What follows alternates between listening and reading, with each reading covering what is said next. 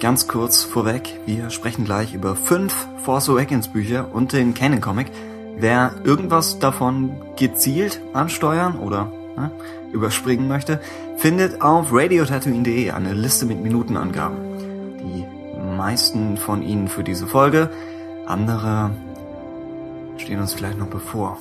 Außerdem auf der Website frei zum Download Bens wunderbare Musik zum Buchclub, darunter natürlich aufgenommen in einer sternenklaren Winternacht das Intro. Take it away.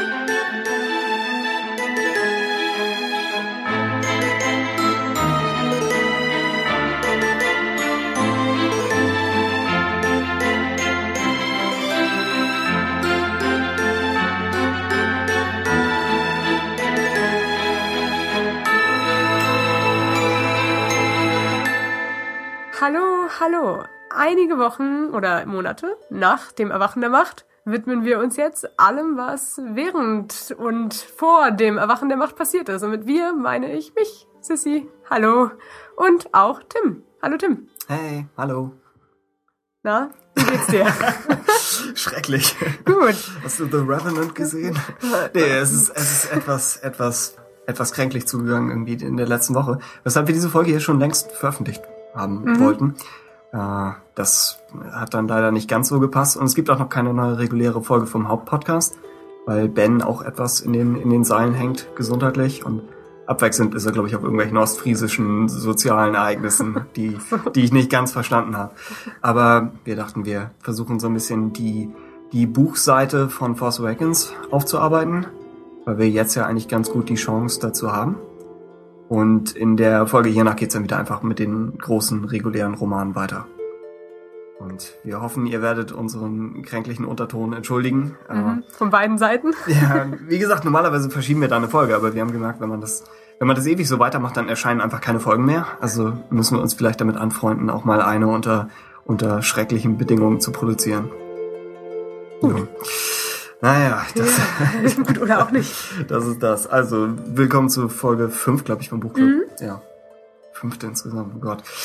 Achso, ich muss natürlich zur Einleitung jeder Folge, egal wie kränklich, muss ich einmal gefragt haben, was es Neues von der Buchfront gibt. Ob ihr hier irgendwas, gibt's irgendwas im Laden, von dem wir wissen sollten? Äh, also wir bieten momentan ein Finde den Wookie äh, Buch an, ein Ah stimmt. Suchbuch. Ähm, verkauft sich nicht so gut, allerdings in der Weihnachtszeit haben wir das Visual Dictionary mehrmals verkauft tatsächlich. Und wir haben momentan tatsächlich, glaube ich, den Filmroman zu Episode 1 und 2 zu 6 im Laden, in dieser silbernen Das, Taschenbuchversion. das Remake, was sie, oder also die Neuauflage, was sie gemacht Bin mir haben. nicht sicher, ist es das? Ja? Sie haben die mal gebracht, wo alle so in Silber sind und so ein einzelnes Symbol. Ah ja, doch, genau, dann sind das die. oder irgendwie außen auf dem Cover. Genau. Die haben Okay. wir stehen. Ich hatte eigentlich zu Episode 3 geraten. Ja. Wer. Wie, den habt ihr nicht? Nee, den haben wir nicht. Ich, ich habe genau den aufgeschrieben, aber wahr okay. Gut. Als jemand äh, für die Inhaberin, die natürlich die Filme bislang noch nicht in voller Gänze gesehen hat, ist, ähm, war das, naja, eins und sechs bietet sich an. Bietet sich an. Und jeder, der das dazwischen haben will, hat dann Pech gehabt. Naja. Ja, okay. Aber die stehen auch noch hier, also die verkaufen sich nicht unbedingt. Damals hattet ihr den Episode 3 Roman. Ich bin hier gekauft, als, als noch Verlass war auf den Laden. als wir noch nicht die Leute in den Flur gedrängt haben.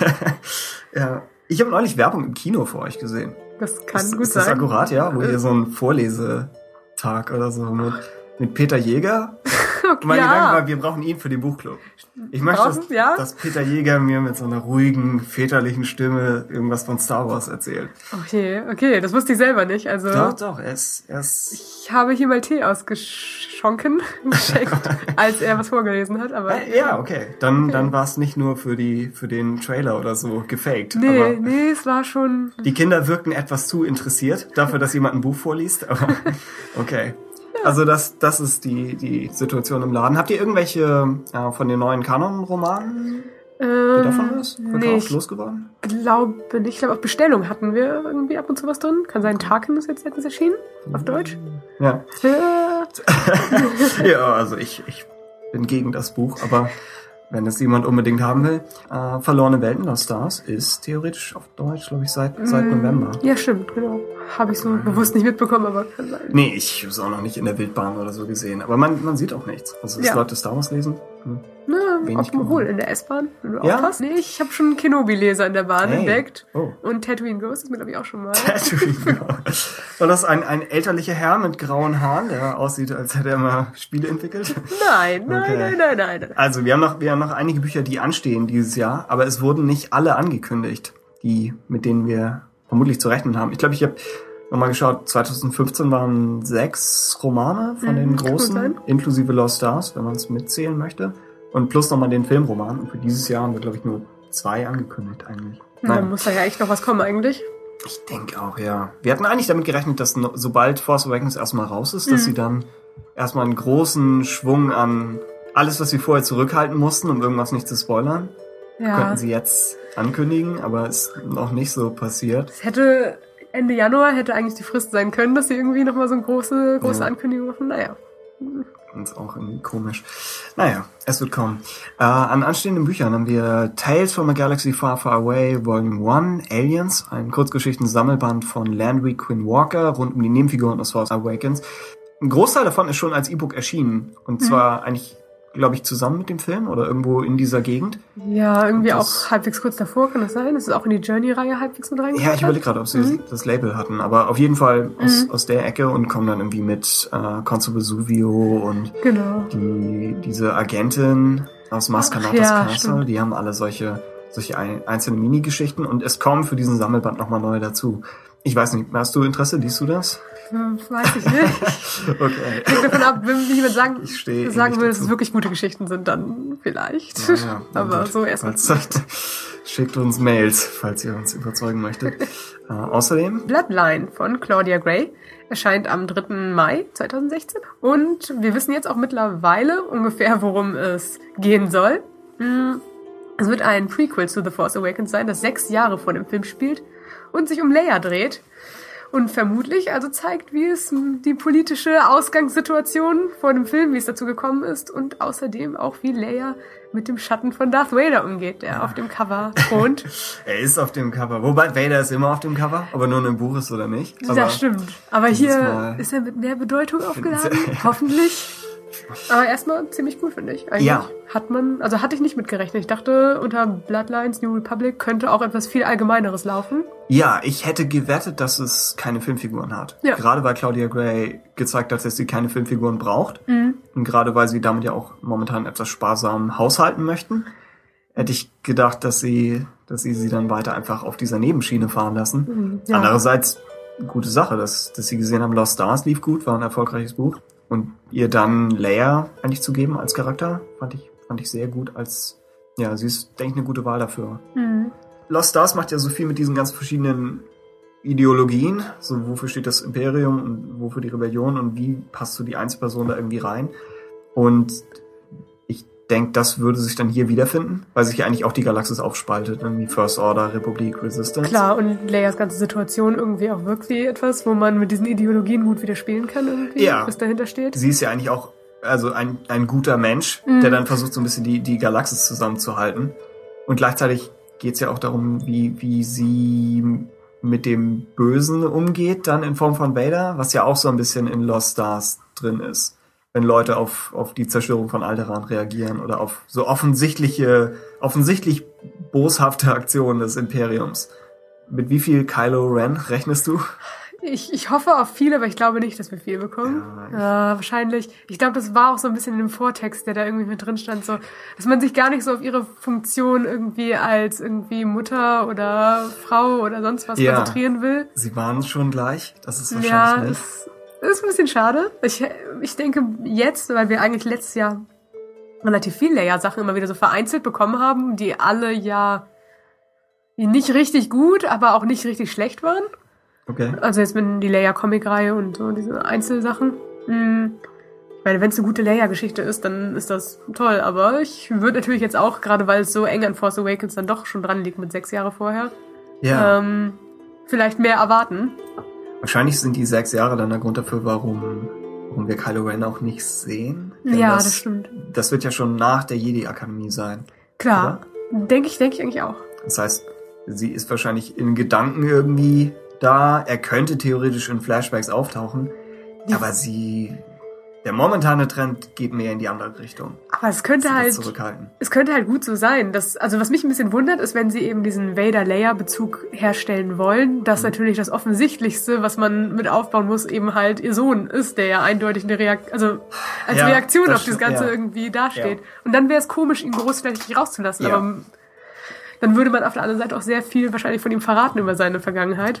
Und dann ist man wieder in dieser Zensurschiene drin. Ja. Du eigentlich, eigentlich ist es ein Leia-Roman und bist im Kopf von der Figur. Aber das, was ihr momentan emotional am wichtigsten ist, das darf kaum diskutiert werden, um nichts für Episode 8 vorwegzunehmen. Mhm. Ja, wäre ärgerlich. Es gibt eine Leseprobe, Ja, stimmt. aber ich habe sie nicht gelesen. Das ist, glaube ich, irgendwie Kapitel 13 und davon habe ich Ja. erstmal Abstand genommen. Ich Aber- habe sie nur überflogen, aber ich habe jetzt auch, glaube ich, keine besonderen Eindrücke gehabt. Das war Okay. aber nicht schlecht, also aber auch nichts irgendwie, wo ich dachte, ah, oh, jetzt haben sie in der Leseprobe schon so was krasses verraten oder so. Ja, würden sie wahrscheinlich auch nicht, aber Mhm. Aber sie wollten, glaube ich, ähm, auch eine neue wichtige Figur irgendwie einführen. Das war auf irgendwas. Seiten der Imperialen oder irgendein Senator. Äh, Senator, dem sie- genau, der irgendwie auch so irgendwelche Anwandlungen da gegenüber irgendwelchen Artefakten hat, irgendwie auch des Oh ja, Imperiums und so. stimmt. Das könnte ist cool. ganz cool sein, ja. Hm? Ganz cool. Äh, außerdem, etwas später im Jahr, Aftermath Live Depth von Chuck Wendick, unserem, Uh. Unserem alten Bekannten, erscheint am 19. Juli 2016. Es gibt nach wie vor keine offiziellen Infos zum Inhalt, wobei ich jetzt die Woche über nicht nochmal geschaut habe, aber ich glaube nicht. Nee. Wir gehen aber stark davon aus, dass es einfach das Team aus Teil 1 ist, Team Aftermath, äh, und diesmal dann involviert sein wird in die Befreiung von Kashyyyk mitsamt Han und Chewie. Und außerdem hieß es doch, glaube ich, das habe ich gestern oder vorgestern noch mitbekommen, Breaking News.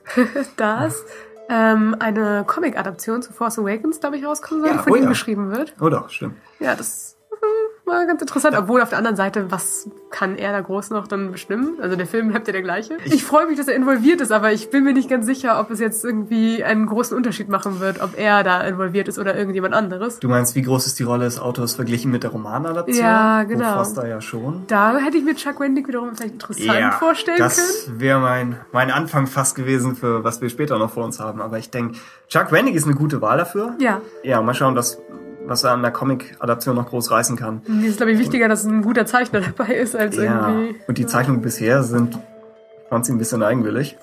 Ja, ja, stimmt. Ach, stimmt, die hatten sie. Ja, sie haben so Von Raider diese Testing. aber auch nicht koloriert. Also es ist noch nicht der finale Look und auch keine fertigen Panels. Einfach nur Ja, die Person selbst. naja, gut. Naja, ne? Das kann ja noch werden. Aber ich habe hier, es gibt diesen, diesen, was ist das, dieser brasilianische Comic, der auch für Kinder, glaube ich, der in Ja. so einem leichten Disney-Stil äh, die Episoden 4 bis 6. Ach so, ja, ich glaube, ich habe vor Augen, was Ist, glaube ich, einzeln schon erschienen Mhm. und erscheint jetzt, keine Ahnung, demnächst als Sammelband. Ja. An dem wäre ich interessiert. Echt? Okay. Es ist, ich weiß, es ist für Kinder. Okay. Aber ich werde es vielleicht nicht in der Bahn lesen, aber ich finde den Stil eigentlich ziemlich cool. Ja, ich, Weil es mal was ga- ganz anderes ist, zumindest für Star Wars. und manchmal finde ich halt diese stilisierten Sachen auch fast Ja. besser, als wenn sie dieses Zwischenmaß Ja. versuchen, weil halt auch echt die anderen nicht so Comic-Adaptionen, die wieder, genau, wenn Ja. du dann wirklich so diese Stills aus dem Film hast, wo der Sch Schauspieler irgendwie eine Grimasse zieht, das sieht einfach echt teilweise Der gruselig Episode aus. 3 Comic hat das Genau. was richtig krass gezeichnetes, aber Manchmal wirklich sehr hübsch und dann wieder richtig grotesk gewesen. ja, vielleicht ein wenig. Naja, ansonsten besänftigenderweise erscheint äh, äh, The Making of Star Wars The Force Awakens von Mark Kottavas am 25. Oktober 2016. Ich glaube, das Artbook sagt irgendwo auf dem Umschlag Spring 2016, Ja, stimmt. was noch recht komisch ist. Weil das Buch war, also das Making of war offiziell nie für, für Spring angekündigt, glaube ich. so. Ich glaube, es war immer schon spät. Ja, vielleicht. Aber- Ja, bei, bei der Mache davon. Es- Ich gehe davon aus, dass es trotzdem nicht so sein wird wie die Artbooks zu 4, 5, 6. Mhm. Einmal ist der Autor ein anderer, Mark Cotter-Vers. Ich weiß nicht viel über ihn. Er hat äh, für die Dark Knight Trilogie hat er das Making of geschrieben Mhm. und das habe ich tatsächlich gelesen, aber es liest sich einfach nur wie ein normales Making of. Also Ach ist okay. Äh, er ist nicht Jonathan Winsler, was wahrscheinlich so den den das Star Wars Wissen angeht und wahrscheinlich wird das Buch auch noch nicht ganz so den kritischen Blick haben, den die alten Making ofs haben, weil einfach nicht 30 Jahre dazwischen liegen. Hm. Also würde ich ein bisschen was anderes erwarten. Aber andererseits, wir kommen noch dazu, das Artbook gibt ziemliche Einblicke eigentlich in den Entstehungsprozess und ist relativ ehrlich, finde ich. Und das lässt eigentlich schon hoffen, dass wenn bereits das Artbook das macht, dass im Making of dann auch einiges kommt. Ansonsten, wir haben es noch nicht erwähnt, die Poe Dameron Comic-Reihe kommt Ach ja, genau, stimmt. anstelle von Äh, Anna Knobi? ja, Ist das Knobi. Hm? Das und mit dem Zeichner. Oder nein, sie kommt anstelle Von von, Kanan? Kanan, genau. Kanan läuft aus, ja, irgendwie nur noch Mhm. zwei Hefte oder so. Dann Poe Dameron vom Zeichner von Shattered Empire. Mhm. Und ich glaube, dem Autor. Sicher? Ja. Nee, halt. Ich, Mhm. war, ich bin wieder bei Anakin Obi-Wan. Genau, das ist, äh, das ist von Mark Cicchetto, genau. Der macht Anakin Obi-Wan. Äh, Phil Noto macht auch die Cover von Before the Awakening. Die, stimmt. Genau. Die ganzen Interior Art Sachen. Ja, ja, genau. Und auch Okay. diese Zwischenseiten. Und auch, glaube ich, Han, Luke, Leia, die drei Bücher, die letztes Jahr Haben die auch Illustrationen von ihm? Genau, wie wir die Cover waren, glaube ich, Ah, von okay. ihm. Ja. Dann, glaube ich, Stimmt, die haben alle von diesen, auch. auch, diesen leichten Stil von Schwarz-Weiß. Ja, ja, und Rot, Also. Graustufen und, ja. Ja, Poe Dameron, die Serie. Wir sprechen am Ende der Folge nochmal insgesamt, glaube ich, über alles, über alles, was noch so aus Force Awakens entstehen mag, das noch nicht ist. Ja. Und wenn wir am Ende der Folge noch, noch Zeit und Stimme haben.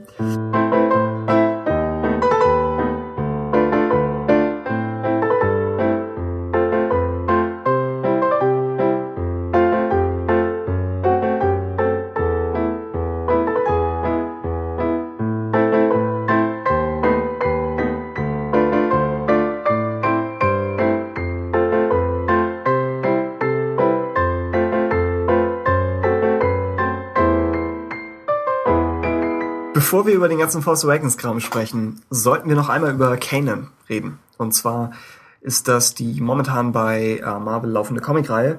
Der erste Teil davon oder der erste Story, Story Arc, The Last Padawan, lief in sechs Teilen vom April bis September 2015. Äh, erschien als Sammelband am 3. November, auf Englisch erstmal, und erscheint als deutscher Sammelband, glaube ich, morgen, wenn ich mich nicht geirrt habe. Okay. Also, das heißt, wenn ihr diese Folge hier hört, vor, vor zwei Monaten, schon antik. Äh, geschrieben ist das Ganze von Greg Wiseman, der ein Executive Producer für die erste Staffel von Rebels war, dann leider gegangen ist. Ähm, hat vorher noch, ich glaube, Gargoyles produziert oder mitentwickelt.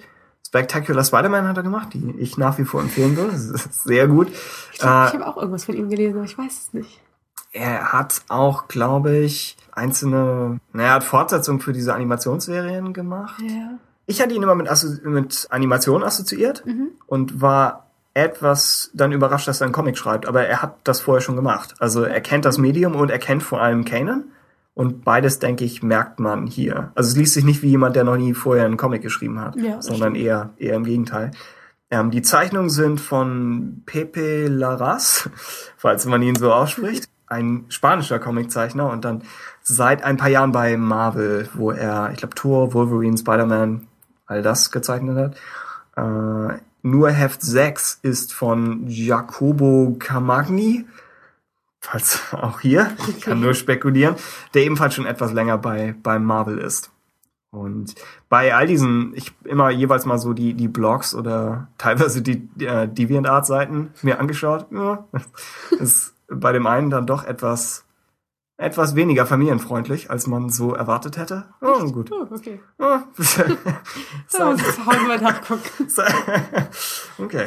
Die Handlung von Kanan beginnt kurz vor der Order 66, als äh, Kanan und seine Meisterin Depa Bilaba gerade den Planeten Keller äh, von den Separatisten befreien.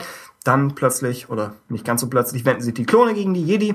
Äh, Kanan läuft weg und taucht unter und muss sich an ein Leben als Flüchtiger und Krimineller gewöhnen, zusammen mit Janus oder Janus Casimir. Janus. Janus, okay. äh, eine Art Han Solo in grün, aber ausnahmsweise im besten Sinne. Also eigentlich eine ziemlich coole Figur. Und Antagonisten sind neben allerlei äh, Unterweltgesocks vor allem die beiden Klonsoldaten Gray und Styles. Das ist Kanan. Mhm. Um zuerst durchs Feedback zu rasen. Ähm, Bendix aus der Hörerschaft hat uns geschrieben, er lobt, wie der Comic zeigt, dass die Klone zwar nicht dem Befehl zum Schießen widerstehen, aber trotzdem noch eigenständig denken konnten. Das fand ich sehr gut umgesetzt. Er sagt außerdem, mich hat nur die Inszenierung und der Epilog etwas gestört. Ich weiß nicht, ob das nötig war, dass sich die Ghost Crew wieder auf Keller befindet, aber eventuell gefällt mir das besser, wenn ich das Gesamtbild und den Ausgang der Mission am Ende von der nächsten Kanan Story kenne. Ich fand, die Darstellung der Klone greift auf jeden Fall schön dieses Good Soldiers Follow Orders auf, mhm. was ja auch in, in Clone Wars dann ist. Momentan, die Order 66 finde ich ist für mich immer noch ein bisschen schwammig. Wobei ich auch ewig den Wikipedia-Artikel nicht mehr gelesen habe, weil es da so ein Mix ist aus mentaler Konditionierung und Dingen, die sie tatsächlich glauben. Mhm. Und äh, da kann der Comic aber nichts für. Und ich denke, der Comic holt da schon emotional recht viel raus. Und generell ist es ja auch einfach, glaube ich, ein angenehmes Setting. Man kann damit viel machen. Also mit Kanan, jetzt ihn nach Order 66 so freilaufen zu lassen. Mhm. Es äh, gibt schwierigere äh, Comic-Geschichten, die momentan in die Welt gesetzt werden, die interessant aufzuziehen als das jetzt. Und das macht das eigentlich auch ziemlich gut. Ja, eigentlich hat Greg Weisman relativ freie Hand so mhm. als der einzige Autor, der momentan in der Ära schreibt. Ja, genau, das kommt noch hinzu. Äh, Mara Jade schreibt uns. Ja, genau. Mara Jade sagt, die Art der Erzählung gefällt mir sehr gut, weil wir hier etwas haben, was Comics sonst nicht haben. Ein Ich-Erzähler. Natürlich Kanan in dem Fall. Dadurch fällt mein äh, Hauptkritikpunkt an Comics weg, da Kanan seinen, seinen Gedanken und Gefühlen in den Erzähltextboxen äh, schildert und wir als Leser dadurch daran teilhaben können. Dicker Pluspunkt im Vergleich zu anderen Comics. Auch sind Kanans Erinnerungen, die im Comic ja eine zentrale Rolle spielen, teils zeichnerisch umgesetzt.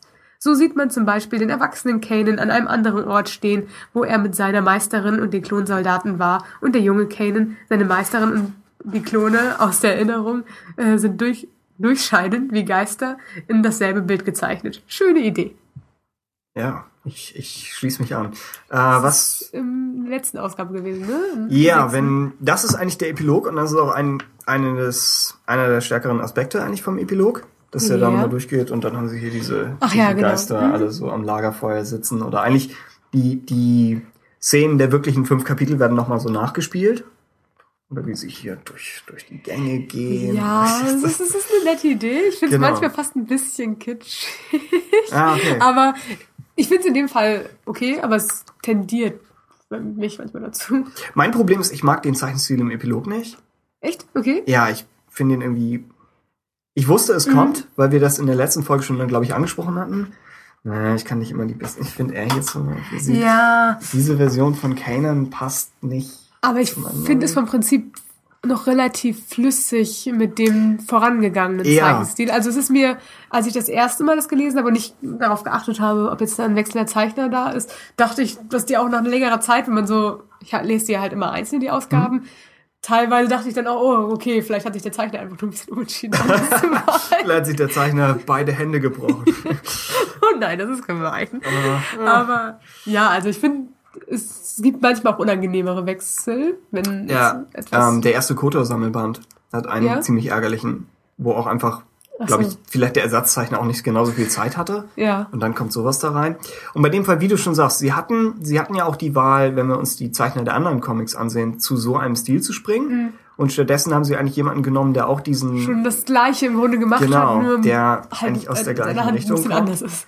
Also es ist schon nicht, nicht ganz blöd, nur weil der Stil von Heft 1 bis 5, weil ich den so hübsch finde, ja, ist, ist das im Vergleich echt etwas schade. Sie haben, sie haben beide so dieses Dynamische, aber ich finde von den, von den Bildkompositionen und von, von einfach den, den Posen der Figuren ist das ziemlich weit oben und so ja. gleich auf mit hier für die Hauptreihe, Haupt-Star Wars-Reihe, da der mhm. zweite Volume. Ja wo sie auch den Zeichner gewechselt haben. Genau. Was du, glaube ich, auch Besseren. angekündigt ja. hattest, dass das Und der ist halt wirklich gut. Ist tatsächlich gut, ja. Der ist, das ist echt top. Und ich denke, die sind ungefähr auf dem gleichen Niveau. Wobei das hier noch ein bisschen, ist, ein bisschen noch fast cartoonesker. Ja, mhm. es erinnert so ein bisschen irgendwie Teen Titans oder ja, so. Ja, stimmt. So die Schiene. Aber es, es hilft dabei, weil es diese ausdrucksstarken Gesichter hat. Mhm. Speziell bei Kanan. Und ich glaube, Nava hat das auch irgendwo im, im Feedback angesprochen, dass du dass du ihn einfach zeigen kannst und du weißt sofort anhand des Gesichtes, wo er gerade so emotional ist. Und das Gesicht bleibt auch durch die ganzen optischen verschiedenen Inkarnationen des Charakters relativ konstant. Und es funktioniert halt auch gut, weil wir natürlich mit Rebels jetzt keine Schauspielervorlage oder sowas irgendwie haben, die wir einhalten Stimmt. müssen, sondern man kann Kanan relativ einfach erkennbar darstellen, weil ja, man nicht irgendwie sich an konkreten Sachen entlanghangeln muss. Genau. Und ich glaube, beim Epilog ist eigentlich doch auch noch trotzdem ganz gut, dass dadurch, dass wir wieder einen Zeitsprung haben, ist es für mich nicht ganz so schlimm, wenn es ein Mhm. Ja. anderer Zeichenstil jetzt irgendwie ist. Das stimmt. Wenn man, wenn man jetzt aussuchen müsste, welches dieser Hefte von einem anderen Zeichner gezeichnet Dann werden ist soll. das schon die beste Wahl. Ja, genau. Wenn, wenn man es wenn man's so will. Aber Das Bild hier, tatsächlich das am Ja. Ende von Heft 5, am Ende der Vergangenheitshandlung, das Ganze so, also das ist eingebettet in, die, in, so eine, in so einen Rahmen und am Ende der Vergangenheitshandlung sieht man nochmal alle drei Versionen der Figur auf ein Bild. Und das ist vielleicht etwas unglücklich, aber was sollte der Zeichner machen? Die Idee selbst ist cheesy, finde ich. Ja, ich finde sie nämlich auch ziemlich cheesy. Es ist sowas, was ich irgendwie in so einem, Samml also Sammlerportfolio als Einzelillustration ganz cool Ja. finde, aber so als Comicseite finde ich es Ja, ein bisschen stimmt. zu viel. Ein bisschen schade, dass man jetzt da auf der Seite daneben den, Eck, also den eigentlichen Kanan sehen muss. Im Sammelband, ne? Ja. Stimmt, weil sie die, die im Sammelband sind immer noch die ganzen Variant-Cover mit drin. Und dann halten sie Ja. mir vor, wie schön Kanan aussehen könnte, wenn es nicht der Rebel-Stil wäre. Wobei ich auch gar nicht mal. Na, Ja. komm schon. Oh doch, du. Ja, ja. Ja, ja. Ich dachte, du meinst es gerade andersrum, aber du hast völlig recht, der Rebel-Stil ist ein bisschen, hm, bisschen komisch. Äh, ja, also die Mimik von Canon hier ist toll. Ich finde die Mini Mimik von äh, Janus Mhm. ist passend. Aliens sind ja auch nicht immer ganz einfach. Ich finde insgesamt die Aliens eigentlich in der Kanan-Reihe ziemlich cool, auch von der Optik her. Sind sie Ja. alle so irgendwie eher exotisch. Ja, sie Ähm. haben ein bisschen was von den, den Pike, Ja, stimmt. Mhm. aber es ist nochmal wieder die Colorana oder die Ja. Colorans. Ich weiß es nicht. Ja, glaube ich. haben, ich glaube dadurch einfach, dass sie, dass sie zumindest zwei Augen und einen Mund haben, kannst du schon viel von den typischen menschlichen Ausdrücken nachbilden. Aber es ist alles so ein bisschen extrem überzogen. So dieses extrem weite Grinsen, Das stimmt. Ah. Aber, hat leicht was Schlangenhaftes.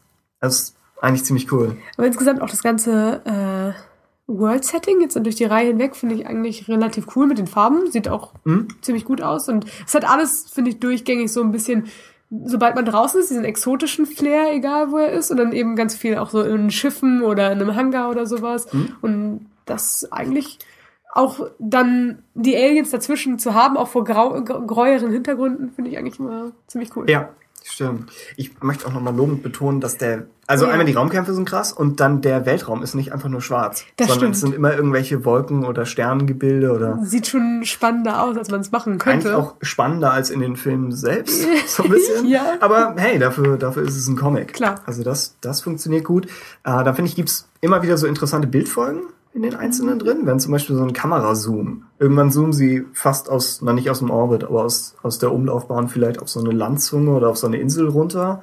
Äh, hin und wieder gibt's so Sequenzen, die so direkt Praktisch so einfach eine Drei-Panel-Folge, die Ja, auch gleich so aufgebaut ist und dann geht es von, von A nach B nach C. Genau, also manchmal, sind- manchmal sind sie zeitlich auf einer Seite sehr nah beieinander, manchmal machen sie halt einen ganz großen Sprung irgendwie, genau. was in Wie- der und nächsten Seite passiert. Es, äh. Mhm. macht ja auch Sinn für Comics und experimentiere da auf jeden Fall ein bisschen so mit den, mit den Stilmitteln, die sie haben. Ich finde auch, dass die Splash-Pages, wenn ich hier so schnell eine finde, aber na nicht, Am Anfang eher sowas zum Beispiel, wobei Ja, das noch cool. eine der, der, die anderen sind vielleicht sogar fast noch krasser. Ich glaube, die erste, oder wenn, wenn, äh, Ja, die sind schon ja, ziemlich hat eindrucksvoll. gerade keinerlei Wert für, für einen Audio-Podcast. Aber was ich eigentlich nur sagen will, ist, in den anderen Comics zum Beispiel Darth Vader hat eine Szene, wo Vader irgendwie einen Y-Wing zerstört.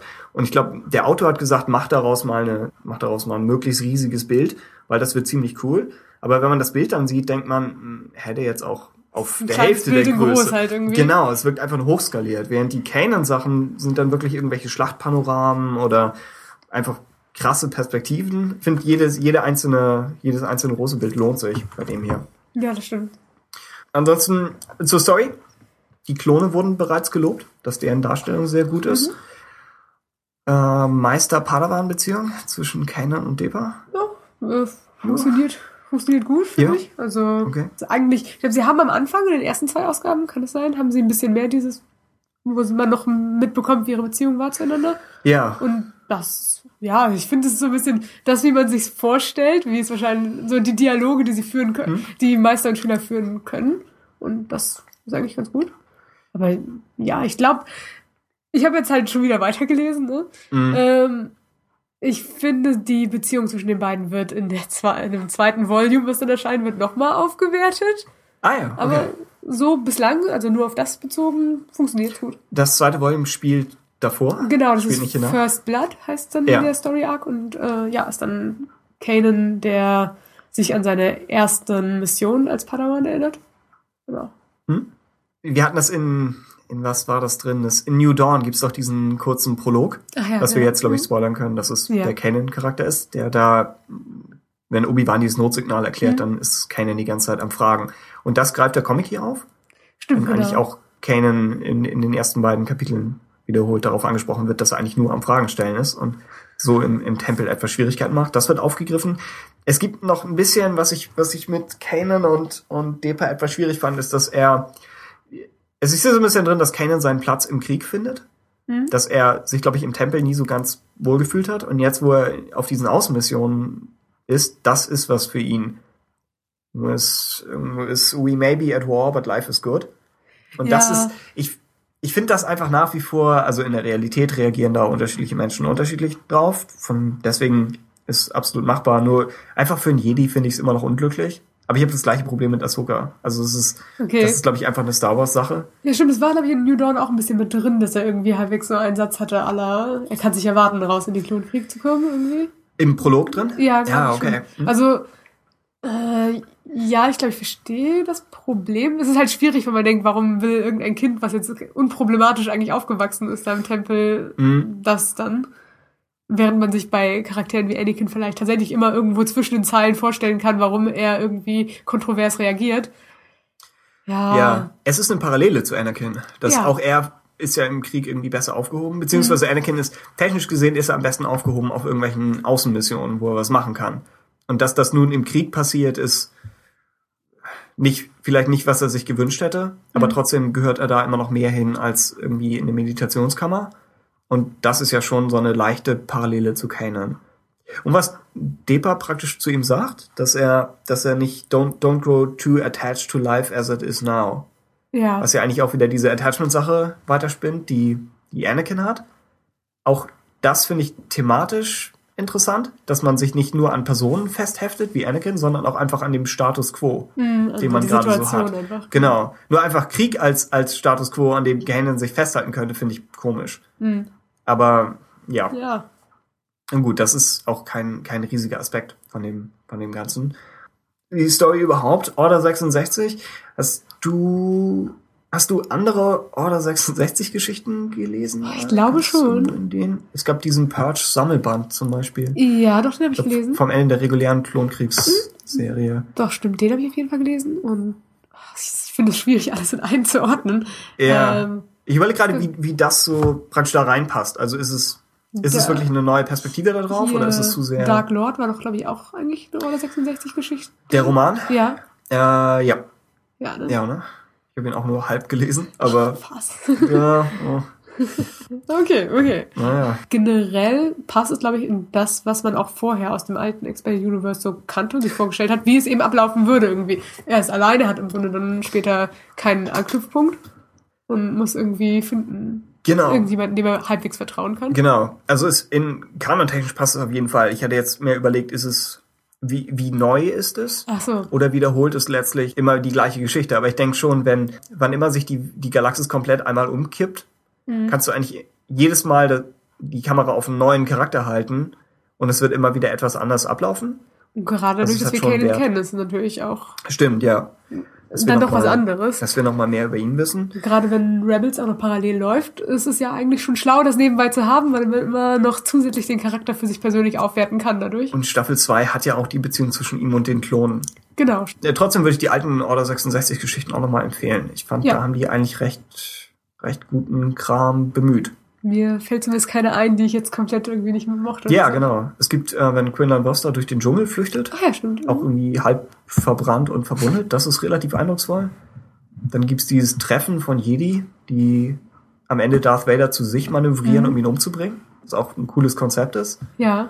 Äh, Und dann gibt's diesen, diesen Purge Zweiteiler, aus dem sie dann auch später Dark Times gemacht haben.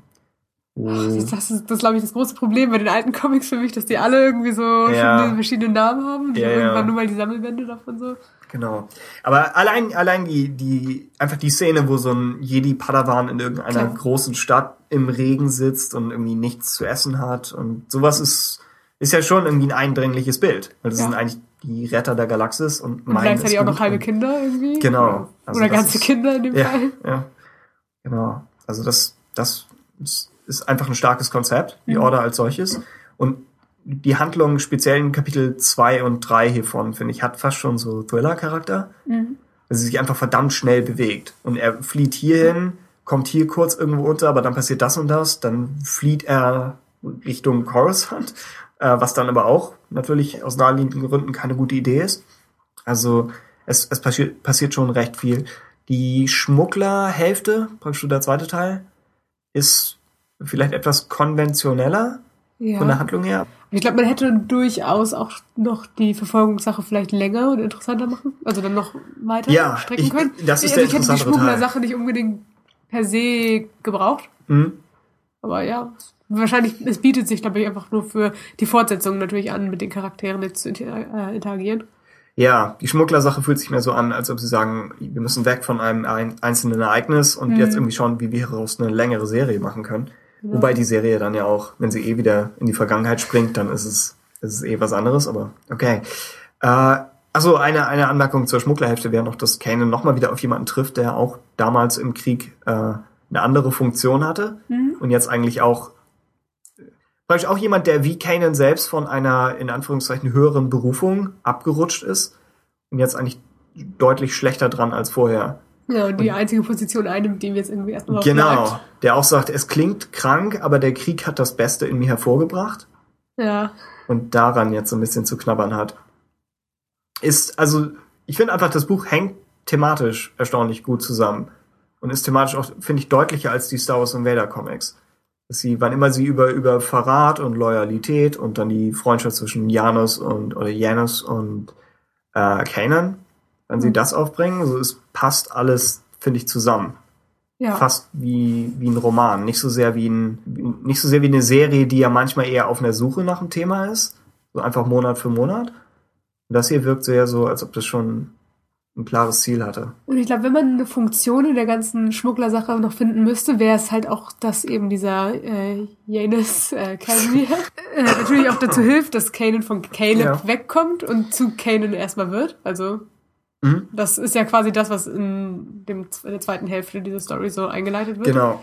Ich glaube, irgendjemand meinte auch, dass äh, Janus Casimir fast wie so ein Anagramm zu... Äh, Ja, ich habe geprüft, aber es. es ist nicht Nee, ganz, ne? Es ist, aber- glaube ich, ein R ja. zu wenig. Kann das sein? Genau, genau. Ein Charakter spricht es sogar an. Ja? Ob es, er nennt ihn irgendwie Ach ja. Jarus oder sollte ich sagen Janus oder Janus? Ah ja. Also es, es wird angesprochen, dass, dass Canon davon inspiriert ist. Und ich finde auch, das ist, das ist ein Teil der, wenn der Comic zu New Dawn überleiten soll. Ja. Das funktioniert recht gut. Weil er in New Dawn ja mehr dieser Han Solo-Charakter ist. Und der, der Comic gibt ihm dafür ein konkretes Vorbild. Das stimmt. Also es ist nicht unrealistisch, sich vorzustellen, warum er jetzt in Genau. New Dawn so ist. Genau, wie jemand von dem Jedi dahin, dahin geht. Wie fandest du den Übergang, wenn du, wenn du dir Kanans Story Arc eigentlich ansiehst von vielleicht noch nicht dem anderen Teil, den du schon kennst, aber von jetzt diesem Comic Mhm. zu New Dawn und dann zu Rebels.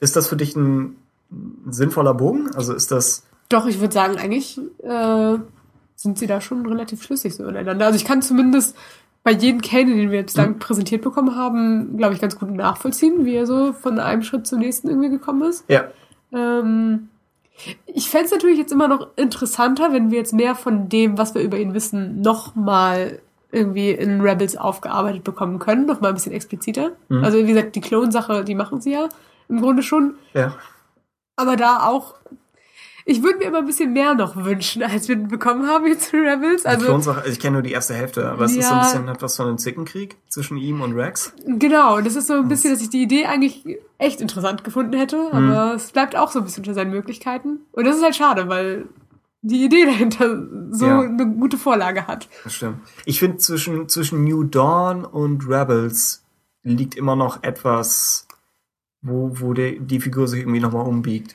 Ja, er ist in Rebels irgendwie noch mal ein bisschen mehr Rogue, als er irgendwie in, äh, nee, in Rebels, in äh, New, New Dawn. Dawn, genau. genau. Und in Rebels ist er schon, also Rebels findet man es nicht so komisch, dass er mal ein Jedi war.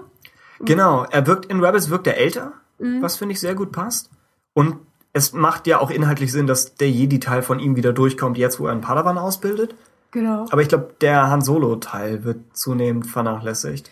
Ja, er hat echt in Rebels mehr so diesen großen Bruder, Ja. Vater-Typ irgendwie mehr und schon, schon weit weg von dem, was er noch sein könnte. Also noch diese zusätzliche Facette wird eher unterschlagen. Dafür, dass sie ihn vermarktet haben eigentlich als den Cowboy-Jedi, Ja. davon sind sie, glaube ich, ziemlich weg. Ach so, ja, der, der Epilog, den, den Bendix angesprochen hatte, ich finde auch, man kann ihn inhaltlich noch nicht gut beurteilen. Ich finde den Cliffhanger sinnlos. Ja. Äh, Vielleicht weil es ein Comic nicht ist und, spannend, ne? ja, und er irgendwie einen braucht. Ähm, und so die ganzen Plotmechaniken selbst, wer hat jetzt wen verraten, das finde ich alles ein bisschen Ja. schleppend und ermüdend. Aber überhaupt, dass Kanan nochmal, eigentlich was Merva anspricht, dass er nochmal so durch die, die Slums seiner Kindheit geht und diese ganzen Geister sieht, das finde ich ist eigentlich eine hübsche Idee. Äh, zum Fazit. Äh, Tutti, auch aus der Hörerschaft, sagt, der erste Sammelband hat mir sehr gut gefallen. Wie Kanan von einem Padawan zur Han Solo ähnlichen Figur in New Dawn geworden ist, ist mir jetzt ein bisschen klarer vor Augen. Okay, das beantwortet schon mal die Frage von eben. Äh, und ich freue mich auf die Fortsetzung, obwohl mir der sechste Teil des Comics von den Zeichnungen nicht mehr ganz so gefallen hat. Gut. Das passiert im Zweifelsfall nicht nochmal. Der nächste Story Arc ist der wieder von Ich bin der Meinung, ja. Also, dem, der, Laras? mhm. Okay, cool. Genau. Mara Jade sagt auch als Fazit, zum ersten Mal war ich von einem Star Wars Comic nicht enttäuscht. Also definitiv eine Leseempfehlung von mir. Okay. Und äh, auch Bendix sagt, einer meiner Lieblingscomics, der letzte Padawan, kriegt mindestens vier von fünf Punkten von mir. Ja, ich finde es auch schade, dass es abgesetzt wird, so als Reihe. Hm? Ähm, tendenziell äh, die durchgängig aufeinander am besten aufbauende und schlüssigste Reihe, die momentan gelaufen ist. Okay. Also ich kenne wie gesagt nur die ersten sechs, Mhm. aber ich würde mich anschließen, dass das hier das beste Buch so rein vom Wenn Zusammenhang anderen einfach. Ja, genau. Die anderen Sammelbände fühlen sich sehr speziell. Vader Volume 2 ist ein, liest sich wie ein Ausschnitt aus einer 40-teiligen Romanreihe, als ob man wahllos irgendwo reingeht und was rausnimmt. Und das hier ist sehr, könnte auch ein Film sein. Genau, ich denke nämlich auch, Kanan funktioniert auch gerade, glaube ich, als Sammelband einfach echt Ja. ziemlich gut. Und ich glaube, ich würde mir die auch nochmal tendenziell zulegen.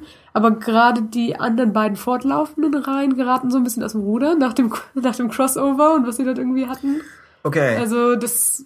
Na, Ich bin noch nicht mal beim Crossover und ich finde jetzt schon. Star Wars Volume 2, wir sprechen ja noch drüber, aber Star Wars Volume 2 fand ich tatsächlich besser als den ersten. ja, stimme ich auch zu. Während Vader, du hattest leicht angedroht, dass es wohl nicht so das Wahre ist, beziehungsweise jetzt, jetzt verstehe ich eigentlich, warum du kritischer warst als ich bei, beim Ja. ersten Band. Man muss Vader erstmal auf sich wirken lassen und noch mit mehr Ich, Sachen. ich nehme das nicht zurück, dass ich den ersten Band mochte, aber, aber ich denke schon, wenn man, beim ersten Band bin ich davon ausgegangen, dass alles mit Afra und so, dass das noch auf, auf mehr hinbaut. was hinausläuft. als- Ja, dass es irgendeinen Plan gibt. Und der, der zweite Sammelband ist ein bisschen, so, Ja, naja. also ich würde auch sagen, die Star Wars-Reihe schlägt sich noch besser, aber Hm? na, teilweise habe ich das Gefühl, wenn sie irgendwie einen kleineren Rahmen haben, Hm? funktioniert es irgendwie besser. Also mit Kanan funktioniert es besser, Lando war auch so gut in einem Stück, ist glaube ich Ja. auch kein zu großer Storyrahmen einfach Ja. gewesen.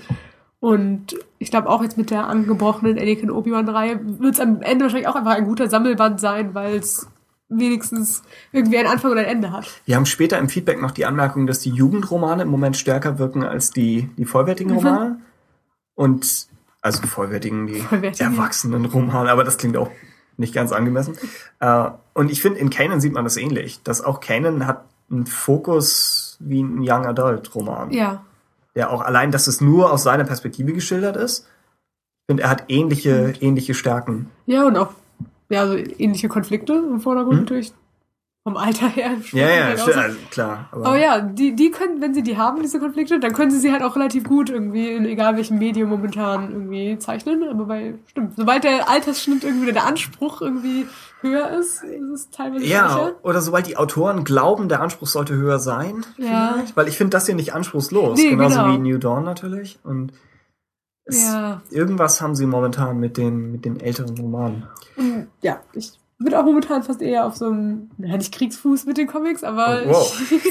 aber ja. mein, mein anfänglicher Enthusiasmus äh, oh, verfliegt ja. teilweise ein bisschen. Und selbst hier Anakin Obi-Wan, die Reihe?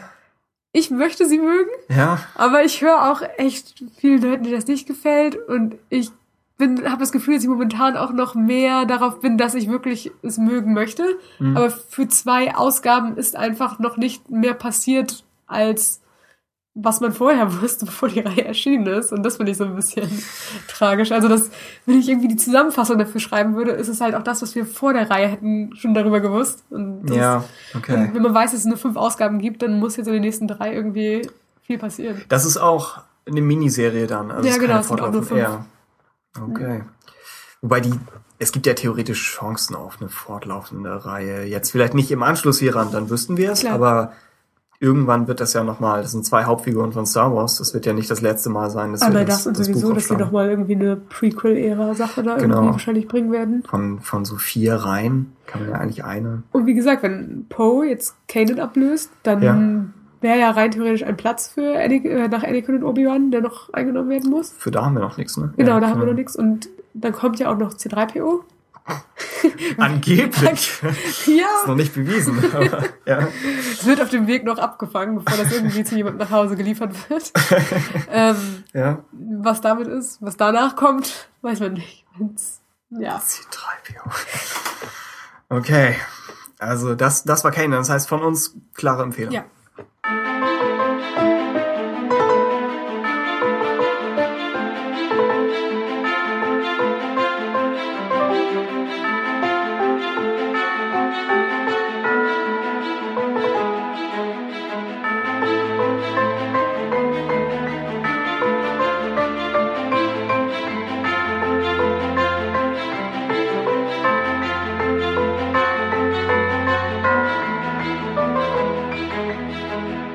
Als nächstes widmen wir uns dem äh, Artbook zu The Force Awakens. Also wir gehen ein Stück nach vorne und gehen jetzt auf, aus der Order 66 weg. Diese Folge hat, glaube ich, das höchste Budget ja. von jeder bisherigen. Ja, stimmt. Wobei ich das Artbook, ich habe es geschenkt bekommen. Also Ach, ich darf mich nicht beklagen. Ja, ja, ich darf mich absolut nicht. Also es ist verdammt cool.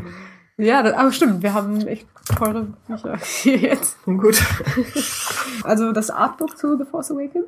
Äh, Art of the Force Awakens, äh, geschrieben von Phil Sostak. Wie würdest du es aussprechen? Würde es auch höflich dir überlassen. Ich äh, habe schon bei den Spaniern versagt. Okay. Und hat ein Vorwort von äh, Rick Carter.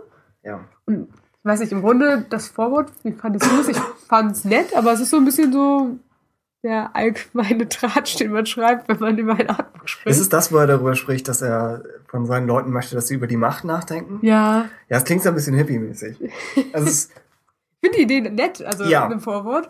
Aber genau. es ist jetzt auch, wenn man, wenn man viele Sachen um Star Wars und um wie Star Wars gemacht wird, irgendwie gelesen hat, dann fand ich jetzt nicht, dass das irgendwie richtig neu oder interessant es, neu war. Er ist jetzt keine revolutionäre Herangehensweise. Nee. Ja, es ist mehr, ich dachte, wenn wenn man Star Wars fortsetzen möchte, was ja schon schwierig ist, wenn man nicht George Lucas ist, Klar. oder was selbst dann schwierig ist, wenn man George Lucas ist. Aber dann zu sagen, wir, wir versuchen nicht die Oberfläche von Star Wars zu replizieren, sondern, oder wir versuchen nicht zuerst das, sondern wir versuchen erst Star Wars im Kern zu verstehen und dann von innen nach außen nochmal wieder neu aufzubauen. Das, das fand ich ist eigentlich eine, eine clevere Idee und schon die richtige Herangehensweise. Es klingt nur noch ein bisschen metaphysischem ja. Mambo Jumbo. Aber ja, es klingt halt wie, wie der Kern, den man sich vorstellt, den doch der ein Kunstlehrer sagt, von wegen, denkt erst mal ja. über den Kern, der sagt, Malt was wollt ihr denn mal? Um die Figur ja. herum. Benutzt die Weißflächen und stellt den Fokus irgendwie in den Vordergrund. Benutzt die Weißflächen. ja. ähm, aber ja, äh, was interessant an dem Artbook ist, und wahrscheinlich mhm. der größte äh, Pluspunkt erstmal vorweg, von den schönen Bildern abgesehen, äh, ist, dass es so chronologisch aufgebaut ist. Also, dass wir wirklich mit dem Produktionsstart und den am weitesten entfernten Bildern von dem, was wir im Endeffekt als Endprodukt haben, mhm. anfangen. Und uns halt zu dem weiter vorarbeiten, was am Ende schon sehr nah an dem dran ist, beziehungsweise auch schon teilweise eins zu eins das ist, was wir im Film zu sehen bekommen. Und das ist ziemlich cool. Und das hatten wir im Hauptpodcast schon, glaube ich, ein bisschen mit drin gehabt, ne? dass das der Aufbau davon ist. Und dass das natürlich auch mit sich führen kann, dass ein paar Ideen, die ziemlich cool sind, Ja. auf dem Weg verloren gegangen sind. Und dass man das leider jetzt nun auch, wenn man durch das Buch durchblättert, sieht. Aber ja, so, wenn man nicht den Anspruch stellt, dass jede Idee davon im Film sein muss, ist es natürlich cool, das so für sich vor sich liegen zu haben und nachzuvollziehen. Genau. Ja, es gab schon, schon Kritiken aus dem Fandom, dass die, praktisch die erste Hälfte des Buches ist interessanter als die zweite. Mhm. Die zweite Hälfte hat den Vorteil, dass sie mehr, mehr mit dem tatsächlichen Film zu tun hat. Stimmt. Während die erste Hälfte sind ganz viele was hätte sein können Sachen.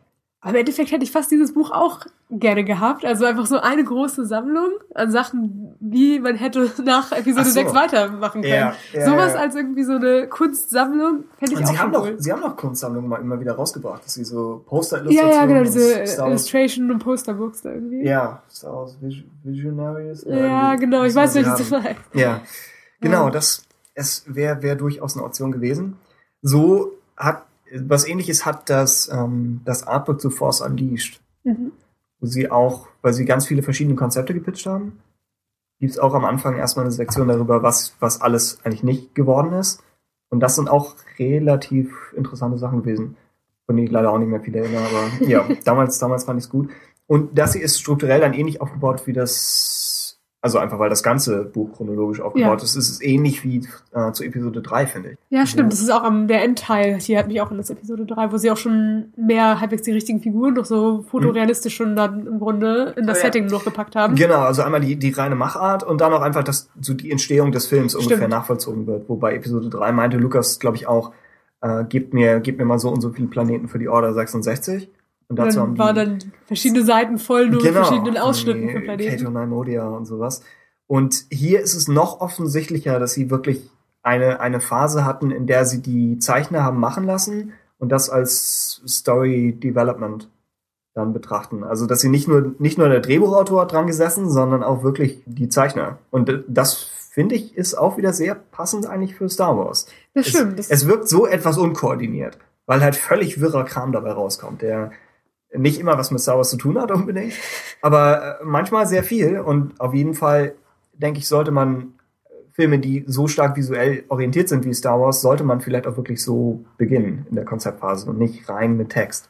das stimmt. Es gibt teilweise schon so sehr vollständige Bilder, ganz am Anfang irgendwie, wo es mich immer, also wo es mich am Anfang ein bisschen überrascht hat, weil es eigentlich ein sehr vollständiges, komplexes Bild ich mit einer konkreten Idee, die auch verwendet wird, irgendwie meistens verbinde. Und deswegen ähm, hätte ich mir manchmal vielleicht lieber ein paar mehr Rohskizzen irgendwie so gewünscht, anstatt irgendwie so ganze Seiten voll mit einem Bild, was am Ende gar nichts mit dem Endprodukt zu tun hat.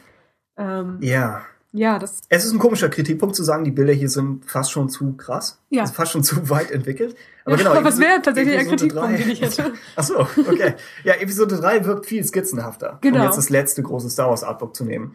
Und das hier ist auch, äh, einmal ist, glaube ich, hat die Technik nochmal einen Schritt vorwärts gemacht. Also hier ist sehr viel 3D-Elemente Genau. drin und so fotorealistische Montage schon halbwegs, wo sie irgendwie hier Lukes Gesicht auf irgendwie etwas draufgepackt haben. Hm, Ich, ich vermute, sie hatten zum Beispiel vom Falken oder von verschiedenen TIE Fightern oder Sternzerstörern, ich vermute, sie hatten einfach 3D-Modelle schon Mhm. zur Hand und haben dann die da reingeworfen, haben eine Landschaft drumherum oder haben hier Fotoelemente von da genommen. Also es, Ja. es macht schon Sinn, dass man im, im Jahr 2015 oder, naja, konzipiert haben sie es vorher, dass man da auch wirklich die Techniken aus dem Jahr verwendet. Ich finde reine Skizzen auch persönlich etwas angenehmer. Ja, das ist, glaube ich, es ist echt eine persönliche Sache irgendwie, aber so zum Angucken mag ich es halt auch lieber, wenn es irgendwie diese, es hat diese malerische Optik dann, hat Mhm. irgendwie Skizzen, man hat manchmal in Episode 3 und 2 Artbooks auch einfach irgendwie nur eine Doppelseite voll mit verschiedenen Entwürfen, wie Padme in ihrem Kleid aussehen könnte, Ja. irgendwie. Und das finde ich ganz cool anzusehen. Und hier ist es halt fast schon so ein bisschen wie ein sehr grobes Computerspiel manchmal irgendwie, wo Ja, man schon so sehr ja. viele 3D-Elemente eingebunden hat und es ist natürlich interessant, wenn man sich den Production-Prozess angucken möchte, aber Ich meine, eigentlich sagt es aus, was das alles für Tiere sind. klar. Also wie schnell die sowas raushauen können. Oh ja, und das ist ja auch gerade in der Concept-Art-Richtung das, was vonnöten Ja, ist. genau. Und du hast die ganze Zeit in den Infotexten schreiben sie ja dann ja auch darüber, dass sie, äh, wie sehr sie unter Zeitdruck waren Mhm. und dass bis dahin mussten so und so viele Entwürfe raus und sie hatten hier immer noch nicht Maskanatas Design bis ganz zum Ende. Und wenn du nur die Texte liest, denkst du, wow, das war echt alles Hals über Kopf unter, unter Todesangst in Übernachtaktionen schnell irgendwie hingekritzelt und dann rechts daneben sieht man diese hochaufwendigen 3D-Renderings. Ja, ja. Also ist schon. Genau, auf der anderen Seite ist halt das, was sich heute machen lässt, weil man dann äh, Genau. schnell Elemente, die man vielleicht sogar halbwegs schon hat, zusammenstecken kann und dann nur noch einmal irgendwie rüberfährt und dann hat man sich da irgendwie eine Hintergrundlandschaft zusammengebastelt. Genau, wenn man, wenn man halt echt so krass ist wie diese Klar. Leute. Also ich glaube, irgendwo am Anfang wird erwähnt, dass es wahrscheinlich das beste Team von Konzeptleuten ist, das sich momentan so versammeln lässt. Ich würde mich nicht wundern. Nee, ich gehe stark davon aus, denn anders ist dieses Buch nicht zu erklären. Alles andere wäre äh, entmutigend für jeden anderen, der gerne sowas machen wollen würde. Und dass die Praktikanten gewesen wären. Nee, also das ist illustrativ völlig irre. Wie du schon sagst, es, es hätte auch rein, selbst wenn jetzt jemand äh, mit Episode 7 als Film überhaupt nicht zufrieden ist, kann es sein, dass er das hier umso besser findet. Oh ja, Einfach wegen der ersten Hälfte. Genau. Weil das all die Dinge sind, die, die hätten, hätten sein können. Und sowieso Artbooks, finde ich, lassen sich auch eigentlich in der Regel fast immer unabhängig von dem Film irgendwie genießen. Also Ja.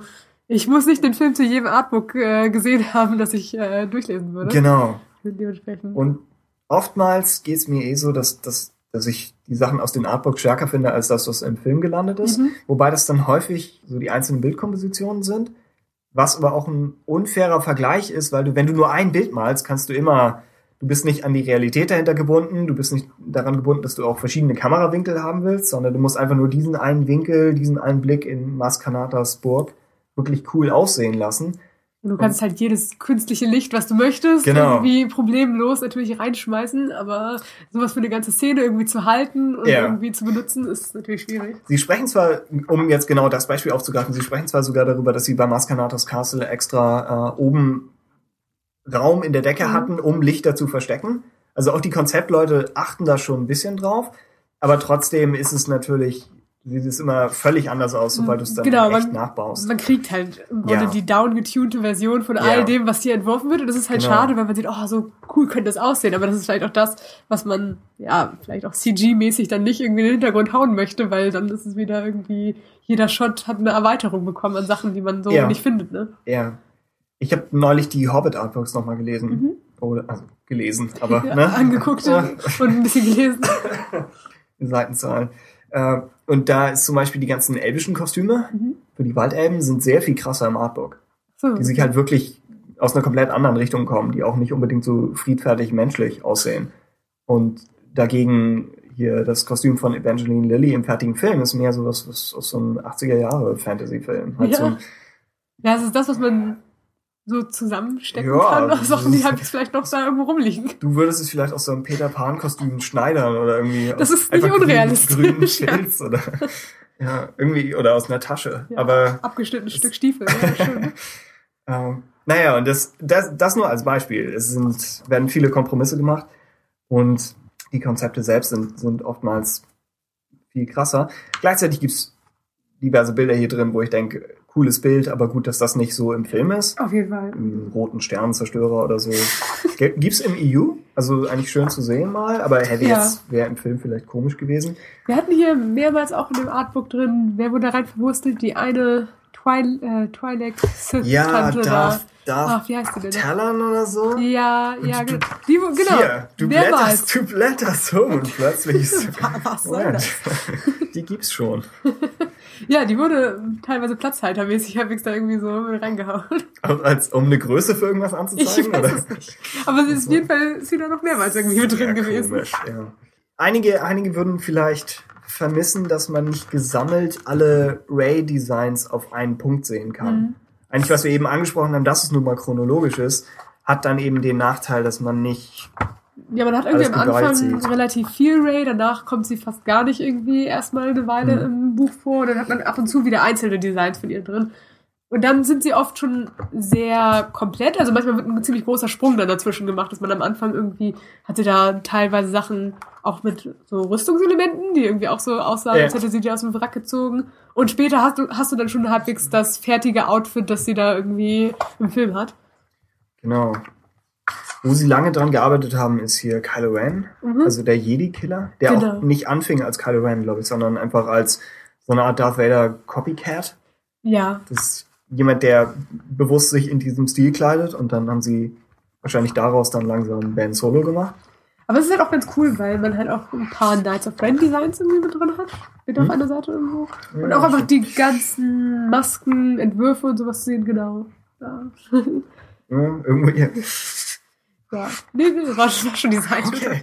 Ach so, die, ja, Genau. stimmt. Der hätte ich, der Also ich war so auf dieses Bild fokussiert, wo, wo er mit Das diesen, auch mit diesen. Steinen im Hintergrund das ist einfach ein geiles Bild. Den Stab fand ich auch ziemlich cool, Ja, einfach ja. wegen der Verbindung. Zu Ray? Ja. Ja, stimmt.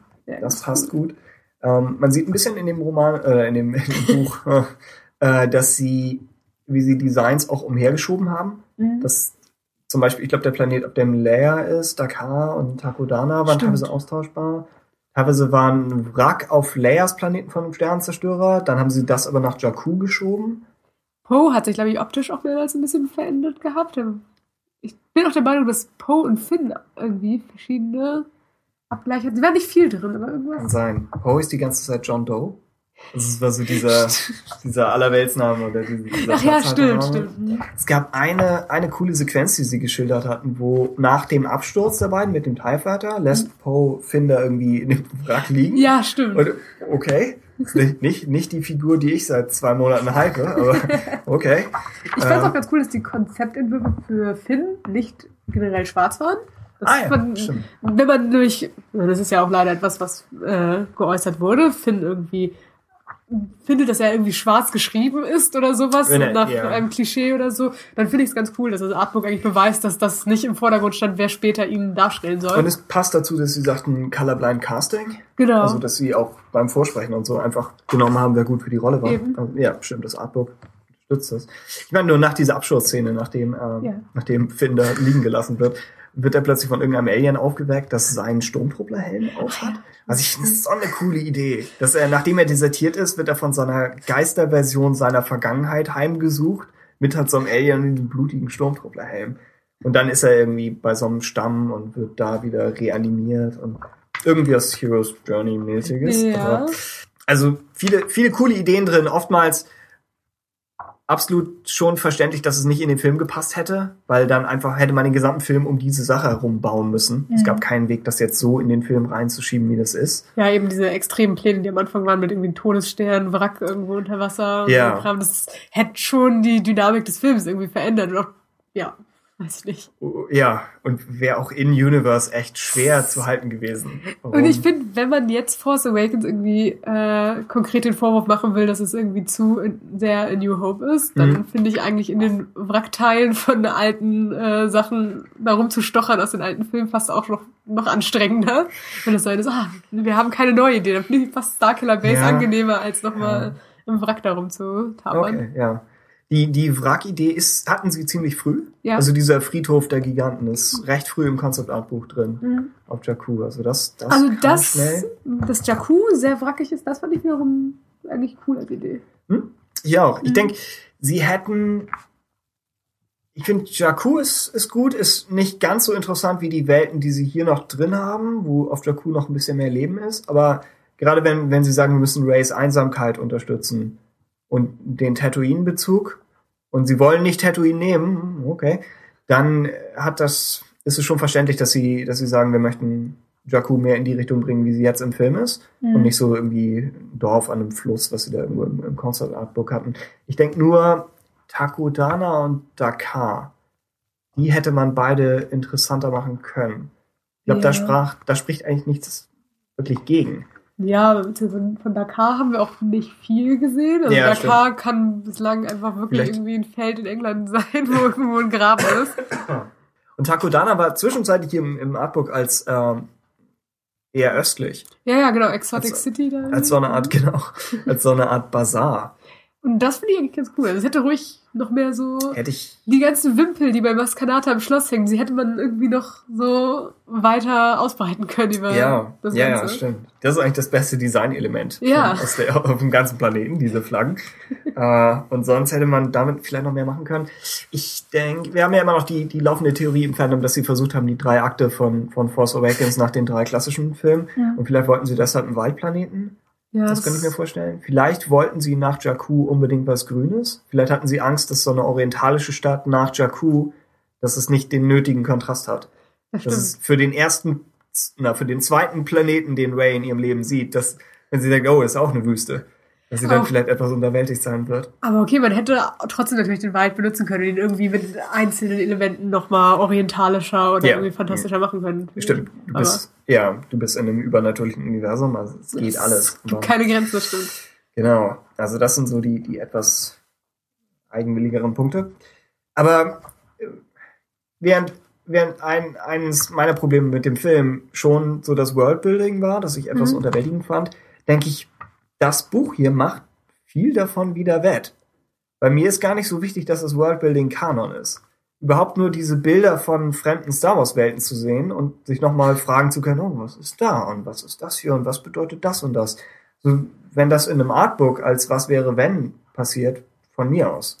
Also das Okay. ist schon, finde ich, es, es ergänzt etwas und liefert dann was, das der Film idealerweise auch geliefert hätte, aber wenn es nun eben in dieser Buchform kommt, okay. Ja, das stimmt. Sobald es irgendwie sein eigenes Medium so verlässt, also Mhm. jetzt, keine Ahnung, Takodana im Film zu sehen, aber dann die Ideen dafür zu haben, das lässt für mich auch besser irgendwie einen Kompromiss damit finden, dass Takodana jetzt existiert und jetzt Ja. das ist, was es ist. Und Genau, Das stimmt. genau. Und es, es kann ja auch noch sein, wir haben ja bei Star Wars, ich meine, bis heute werden alte Kindheitszeichnungen von Ralph McQuarrie, die er mal irgendwo auf so einen Holztisch an die Unterseite gekritzelt hat, das ist jetzt ein, ein fünfteiliger Story Arc in Rebels. Also können wir davon ausgehen, dass vielleicht auch aus diesem Buch hier noch irgendwas aufgegriffen wird. Das wäre sowieso die Frage, dass man ja einige Sachen gesehen hat, wo das. Du hast die richtige Seite Anakin. Skywalker. ja. Nee, aber dass es tatsächlich einige Sachen gibt, oder Designs, die vielleicht auf mehr hindeuten könnten. Aber auf der Genau. anderen Seite ist natürlich die Sache, warum würden sie es jetzt raushauen, wenn man jetzt zwei Jahre Zeit hat, sich zu überlegen, dass das irgendwie Da- Das wäre die, das wäre die nächste Frage, genau. Haben, glaubst du, sie haben Sachen rausgeschnitten, weil das noch kommt? Kann, kann gut sein, aber eigentlich glaube ich schon fast, dass die Sachen, die jetzt mit drin sind, uns nicht auf etwas schließen lassen können. Ja, ja, ja, genau. Sondern dass sie es wirklich eher reingebracht haben, wie, das wäre eine nette Idee gewesen, aber das machen wir nicht. Ja, Dann vielleicht, vielleicht eine zahmere Variante davon. Das ist gut. auch für den Jedi-Killer. Ja. Das wäre ein anderer Film gewesen. oh, Also ja. manchmal finde ich den Jedi-Killer echt so, äh, Du, du als großer Kylo Ren-Fan, aber so dunkel dargestellt, dass ich echt denke, das wäre schon. damit hättest du ein Problem. Den eigenen Vater töten gerne, aber wenn er danach nur geplagt aussieht. Aber dieses Lederkostüm. ja. R2 und C3PO unterm Sternenhimmel. Das ist. Meine Mutter hat das Artbook durchgeblättert Und fand auch das. zeigte auf das Bild und sagte, wünsche ich mir zum Geburtstag. Und blättert dann weiter. Und ich wurde nicht weiter gefragt, wie ich das bewerkstelligen sollte. Ob du, ob du die Droiden beschaffen sollst und die irgendwo platzieren sollst, ein Foto davon machen. Das stimmt, genau. Nachdem der Satz wünsche ich mir zum Geburtstag, danach ist, danach gibt es keine weiteren Sätze mehr. Das wird nicht, nicht diskutiert. Deswegen hatte ich so gesehen noch Glück, dass ich nicht wirklich diese Druiden beschaffen muss. Besser, als hätte sie auf den Jedi-Killer gedeutet, weil wünsche ich mir zum Geburtstag. Sie mag Kylo Ren nicht. Sie hat neulich noch mal wieder über ihn gewettert. Und Das ist ein Unding. Also, so ein Waschlappen. er braucht doch gar keine Maske. Warum hat er die denn auf? Ich meinte, ja, ja, das, das ist die Idee dahinter. Weil sie hat nur den Kopf geschüttelt und meinte, Darth Vader. Das war wenigstens noch ein Kerl. Das gibt's ja nicht bei ihm. Diese Föhnfrisur. Vader. Man müsste noch mal ein Remake von Episode 6, wo Vader die, die Maske ab... Und es ist auch dieses bleiche Gesicht, aber Kylo Rens Haare. Tja. Also irgendwie muss ich dieses wunderbare Bild mit R2 und C3PO, irgendwie muss ich das vielleicht Welche scannen. Seite und- ist es, falls man das Äh, nachvollziehen will? 63. 63, ja. Ähm, Ja, das, aber das ist halt das, was ich auch meine. Das ist irgendwie so schön roh in seiner Machart Hm? und nicht so, nicht dieses Aufpolierte. stimmt. Dann du leichte Outlines. Ja. Ja, was bedeutet, wenn ich das Ganze auf äh, Plakatformat hochziehen muss, werde ich da eventuell drüber malen müssen oder so. Ich Oh, weiß ja. noch nicht, wie das laufen soll. Aber genau, das ist, das ist wirklich, hat, hat was, was Skizzenhaftes. Mhm. Und wirkt auch mehr nach einem Bild, worauf einfach der Zeichner Bock hatte. Es ist Auf ja jeden nicht, Fall, klar. Es hat keine neuen Es hat, nicht, Elemente. hat nichts über die Story, würde es aussagen. C3PO hat nicht mal einen roten Arm. Das wird das Bild auch etwas kaputt Aber so machen. haben wir ihn erkannt. Also. ja, immerhin das, genau. Oh Gott. Äh, ja, das ist, das ist das Artbook. Ja. Wir könnten, gerade weil es so viel Making-of-Aspekte hat, sollten wir vielleicht einfach, wenn wir die unvermeidliche Making-of-Folge machen mit dem Hauptpodcast, vielleicht sollten wir das Buch einfach nochmal wieder in den Ring werfen. Weil ich mir vorstellen könnte, zusammen mit, mit dem vollwertigen Making-of-Buch ergibt sich daraus vielleicht eine relativ vollständige Idee vom Entwicklungsprozess. Das stimmt, wenn man tatsächlich mehr Text vielleicht auch einfach dazu hat, was Genau. im Zweifelsfall auf diesem Bild hätte passieren, sagen, sagen Einige, können. einige Bilder werden sich garantiert wiederholen. Mhm. Also ein bisschen was sehen wir bestimmt nochmal im, im Making-of-Buch wieder. Aber ja, schick, schick. Äh, wir geben wir geben keine wirklichen Sternewertungen für, für solche Mhm. Bücher, weil wir keinen Vergleich haben. Aber ich, ich würde theoretisch fünf geben. Also, ja, ich, das ist- Eigen- ich habe nichts dran auszusetzen. ich eigentlich auch. gut. Also, Aber ich würde die meisten Artbooks, also auch Ja. die Hobbit, ich, die alle empfehlen die Bücher. Die So. sind, sind wirklich gut beim gemacht. Artbook kann man selten was falsch machen, Genau. glaube ich.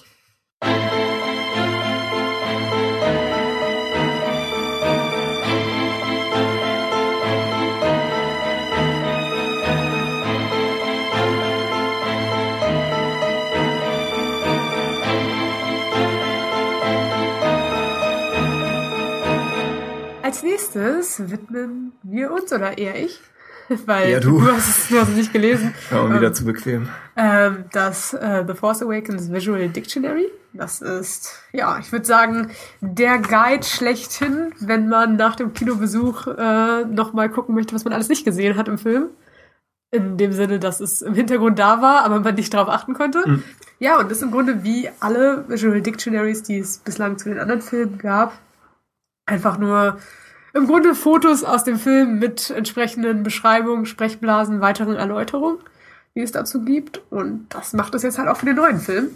Und dementsprechend, ich finde es schwierig, dazu viel zu sagen. Es macht halt das, was es äh, machen soll. Und das eigentlich auch gut. Also die besten Seiten, finde ich, sind eigentlich mit, am Anfang gibt es eine größere Erläuterungsseite, zu, wo auch die Karte der Galaxis nochmal mit drauf ist und man ähm, auch nochmal die einzelnen Planeten, die im Film eine Rolle spielen, äh, vorgestellt bekommt und auch tatsächlich äh, die einzelnen Gruppierungen. Also wer tatsächlich, wer ist die First Order, wer ist der Widerstand. Sieht man Einflussbereiche, wo die sind? Ähm, Oder mehr? Ich glaube tatsächlich nicht. Gucken wir jetzt nochmal.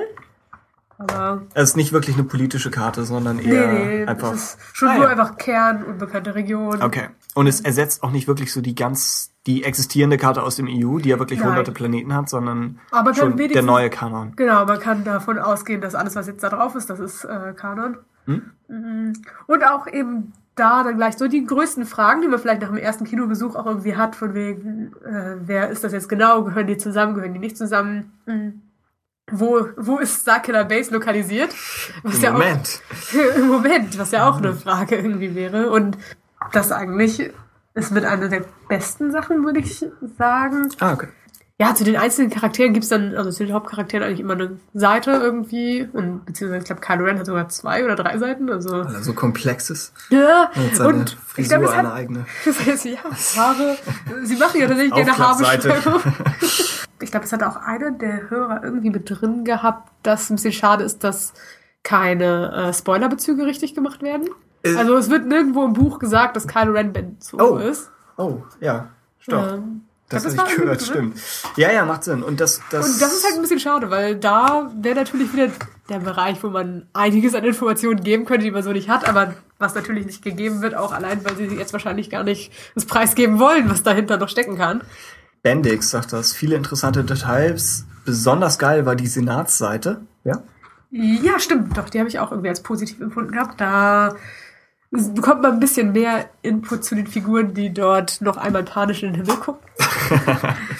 ähm, Ja. Und tatsächlich auch irgendwie, ich glaube sogar wird gesagt, wer momentan der Kanzler ist. Hey, Das ist ganz cool. Bendix schreibt weiter, ich fand es nur sehr ärgerlich, dass in der Enzyklopädie im Moment äh, so gut wie keine Spoiler zu TFA Genau. genannt wurden. So Sachen wie Ben Solo oder die Zerstörung des Hosnian-Systems wären bestimmt sinnvoll gewesen. Oder eine Seite zu Luke zum Beispiel. Das stimmt. Luke also. Luke ist auch gar nicht optisch irgendwie mit drin. Aber ja, genau. Das ist der aber- Kanzler? Der Kanzler. Und du bereust es nicht, ihn nicht wurde gesehen unter zu haben. irgendeinem Stiefel gefunden. Ja, genau. Gut. Äh, er hat bekommen, was er verdient hat. nein, nein. aber auch mit Nabu. Corsella ist aus dem Roman. Genau. Und stimmt. Sieht, sieht man kurz in der Filmszene. genau, sieht man in der Filmszene. Ja. Hat, glaube ich, auch in dieser Leia-Roman-Sache, die wir beide nicht gelesen haben. In der Rahmenhandlung ist sie irgendwie. Genau, war sie in der Rahmenhandlung auch schon mal mit drin und wie gesagt, in der Adaption wird sie Ja. genannt. Okay. Aber im Film wird sie halt nicht benannt, aber wir sehen sie halt deutlich. Mhm. Das wäre das. Stimmt. Senatsseite, Daumen hoch. Mhm. Und auch, ich mag gerne die Kostüme einfach angucken. Also ich lege mir diese Bücher eigentlich meistens Ach, zu. stimmt, für dich hat es ja auch noch einen praktischen Wert. Genau, du- für die Kostüme lohnt es sich eigentlich Aber immer. das hier, ich meine, so einen Teppich hast du bestimmt irgendwo, Klar. um, um dich als, als Kanzler auszugeben. Kinder, Willst traust du dich jetzt auszusprechen? Kanzler Willicham? Willicham? Willicham? Willicham? Keine Ahnung. Cham? Aber ja, ein bisschen Bartpflege und weniger Make-up und dann und ein Teppich, bestimmt. Könnte ich hinkriegen. Ja. also wie gesagt, eigentlich finde ich diese Bücher für einfach die Kostüme und auch was alles beim Mars da irgendwie im Schloss rumfleucht oder auf der Resistance Base irgendwie äh, zu sehen ist, dafür lohnt sich das auf jeden Fall. Der Kanzler wird bei Maßen nicht weiter auffallen. Ja, das stimmt. Wenn sich problemlos unter die Menge mischen. Rudi Ratare nochmal. Ja. Und, äh, Genau, also einfach sowas nochmal in Nahaufnahme zu sehen, das ist ganz cool. Chris Aaron, um kurz mit dem Feedback weiter, sagt, gewohnt gut und interessant. Sie hat doch einiges, wo einen der Film in Fragezeichen zurückgelassen hat, klarer werden lassen. Und zum Glück ist auch der Humor aus den alten Enzyklopädien wieder drin. Ich sage nur gewinnendes Lächeln.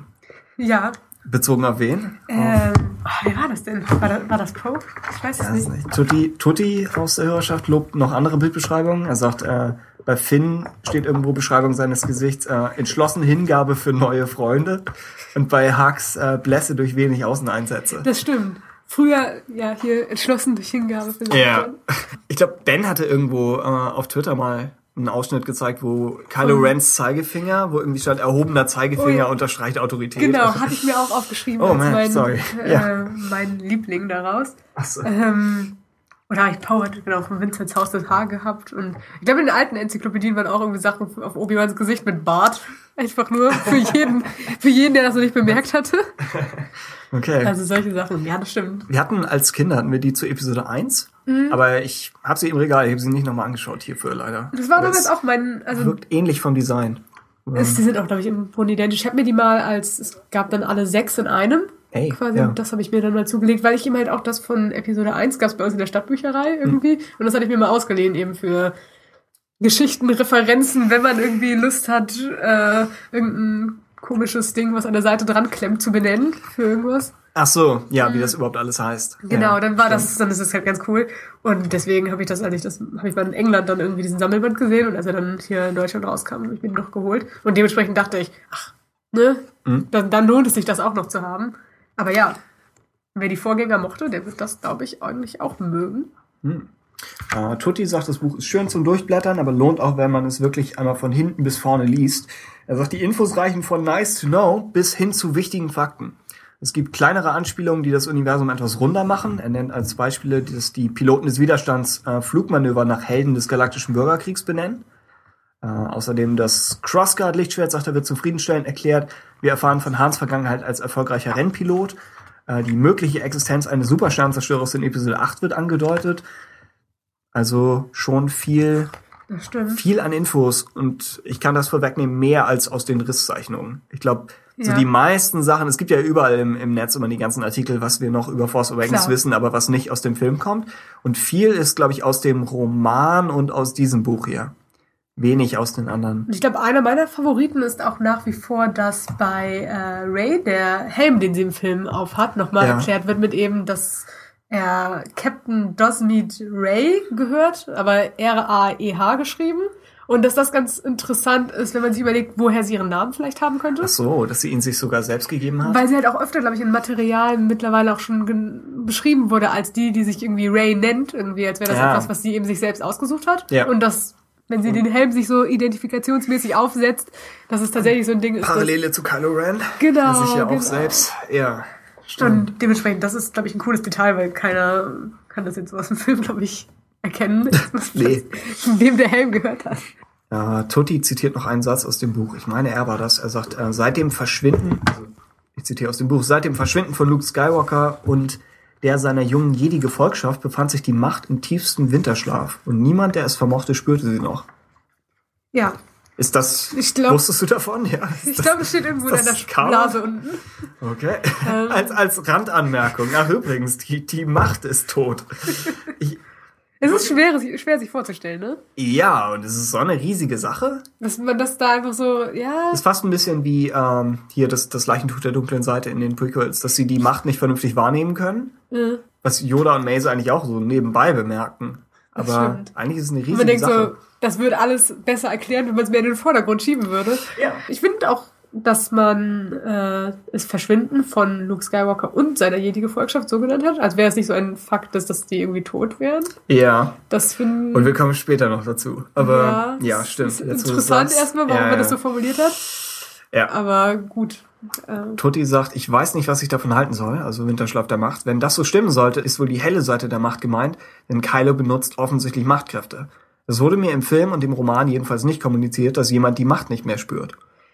Nee, das stimmt. Ich finde es auch jetzt schwierig zu sagen, dass es nur auf die helle Seite irgendwie bezogen ist und dass da so eine klare Trennung ist, weil auf der anderen Seite scheint Kylo ja auch nicht so klar irgendwie zu wissen, was er macht. Er scheint ja zumindest eine, die, die helle Seite zu spüren. Das heißt, weiß ich nicht. Ja.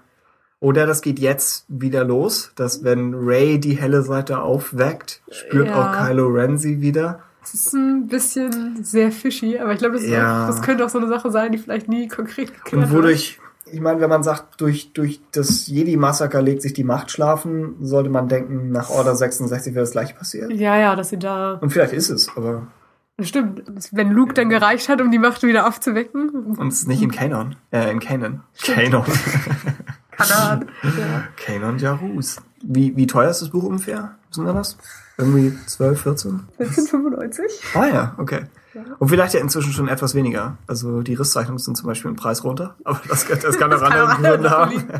Alle haben Ja. gesagt, das will keiner. Zugegeben. Aber ja, das ist auf jeden Fall so Ja, ungefähr. also- ist es als Preis angemessen? Ist es ein, Ich würde sagen, doch, das lohnt sich Okay. eigentlich schon. Wahrscheinlich hat man im Endeffekt genauso viel zusätzliche Informationen, wie wenn man die Novelization dazu liest. Mhm. Also, und das wirkt wesentlich unterhaltsamer als ja, dann kannst du schnell durchgehen, hast ein bisschen was für die Augen noch, das hast und dann fällt nicht. Gut. So weit dazu.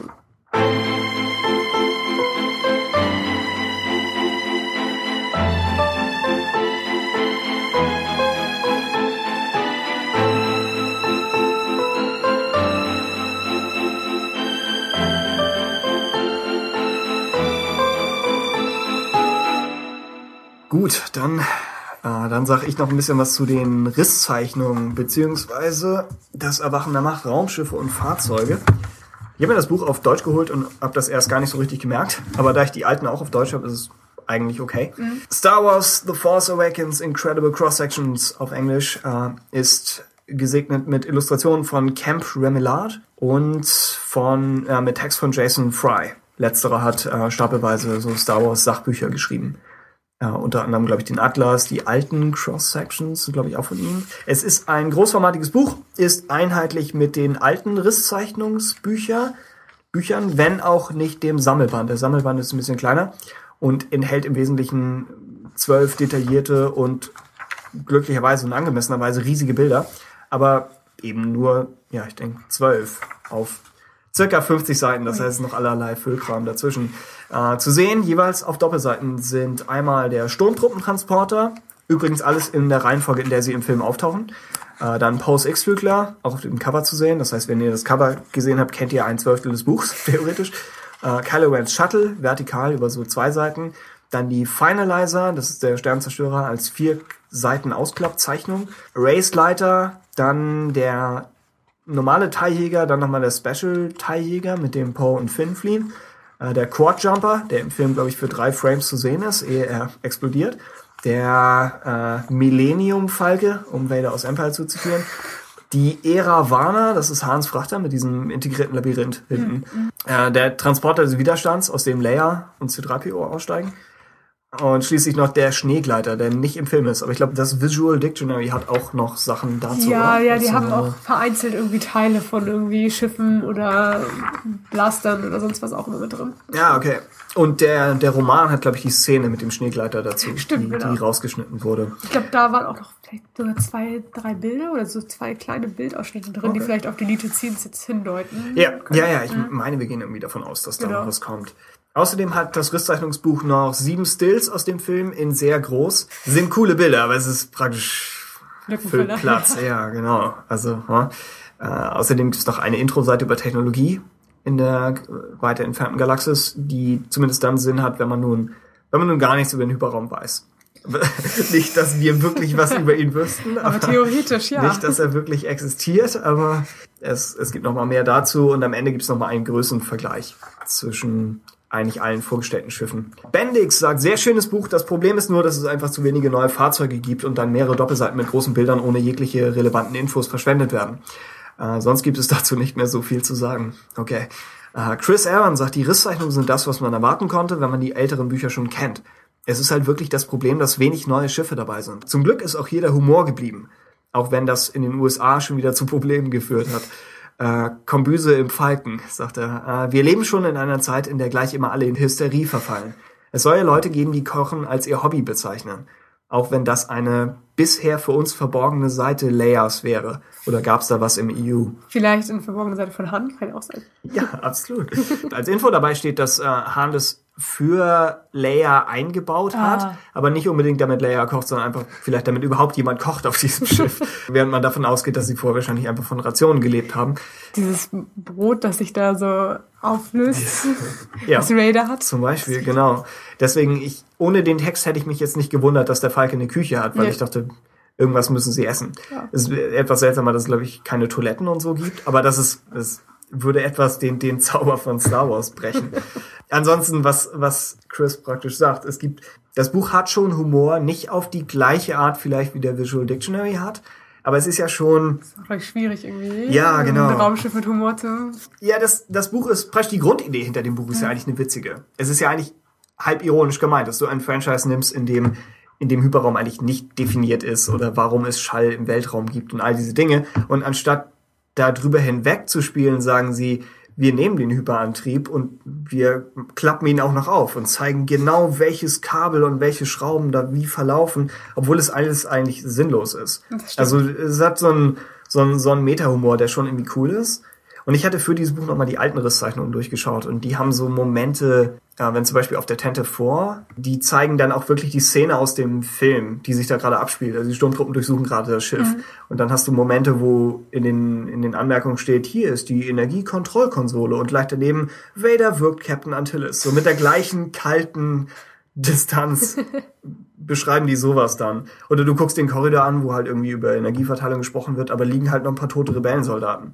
Also diese Art okay, von Humor ist irgendwo drin, aber ich, ich weiß noch nicht mal, ob das so gemeint ist. Ich, ich fand's witzig. Oder ob sie einfach nur, ist ihnen egal ist. Vielleicht wollten sie es einfach nur akkurat zeichnen.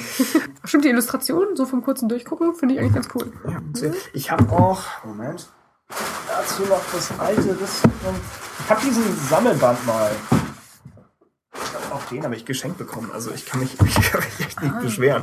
Aber den, wenn du dir den durchsiehst, das sind praktisch, das sind 200 Seiten, also deutlich mehr. Und die Illustrationen sind noch ein bisschen anders gemacht. Die sind mehr, glaube ich, traditionell gezeichnet. Ja, das stimmt. Das stimmt. Das andere. Stil. Also praktisch auf die Frage hin würde ich das Buch empfehlen. Denke ich, für so Leute wie mich vielleicht. Ich, ich mag Risszeichnungen. Eigentlich, was du eben mit den, mit den Visual Dictionaries meintest, manchmal guckt man nach, um rauszukriegen für eine Geschichte, mhm. wie irgendwas heißt.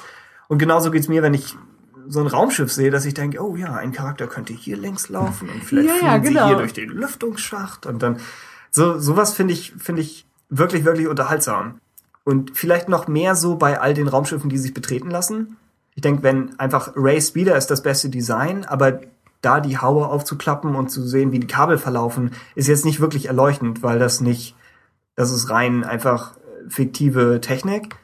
Das bedeutet nicht so viel, aber zu sehen, wo auf Kylo Rens Shuttle, wo da der Co-Pilot sitzt oder oder was Wenn wir hatten, lebt, ja. wo er saß. Das das denke ich hat hat schon einen nochmal einen zusätzlichen Wert. Das heißt klar, also ob ihr euch so ein Buch holt, hängt davon ab, ob ihr ihre Zeichnungen mögt. Ansonsten die Zeichnungen finde ich sind handwerklich perfekt. Es ist wie du gerade im Vergleich siehst, die es ist vielleicht wichtig zu wissen, die alten die alten Risszeichnungen sind von wirklichen Industriezeichnern. Also am ganz am Ende gibt's so ein, zwei Making-ofs. Ja, ich komme dazu. die die Anakin-Expertin im Raum sagt Daumen runter. Es, er wirkt etwas wie äh, Pinocchio, aber ein bisschen wie Palpatine in seiner Jugend, ein bisschen weniger, ein, also weniger eingefallen, ja. aber schon hässlich. Also, er ist also ja auch gerade in diesem Speeder und beschleunigt. Also vielleicht ist so. vielleicht werden die Lappen werden zurückgedrückt. Wenn du Palpatine auf Macht 13 beschleunigst, dann ist die Haut ungefähr so gespannt.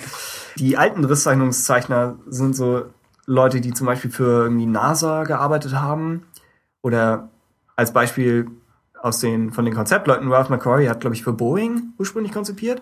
Das heißt, es, es passt eigentlich schon ganz gut, dass man sich, dass man sich welche holt, die vor allem Technik verstehen und Star Wars in zweiter Linie. Und ist interessant, dass eben alles dann noch von Hand getuscht wurde. Nur jetzt das neue Buch im Vergleich, Camp Remelade ist, ist ein Konzeptzeichner. Das heißt, der ist, das der kommt nicht aus der Industrie, sondern schon aus mehr so aus der Grafikdesign-Richtung, hat zwar einen Fokus aus, so auf Panzer und Jets, aber er ist eigentlich vom anderen Ende des Spektrums und ist trainiert auf richtig geile Bilder, in Anführungszeichen. Und mit der Technik von 2016, 2015 und dann vermutlich, glaube ich, noch auf 3D-Basis, sieht das auch ziemlich krass aus. Also ich denke, rein, rein optisch ist das neue Buch stärker als die alten. Aber bei den alten kommen vielleicht ein bisschen noch mehr Details zur Geltung durch die, durch die einzelnen Zeichnungen. Selbst, selbst wenn eben diese Industriezeichner nicht unbedingt so gut Menschen zeichnen können. Du musst dich darüber nicht lustig machen. Ah. Ich finde es so süß, wie sie um ihn herumsitzen, während er da liegt. ja, ja, sie, sie starren sich ausdruckslos an. Es, es geht um den Imperator und seine Wachen. Die Rettungskapsel. Wir sind jetzt echt eigentlich in dem Buch, das wir nicht besprechen, aber die Rettungskapsel hat mir echt Angst gemacht. Oh ja, Wenn du siehst, auf, auf, also in diesem in diesem Nichtsgefährt eigentlich mit, mit absurder Geschwindigkeit aus dem Schiff geschossen zu werden auf einen Planeten. Eine Styroporwand so dazwischen. Ja, genau. Das stimmt. Aber dann andererseits jetzt bei einem, bei einem Space Shuttle oder so, das sind ja auch ungefähr solche. Ja, das stimmt. Mhm. Aber man redet sich an, dass dazwischen noch ein bisschen mehr ist. Irgendwie. Ja, genau. Also.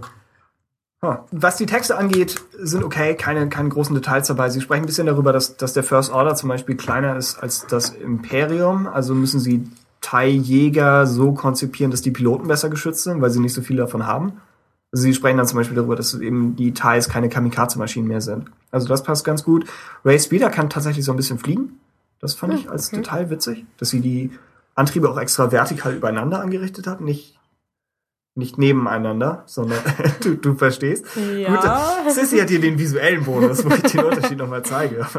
Nein, ich meine einfach nur, dass dann kannst du wahrscheinlich hochfliegen, weil die auf unterschiedlichen Höhen sind. Ich, ich weiß es. Das Buch hat noch ein paar Tippfehler. Das, damit genug zu den Texten. Lest Wikipedia. Also alles, alles, was ich noch an, an Kritik anbieten kann. Es steht und fällt alles so ein bisschen damit, ob man eben diese Fahrzeuge im Film mag. Hinzu kommt X-Wings oder der X-Wing, die zwei Teils, dann der Sternenzerstörer und der Falke, den gibt es eigentlich in abgewandelter Form schon in den alten Risszeichnungen drin.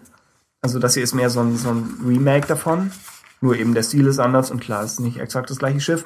Und äh, der Quadjumper, der Snow Speeder oder dieser Gleiter und dann die beiden Widerstands- oder der Widerstandstransporter und der First Order Transporter sind alle nur ganz kurz im Film.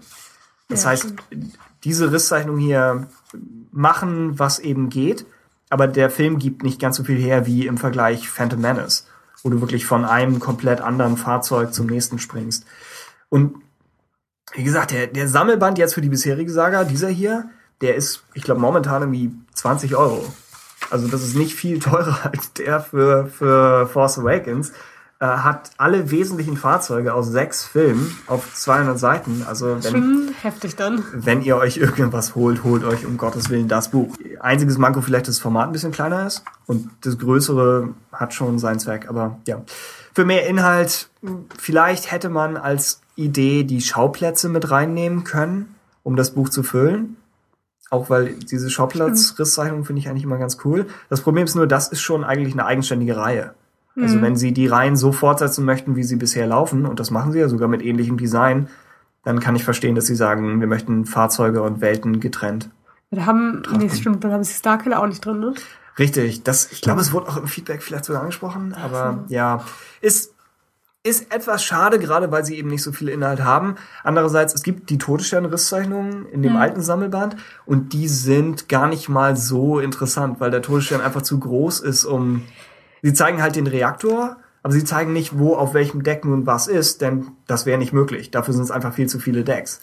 Also, aber bei Starkiller wird sich ja vielleicht anbieten, weil sie ja scheinbar sehr viel Planet noch irgendwie stimmt. haben. Du kannst, wo ist der Planet und wo endet die Technik? Genau, weil sie ja, ja teilweise in den Gängen dort schon diese Felswände haben. Stimmt, stimmt. Und dann auf der Oberfläche gibt es ja so verschiedene Stationen, immer mal wieder genau. getrennt von einfach Eislandschaft. Mhm. Ja, stimmt. Könnte man, könnte man mehr draus machen. Kommt vielleicht wenn ein Buch über die Schauplätze folgt.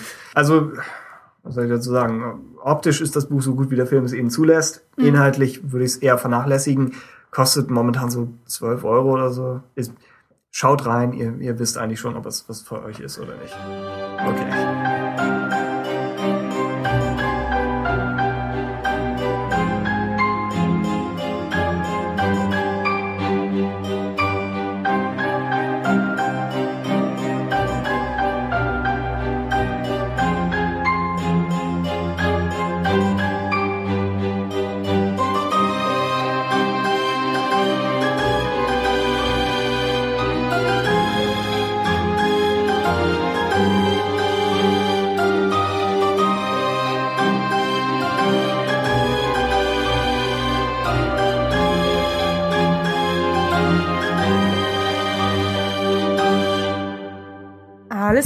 Als nächstes kommen wir dann zu dem Force Awakens Roman, also dem neben ja, nee, Kanan zählt ja eigentlich nicht, war ja ein Comic, also zu dem ersten richtigen Roman, den wir heute haben. Ja, stimmt. Ja, geschrieben von Alan Dean Foster, mhm. bekannt von äh, von Fans, von Wutschreien weltweit. Ich glaube, es ist zeitgleich am gleichen Tag erschienen auch das Buch. Als E-Book? Genau. Als E-Book, genau. Und dann äh, viel zu lange später erst in Printversion. Ja. Gar nicht so lange her. 5. Januar war, glaube ich, das Datum. Ach so, ich dachte sogar noch später. Ach so. Vielleicht verwechsel ich es aber auch mit der deutschen Ausgabe. Weil die ist, glaube ich, die wurde, entweder immer noch nicht raus. Nee, die ist immer noch nicht raus. Die, wurde, glaube ich, ja. irgendwie verschoben mehrmals. Oh, okay. Und als Cover haben wir das Filmplakat. Mhm. Findest du das gut? da ich nur die E-Book-Variante habe, so. konnte ich damit leben. Okay. ja. ich, ich nicht. Ich finde es nicht so. Ich hätte vielleicht auch gerne irgendwie so ein anderes, stilisierteres ja. gemacht. Vielleicht sogar eher das Teaser-Plakat. Habe ich auch ja. gedacht tatsächlich, dass das, das Film, irgendwie. Filmplakat ist ja auch mehr, weil es so viele kleine Details hat, eignet es sich fast besser eben als Plakat. Ja. Als Buchcover. Ja. Es, Sie wollten es einheitlich machen. Optisch, optisch mochte ich es nicht ganz so gerne, auch weil es äh, nicht dieses klassische Hardcover-Ding ist, was wir sonst haben mit Einband. Also es Ach ist so. irgendwie ich weiß nicht, wie sie sich nennen. Das sind die, die schon gebunden sind, aber so ein bisschen flexibler. Aber nicht vernünftig. aber nicht vernünftig. Auf jeden Fall. Schlechter Hardcover. Dafür, dass ich lange drauf warten musste, war es tatsächlich so. ein bisschen ja. meh. Mhm. aber ja, es ist eine Adaption. Mhm. Dementsprechend kriegt man in dem Buch den Film. Und auch fast nicht mehr. ja. Das ist jetzt schon so ein bisschen das Problem. Also es ist halt die Romanadaption dazu. Sie erzählt im Grunde in der Reihenfolge, in der es auch im Film stattfindet, die Geschichte nach. Geht teilweise gibt's ein paar deleted Scenes, also Sachen, die äh, durchaus passieren und wir vielleicht irgendwie mit dem DVD-Release irgendwie zu sehen bekommen, als geschriebenen Text dann da drin. Ansonsten haben wir viele zusätzliche Informationen.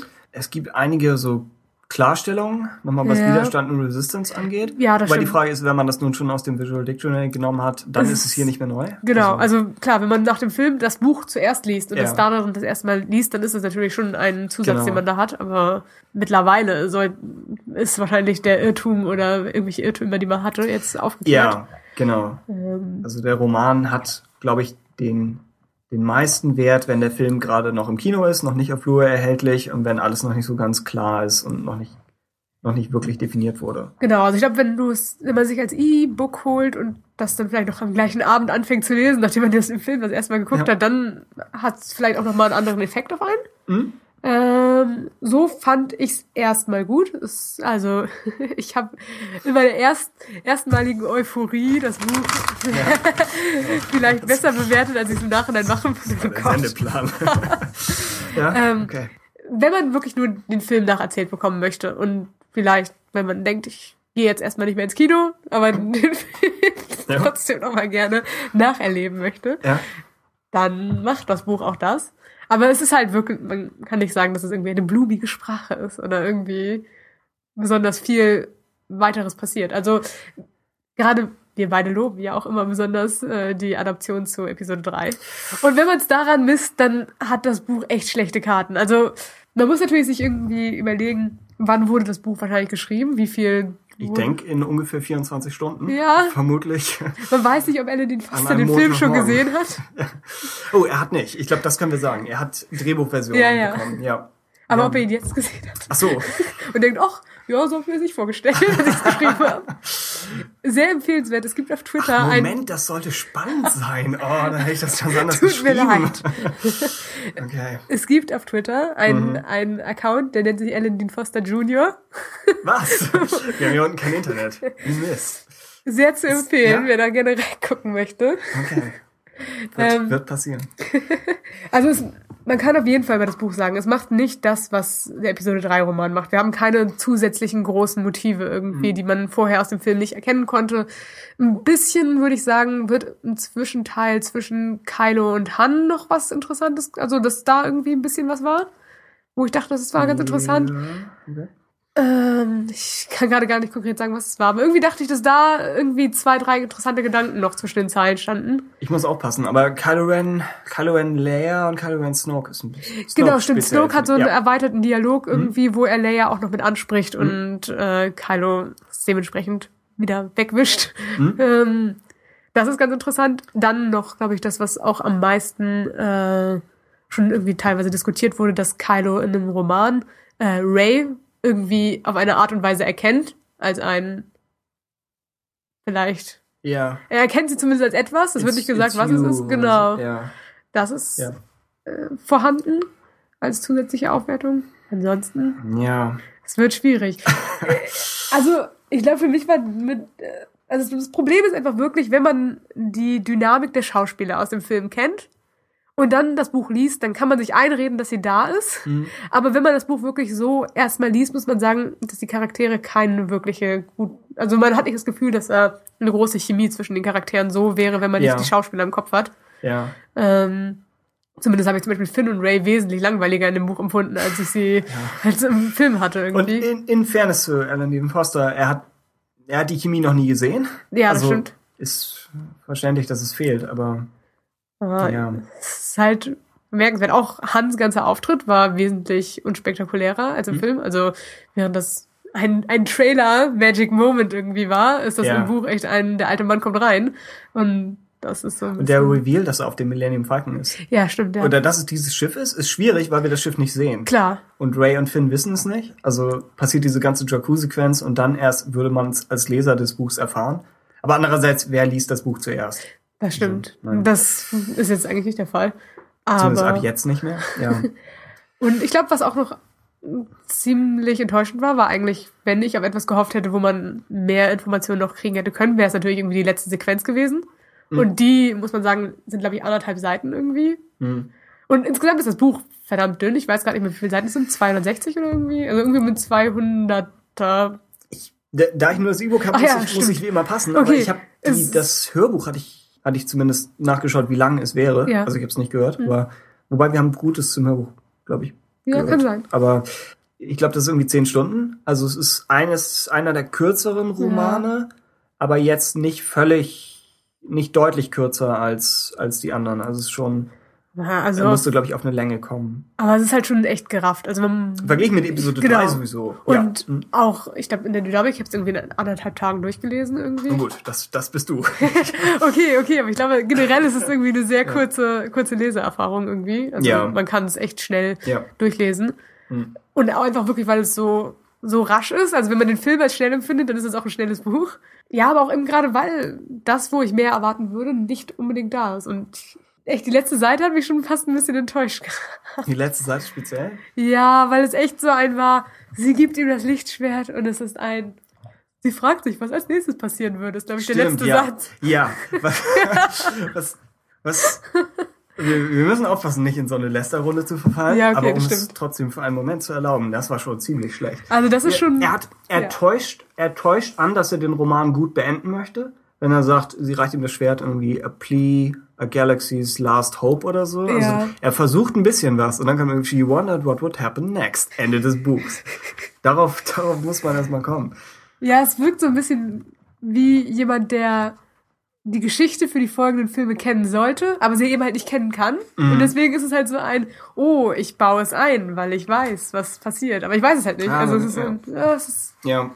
ein bisschen. Das ist halt auch das, was vielleicht uns in Zukunft, in den nächsten zwei Jahren, romantechnisch erwarten wird. So das Problem, nicht, nicht dieses Buch, ähm, das Problem, äh, dass eben sobald man einen Roman über eine der neuen Figuren irgendwie schreibt, man halt versuchen muss, diese Informationen zu umgehen, wenn man nicht irgendwie weiß, was in Episode 8 oder 9 passiert. Mhm.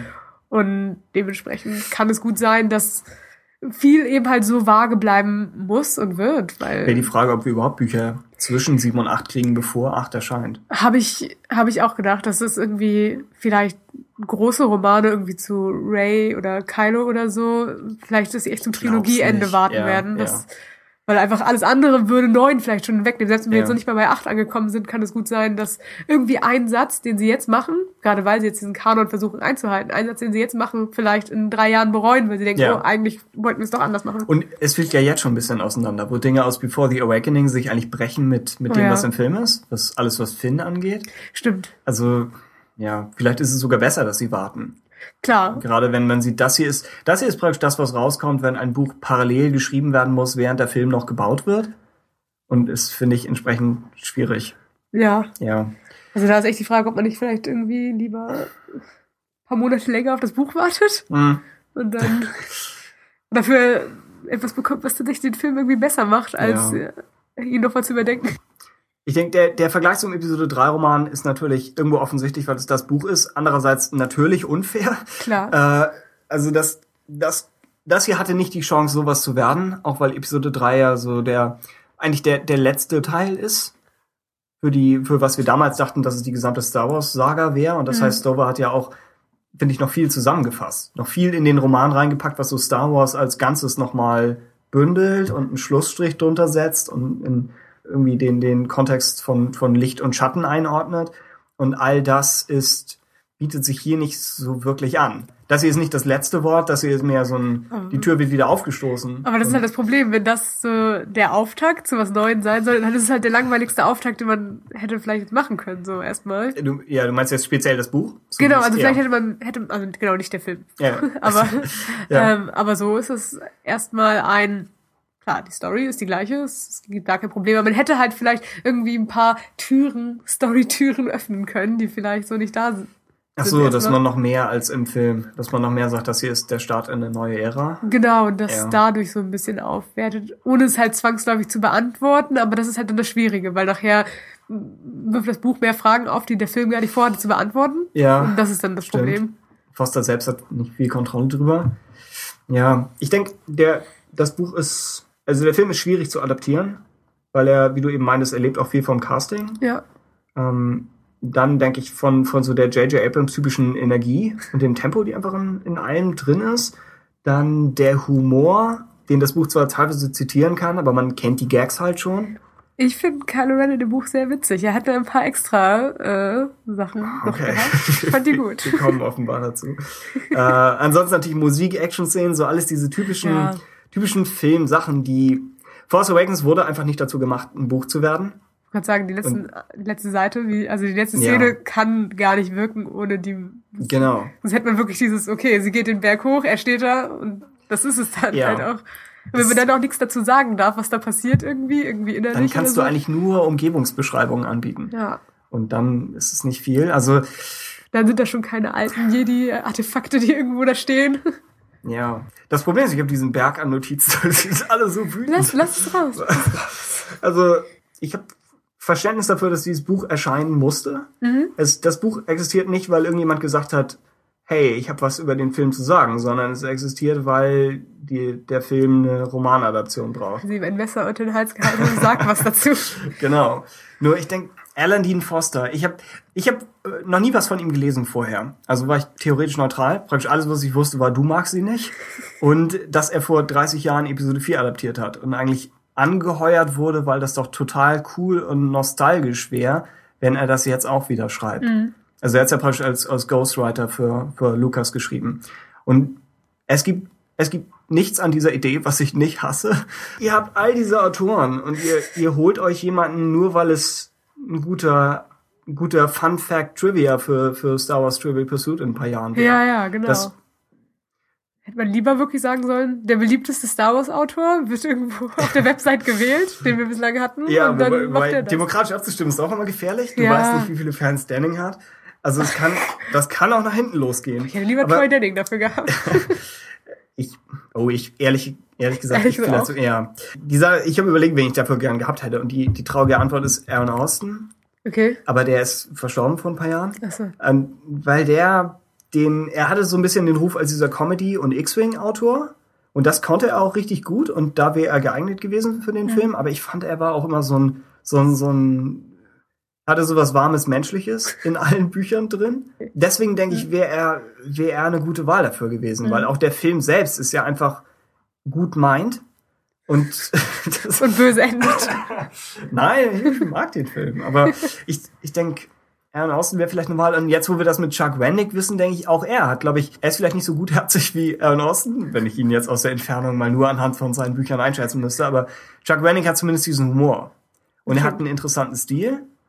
Und das, das könnte auch einen dynamischen Stil. Das halt auch genau. Während Alan Dean Foster, denke ich, wenn er da die Zerstörung der Republik beschreibt und das Ganze nicht emotional aufzieht wie der Film mit, mit der John Williams Musik, sondern über die, die physikalischen und technischen Details von Starkiller Base, dann, dann denke ich, ist er einfach im, im falschen Genre. Er hat bisher, glaube ich, die, die Star Trek Romane für Abrams geschrieben und könnte vermuten, dass dass dann das so ein bisschen sein In war. Also, dass er nicht nur ja. wegen der Star Wars Vergangenheit hier ist, sondern weil er auch so, ein, so einen Abrams-Film schon mal adaptiert hat. Aber ich, ich kann mir eigentlich nicht vorstellen, wie die Romanadaption ausgesehen haben soll, weil er eigentlich, er nimmt die, die Energie, die Abrams hat und er, er bläht diese Dialoge auf und macht sie eigentlich langweiliger und schwächer, als sie, als sie sind. Er baut Distanz zwischen Leser und Figur auf, mhm. die eigentlich nicht sein müsste und nimmt, nimmt diesen faster, more intense Film und verpackt ihn in eine eigentlich umständliche, hochgestochene Sprache, die in Star Wars,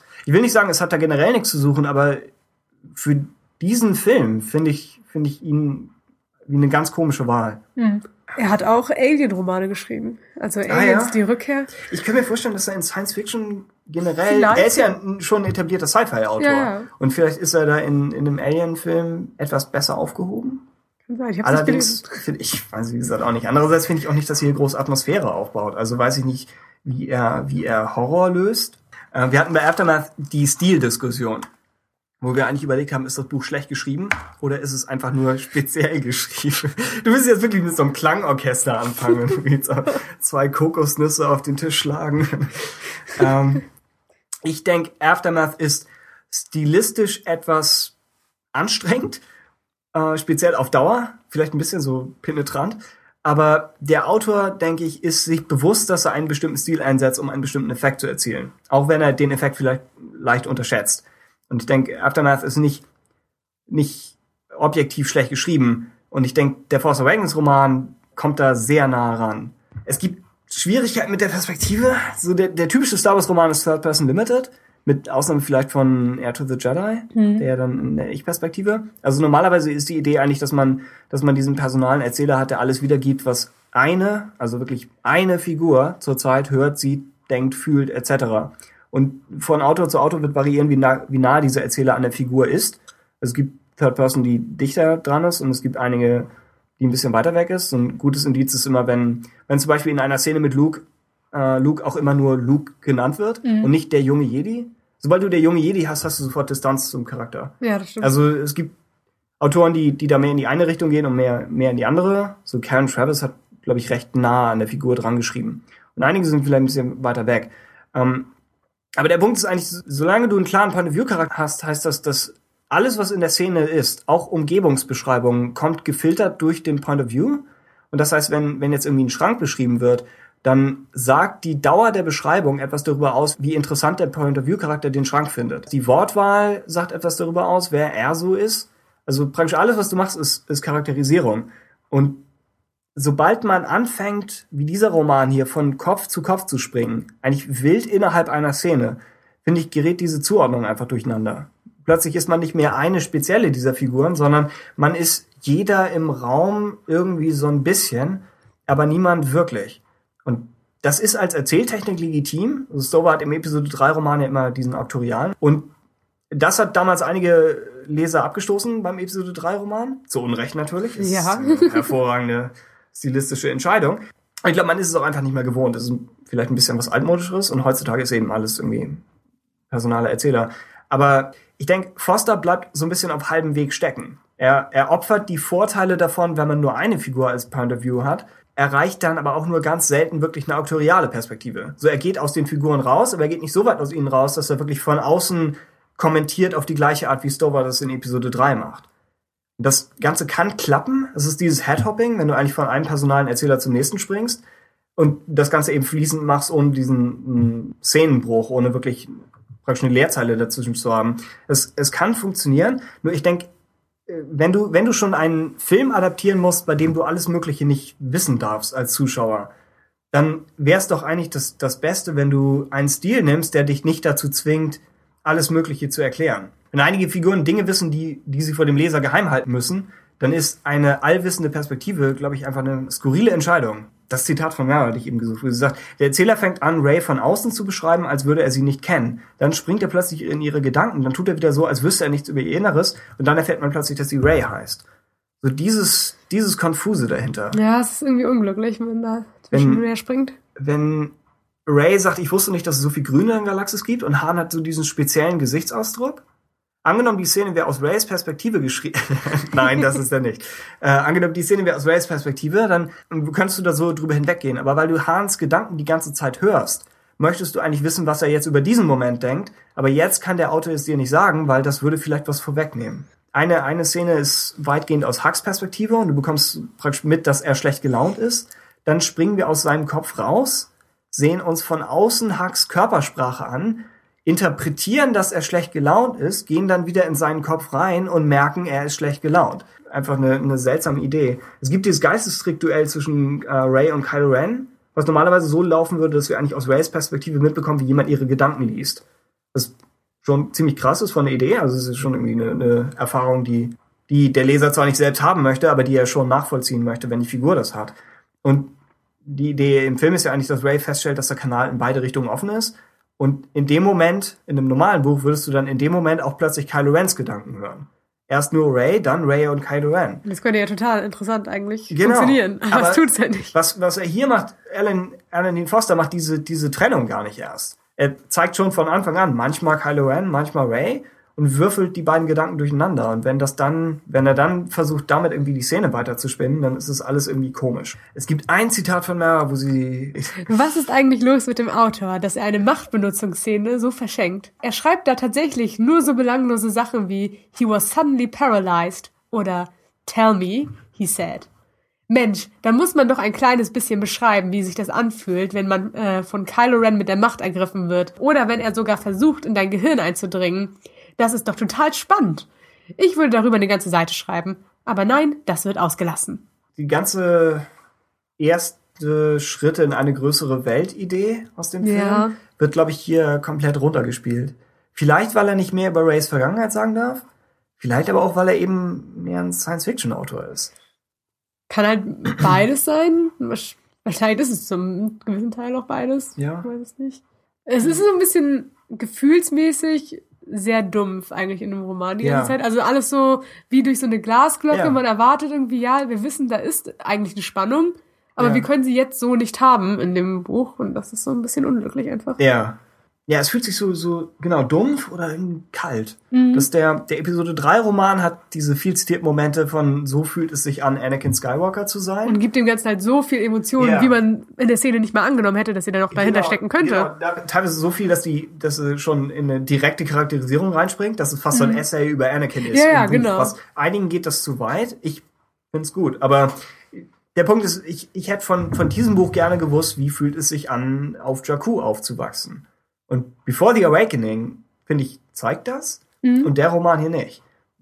Wie fühlt es sich an, den Falken über diesen Schiffsfriedhof zu steuern? Oder wie fühlt sich diese ganze telepathische Sache an, wenn ähm, Ray am Ende das, das Duell mit Kylo Ren überlebt oder meistert auf dem auf Starkiller Base und überhaupt in gegen gegen Kylo Ren auf einem explodierenden Eisplaneten ein Lichtschwertduell auszufechten, das warum hören wir nicht, was in ihrem Kopf passiert? Warum ist so ein zentraler Moment im Film aus der Distanz? Warum bekommen wir nicht mit, wie sich das anfühlt? Generell finde ich eigentlich, dass auch so, gerade das letzte Drittel des Romanes oder auch so der, das letzte Drittel der ganzen Handlung Ja. noch mal schneller war in dem Roman als, Ja. vorher. Und gerade eben, weil dieses Lichtschwert-Duell, was natürlich in dem Film mehr Zeit einnimmt und auch so das Große ist, worauf es hinauslaufen muss, mhm. einfach sehr gerafft ist und auch eben vom Visuellen dann auch noch wegfällt und dann hat man halt nicht mehr viel. Ja. Wenn man dann nicht noch zusätzliche Gedanken irgendwie hat, die das aufwerten, dann ist es halt echt etwas, was schnell abgehakt ist. Ich fand die zweite Hälfte war einfacher zu lesen und er hat weniger versucht, Dinge hinzuzufügen auf Zwang. Mhm. Die erste Hälfte fand ich etwas zäher, aber wie du sagst, teilweise einfach einfach zu lesen, weil es fast exakt das Drehbuch ist. Mhm. Aber gab es nicht irgendwie so eine Drehbuchsache, die jetzt schon online irgendwie war im Internet? Also ich habe ein Drehbuch gelesen. Ja, ne? Ich, und, rede mir ein, es war ein Original. Aber, ja, und genau, dann denke ich so ein bisschen, ah, und das, was ich daraus gelesen habe, fand ich eigentlich ja. genauso gut wie das, was jetzt das ja, Buch einige, hat. einige, viele Dialoge waren, waren, waren nicht kaputt. Man, ja. hätte, man hätte sie nicht reparieren müssen. Ähm, zum Thema Pacing. Es gibt ganz am Anfang die Szene, wenn BB-8 die Landeschiffe sieht und dann Poe warnen will. Und also praktisch was ja. das erste, was im Film passiert. Und du hast den Film gesehen. äh, und auf dem Weg zu Poe muss er durch dieses Dorf und durch mehrere Hühner durch. Und im, im Film ist es eine halbe Sekunde. Im Buch ist es praktisch dieses Action-Set-Piece. Es würde mich nicht überraschen, wenn es im Roman eine vollständige Seite ist. Genau. Es, er beschreibt eigentlich, wie er diese Hühner ja nicht verletzen will, aber die Hühner wissen einfach immer nicht, wo sie gerade so sein sollen. Wie wie hat ein großes Herz für Hühner. Ja, genau. Ja. Und dann wird nochmal genau beschrieben, wer das ist. Also es wirkt einfach so, als ob Foster einfach kein, kein Gefühl für das Pacing dahinter hat. Mhm. Wann man solche Details einbauen sollte und, und wann man eigentlich gerade Spannung aufbauen will. Ist schwierig. Zu, zu seiner Verteidigung, ähm, wir haben ja so ein bisschen mitgekriegt, dass der Film im Schnitt immer noch viel in Bewegung war. Mhm. Und ich glaube, mehr in der zweiten Hälfte als in der ersten.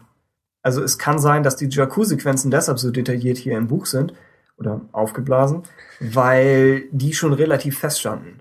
Mhm, das kann gut Während, sein. Wenn da plötzlich für die zweite Hälfte immer noch neue Szenen auf einmal reinkommen, dann kann ich verstehen, dass, dass die dann etwas, etwas gehetzter wirken oder dass sich nicht mehr alles ganz so gut zusammenfügt. Achso, wir haben noch, wir haben noch einzelnes Feedback. Wollen wir das noch irgendwie grob ja. rauszitieren? Äh, Tutti sagt noch was über. Er zitiert Leia an einer Stelle, sagt, I might make it to the Senate. I might even be able to deliver my speech, but I would never get out of the Hosnian system alive. I would have a terrible accident or become the victim of some deranged radical. Or I would eat something that didn't agree with me. Or encounter someone who didn't agree with me. Das war, glaube ich, einer dieser Momente, die auch einfach ein bisschen länger waren, also die wir so im Film nicht hatten. Ja, das war, glaube ich, in, mit Corsella da irgendwie. Wo sie eher erklärt, warum sie nicht selbst zum Senat gehen kann. Genau. Es ist ganz cool, so als zusätzliche Info, was das darüber aussagt, wie sie jetzt tatsächlich so zum Senat steht oder die vielleicht auch zu ihr einfach stehen. Und ja, also darüber, über das aktuelle Klima der Galaxis gegenüber Leia. Genau, das ist schon nützlich zu haben. Äh, Tutti sagt selbst dazu, ich hoffe ja, dass die einfach mal so dahingestellten Aussagen ohne weitere Erklärung den Sinn haben, den Roman New Republic Bloodline ein bisschen anzuteasern. Im Oder besten Fall. Ja, genau. Im besten Fall. Naja, ich, so, so das zu lesen, macht natürlich Bloodlines interessanter, aber dass das mit der, mit dem Hintergrund da reingepackt wurde, wahrscheinlich. Ja. Nicht. Ich glaube auch nicht. Aber aber klar, also. Wird sicherlich dazu passen. Zu also, wissen, dass sie jetzt in Bloodlines noch mit dem Senat irgendwie äh, im Zusammenhang äh, als Figur steht. Und ja. dass wir wissen, dass es bei Force Awakens nicht mehr so sein wird, ist natürlich gut. Ich würde davon ausgehen, dass sie in Bloodline mindestens einen Attentat überleben muss. Genau. Einfach weil es nicht nur politische Gespräche am, am Tisch sein können. Mhm. Ähm, Tutti lobt die Darstellung von Leias Reaktion auf den Tod der Republik. Er sagt, uh, leaning against the Council for Support, she steadied herself, oder er zitiert aus dem Buch natürlich, great disturbance in the Force, uh, Deaths and Passings. Too much death, too many passings. Uh, wahrscheinlich hätte es im Film nicht ganz so gut funktioniert, sagte er, weil man entweder Leia dabei zum ersten Mal hätte sehen müssen oder sie hätte früher eingeführt werden müssen, was etwas Tempo aus dem Film genommen hätte. Im Buch fand ich es aber toll, dass überhaupt Leia mehr eine Storyline hat. Sie ist auch ja. in der allerersten Szene des Buchs. Ach ja, stimmt. Da genau, das finde ich eigentlich das ist, cool. ist eine clevere Entscheidung von Foster. Mhm. Dass er sagt, dieser Leia-Reveal auf auf Halbzeit, den braucht der Film vielleicht, aber das Buch kann sich dafür eigentlich nichts kaufen. Nee. Also warum Leia nicht die ganze Zeit als, als handelnde Figur haben? Um, um etwas Gutes drüber zu sagen, ich finde Snoke und Kylo Ren funktionieren eigentlich. Ja. Also, die, dass ihre Dialoge teilweise länger sind, als was sie im Film hatten. Ja. Wirkt auch besser, weil im Film, ich habe den jetzt, ich glaube, vor zwei Tagen noch mal gesehen ja. gehabt, tatsächlich haben die ein bisschen im Film was mit Hux kommt rein, Hux geht raus, die beiden fangen an zu sprechen wieder. Also es ist so ein bisschen sehr schnell so wie so ein Schlagabtausch halbwegs irgendwie. Und ich finde es im Buch fast ganz cool, dass es so ein bisschen länger dann ist. Ja. Also das ist einfach das, dass sie es, es nicht wirkt wie Überblende. Jetzt kommt kurz irgendwie zwei Sätze von Snoke und dann geht's wieder weiter. Also ja. das ist natürlich ganz cool. Da stimme ich zu.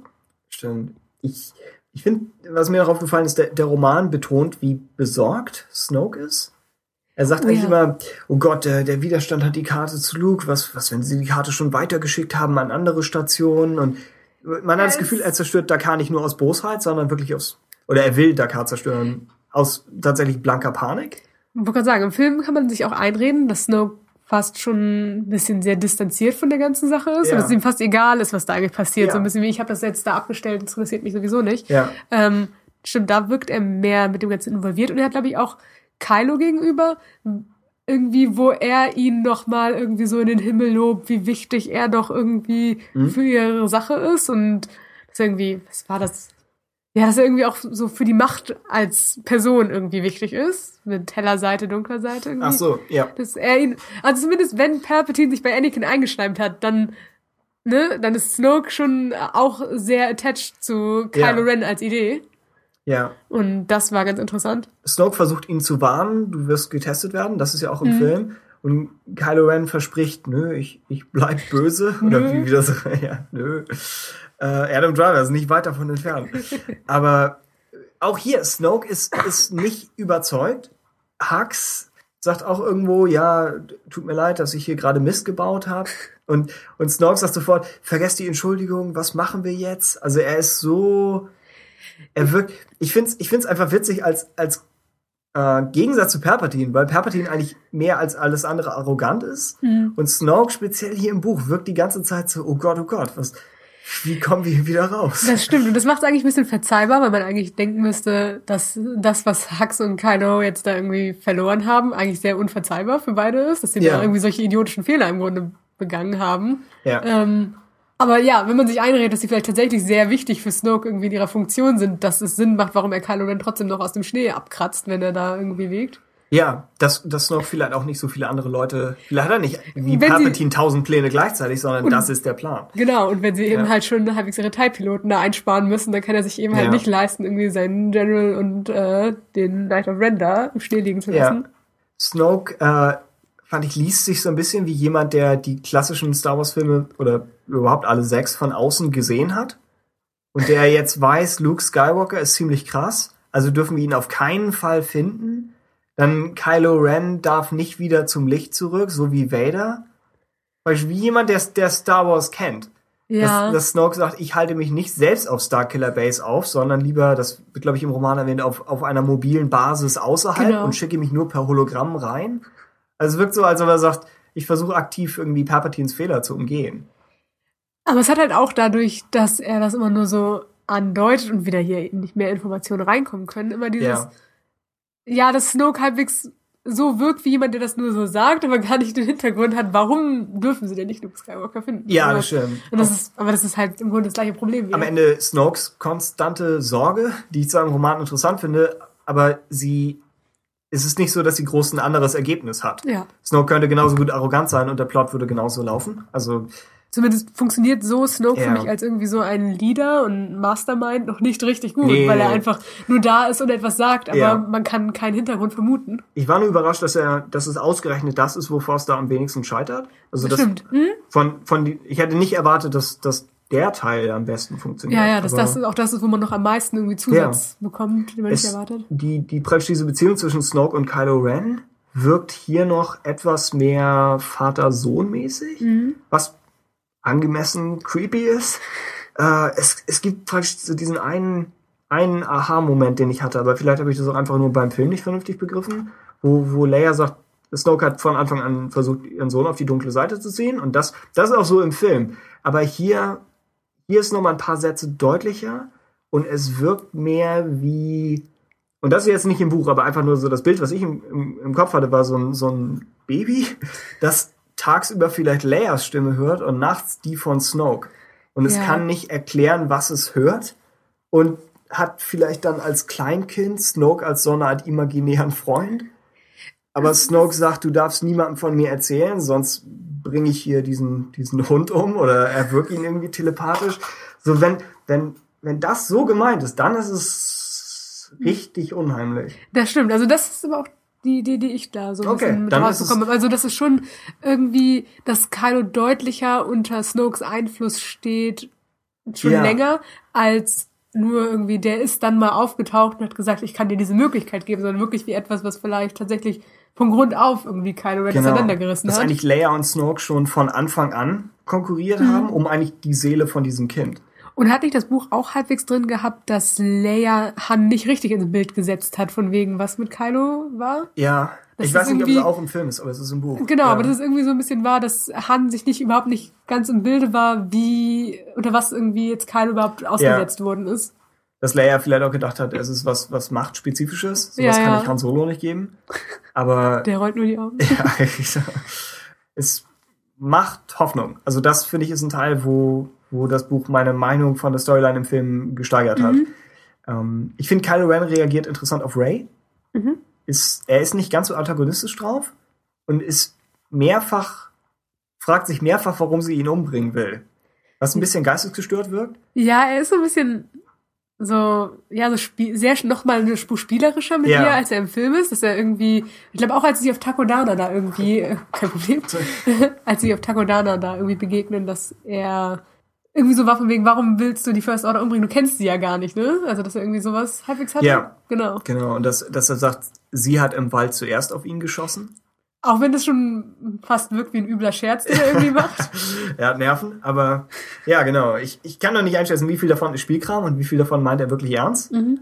Auch, Kann, finde ich aber, kann man bei dem Charakter teilweise sowieso schwer einschätzen. ja, ja, ja, stimmt. Aber auch hier, diese, ich hätte nicht erwartet, dass, dass die Beziehung. Dass man das, dass man das schafft, irgendwie das Ja. Buch zu übersetzen, aber andere Sachen dann so Genau. komisch beschreibt, so, ist dann so viele Sachen, komisch. die viel einfacher sein müssten zu schreiben, sind alle. Oh. Es gibt noch so ein paar, so ein paar kleinere Fälle, wo der Roman, finde ich, einfach zu dick aufträgt. Als, als Beispiel, wenn, wir, wenn ich immer sage, der Film zieht die Dialoge so in die Länge. Finn sagt auf, auf Starkiller Base am Ende, we'll, we'll just use the Force. Und Hahn sagt im Film, that's not how the Force works. Und Kino applaudiert, coole Szene. Und Im Buch ist es, Hahn antwortet, again the Force, always the Force. His gaze returned to the hopeful Finn. I haven't got time to explain it to you, kid, but that's not how the Force works. He looked up and around. Where's the patrol droid? Chewie growled back at him. Oh really? You're cold. Er nimmt die Szene aus dem Film und stopft Sätze dazwischen in, in, in einem Versuch, den Humor zu ersticken eigentlich. Ja. Und dann teilweise gibt es so ein bisschen Überreaktion. Irgendwie Ray wird von BB-8 nach ihrer Familie gefragt und fängt plötzlich an zu weinen, was nicht Oh ja, Ray stimmt. ist. Also das ist seltsam. Poe greift den Sternzerstörer am Anfang, greift er nicht an, um, äh, um sich die Flucht zu ermöglichen, sondern mehr so aus Rache. Sagt mir, ich habe noch eine, eine Rechnung mit denen offen. Ich zerschieße ihnen noch eine Kanone. Das finde ich ist auch nicht Poe Ja. Diese potenzielle Romanze zwischen Ray und Finn, die der Film eigentlich ziemlich elegant entweder nicht spielt Mhm. oder nur ganz, ganz leicht andeutet, die hat im Buch so ein paar säuerliche Momente. Also irgendwie sagen, hey, warum starren wir uns gerade an? Oh ja, stimmt. Dieses, zum Glück unterbricht sie BB-8 und erspart den beiden eine unangenehme Antwort. Und dann wird beschrieben, wie Finn es genießt, Rays Namen auszusprechen, wo wir echt wieder in Episode 2 Territorium sind. Es gab ein, zwei, ein, zwei Momente, wo ich finde, Foster hat einen, einen Gag verbessert, wo äh, Finn am Anfang sagt, es ist ein Selbstgespräch mit Poe. Eigentlich, wenn sie den Teiljäger stehlen. Finn versucht sich selbst zu beruhigen und im Buch versucht er gleichzeitig noch Poe dazu zu bringen, dass der etwas nervöser wirkt. Also es läuft einmal andersrum in die gleiche Richtung. Und das ist, das Ja, ist das ist eine witzig. nette Idee eigentlich. Ja. Ja, natürlich bei diesen One-Liner-Witzen ist es natürlich auch manchmal schwierig, das ins Buch ohne, Ja. ohne eben die Art äh, des Schauspielers irgendwie mit reinzubringen. Also sonst, ja, ist der Witz manchmal auch einfach nicht da. Und dann ist natürlich gut, das oder schlau, das zu erweitern. Genau. Ein, zwei so nette Charaktermomente gibt's gut, wo, wo Ray zerstört doch irgendwas im, im, sie soll diesen Gashahn da praktisch wieder Mhm. aufdrehen, damit die imaginären Sturmtruppen Genau. vergiftet werden. Und sie sagt, wenn Finn sie fragt, warum dauert es so lange, sagt Ray, ich habe es repariert, damit es hält. Was finde ich so ein, so ein schöner Moment ist für sie, Mhm. dass sie, sie hat es so gut repariert, dass es aktiv schwer ist, es wieder kaputt zu kriegen. Und das, so, so die kleinen Momente sind nett, äh, aber ja, also am Ende fand ich's, fand ich's eher enttäuschend, Satzbau, Wortwahl. Es gibt einen, einen Satz, der auch im Internet herumgeisterte als so ein klassisches Beispiel dafür, wie, wie anstrengend der Roman geschrieben ist. Ist ein bisschen unfair, weil es schon der Extremfall ist, aber um es einmal zitiert zu haben, uh, Alone in the room, Kylo Ren, saturnine of aspect, lithe of build, tortured of mien, and troubled of eye, gazed at the silent recipient of his confession. Was bis, bis auf die Artikel ist kein normales Wort drin. Ja. Also, ja.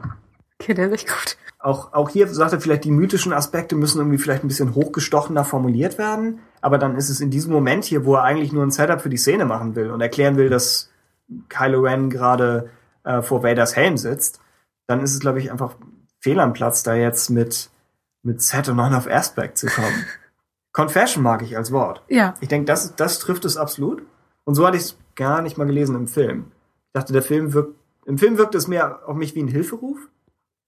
Aber man kann es auch als Man kann das Confession Beichte lesen, ja. Ja, genau. Mhm. Also das ist eigentlich ein, ein guter Gedanke. Aber ja, am Ende fand ich es fand ich schwierig. Wir haben äh, ein Fazit von Tutti und von Mara Jade.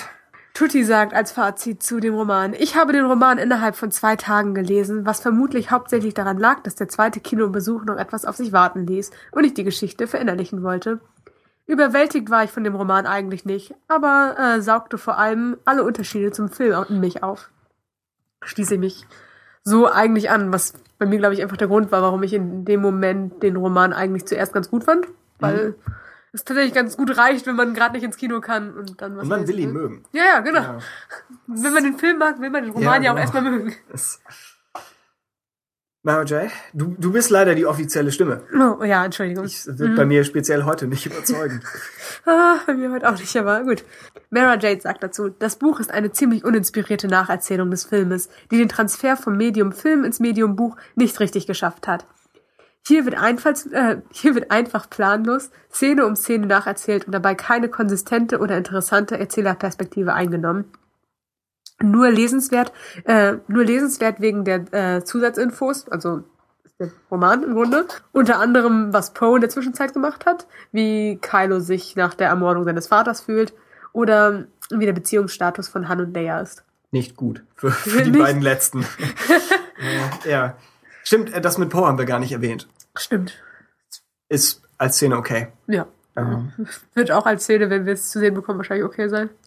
Ja, wobei ich glaube, das hat ähm, Foster selbst geschrieben. Ich hatte, Ja? Ja, sie hatten bei bei AFA hatten sie neulich Stimmt. ein Interview mit dem Autor der Jugendroman-Adaption und der meinte, die Infos für diese Szene wären von Alan Foster Ah, gekommen. stimmt. Dann war das, was wir erweitert zu sehen bekommen auf Starkiller Base, ne? Irgendwas ja, mit den Starkiller Snowspeedern. Base sind irgendwie die meisten Szenen, die man so hört und mit dem Senat. Stimmt. Ich weiß nicht, ob zwischendurch noch irgendwas. Theoretisch müsste sie ja noch was mit Mars Kanata auf Dakar gefilmt haben. Genau, sie sollte da irgendwie Ja. in, irgendwo zurückkehren. Die müsste noch Leia das Schwert geben. Aber- ja, ja, genau. Ja, stimmt. Aber Tja. ja, naja, Also, so viel dazu. Fazit. Möchtest du zuerst? Ach nee, mach du. Erst, ich weiß nicht, ob überhaupt noch groß was. Die erste Hälfte über, wir, um jetzt wieder zu unserer umstrittenen Sternebewertung zurückzukehren. Die erste Hälfte über war ich bei einem Stern. Ab dann, denke ich, zieht das Tempo an und wird zwar allen möglichen Szenen nicht gerecht, aber braucht dafür wenigstens nicht sehr lange. Und letztlich, der, der Film hat, ich weiß, unser Podcast-Review klang extrem kritisch, aber ich denke, der Film hat eine brauchbare Geschichte am Ende und er hat sehr, sehr gute Figuren. Und das Buch hat das Buch gibt das theoretisch irgendwie wieder. Also kann ich nicht sagen, das Buch ist eine Katastrophe, denn im Kern ist es, Kern, ist echt. ja, ja, es, es, es ist nicht, nicht schrecklich. Aber man hätte einfach mehr machen können. Auf mich wirkt einfach die Wahl von, von Foster vielleicht sogar wie eine Kapitulation, dass sie sagen, wir wissen nicht, wie wir daraus ein gutes Buch bekommen, also machen wir halt so einen Mini-Publicity-Stunt und appellieren an Nostalgie und heuern jemanden an, der vielleicht auch noch so schreibt, wie man das vor 30 Jahren eben gemacht hat. Einige, finde ich, sehen den Film so zynisch und sagen, oh, das ist doch alles kommerziell und, und klar, das, das ist es. Aber ich denke, der, der Film fühlt sich für mich so an, als wollte er existieren. Und das hier liest sich wie etwas, das es halt geben muss. So die, die größte Stärke des Films, alles, was er macht, egal ob nun, nun erfolgreich oder nicht, macht er mit Begeisterung. Und das Buch hier hat tausend kleine Probleme und wir haben wahrscheinlich nur die Spitze des Eisbergs erwischt, aber so das, das eine wesentliche Problem ist eigentlich, dass das Buch komplett unbegeistert wirkt, Star Wars zu sein. einfach so, so freudlos. Während, während der Film die ganze Zeit sagt, teilweise wortwörtlich durch die Figuren, hoffentlich, hoffentlich bin ich gut genug, hoffentlich schaffe ich das und sich ständig Mut zuspricht und ah, ich muss es einfach versuchen. Das, das Buch ist sich selbst egal. Und das ist, finde ich, irgendwie traurig. Also ja, ich gebe zwei Sterne mit Bauchschmerzen und würde es nur Leuten empfehlen, die ähnlich wie ich Angst haben, sie könnte, sie könnten irgendwas verpassen. Aber nein, also vielleicht bis auf ein paar Snow Kylo Ren Sachen, aber mhm. die Hoffnung wäre, dass das auch in anderen Büchern nochmal umfangreicher und stärker aufgegriffen wird oder wahrscheinlich definitiv Episode 8. Mhm. Jo. Ja, ich, ich glaube, ich bin da eigentlich auch größtenteils äh, mit dem, was du gesagt hast, eigentlich äh, einverstanden. Also stimme ich so zu.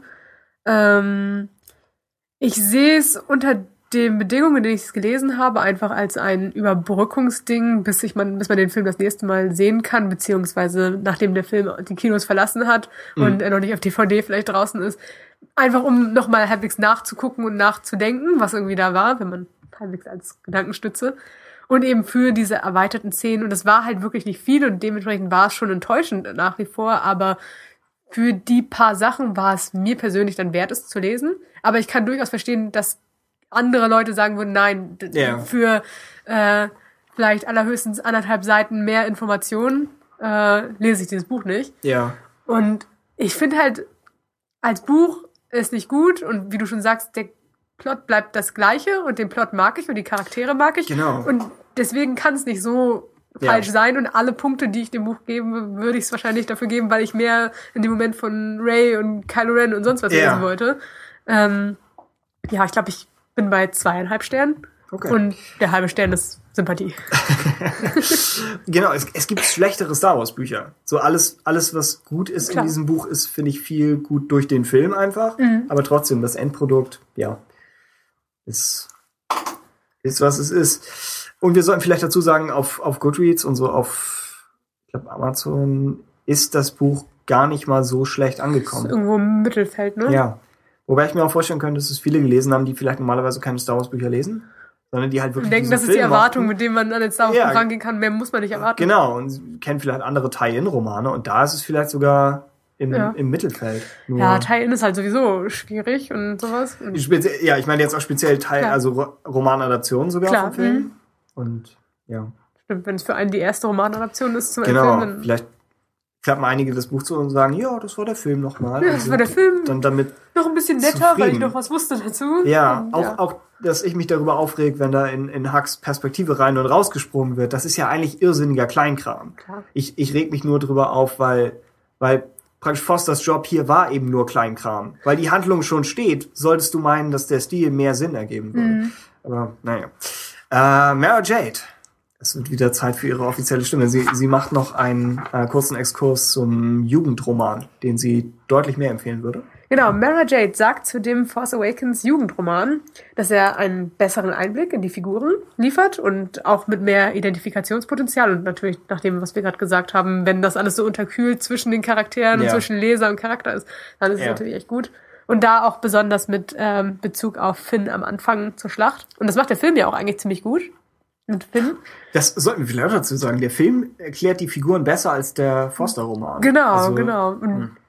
Finn im Film in dieser Schlacht ist ja schon auch für Star Wars untypisch, wie er da ähm, direkt gezeigt wird. Hm. Und dementsprechend kann ich mir vorstellen, dass dann ein Buch eigentlich mehr als genug Möglichkeiten hätte, das richtig auszuschmücken ja. und interessant zu machen. Außerdem äh, klarere Erzählerperspektive. Hier wird nicht so hektisch zwischen den Perspektiven hin und her gesprungen wie in den Erwachsenen, wie in dem Erwachsenenroman. Schöner poetischer Epilog. Den würde ich jetzt gerne lesen. Ja, ich hatte auch überlegt, ob man ihn, ob man ihn irgendwo, aber ja. den wird es ja nicht als Leseprobe. Nee, glaube ich also, auch nicht. Vielleicht, vielleicht irgendjemand, der das mal hat. Irgendwen ähm, irgendwer das im Forum mal komplett zitiert. Genau. Äh, da hat sich der Autor was einfallen lassen, um die Stimmung der letzten dialoglosen Filmszenen angemessen in Text umzusetzen. Bin gespannt. Ja, das wäre wär das, was eigentlich das Schlauste wäre, um das zu einem Ende zu bringen.